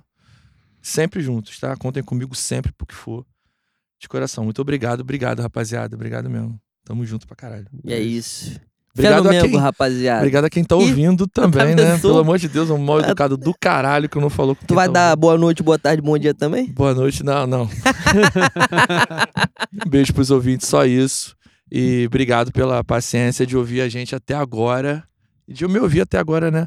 Sou um, sou um estranho nessa arquibancada, mas pisando nela com todo respeito, porque a arquibancada, a defesa da arquibancada, é um tema que é de interesse de todos nós, porque a melhoria do espaço arquibancada, ela vai ser uma melhoria para todos nós, independentemente do time, de qualquer coisa.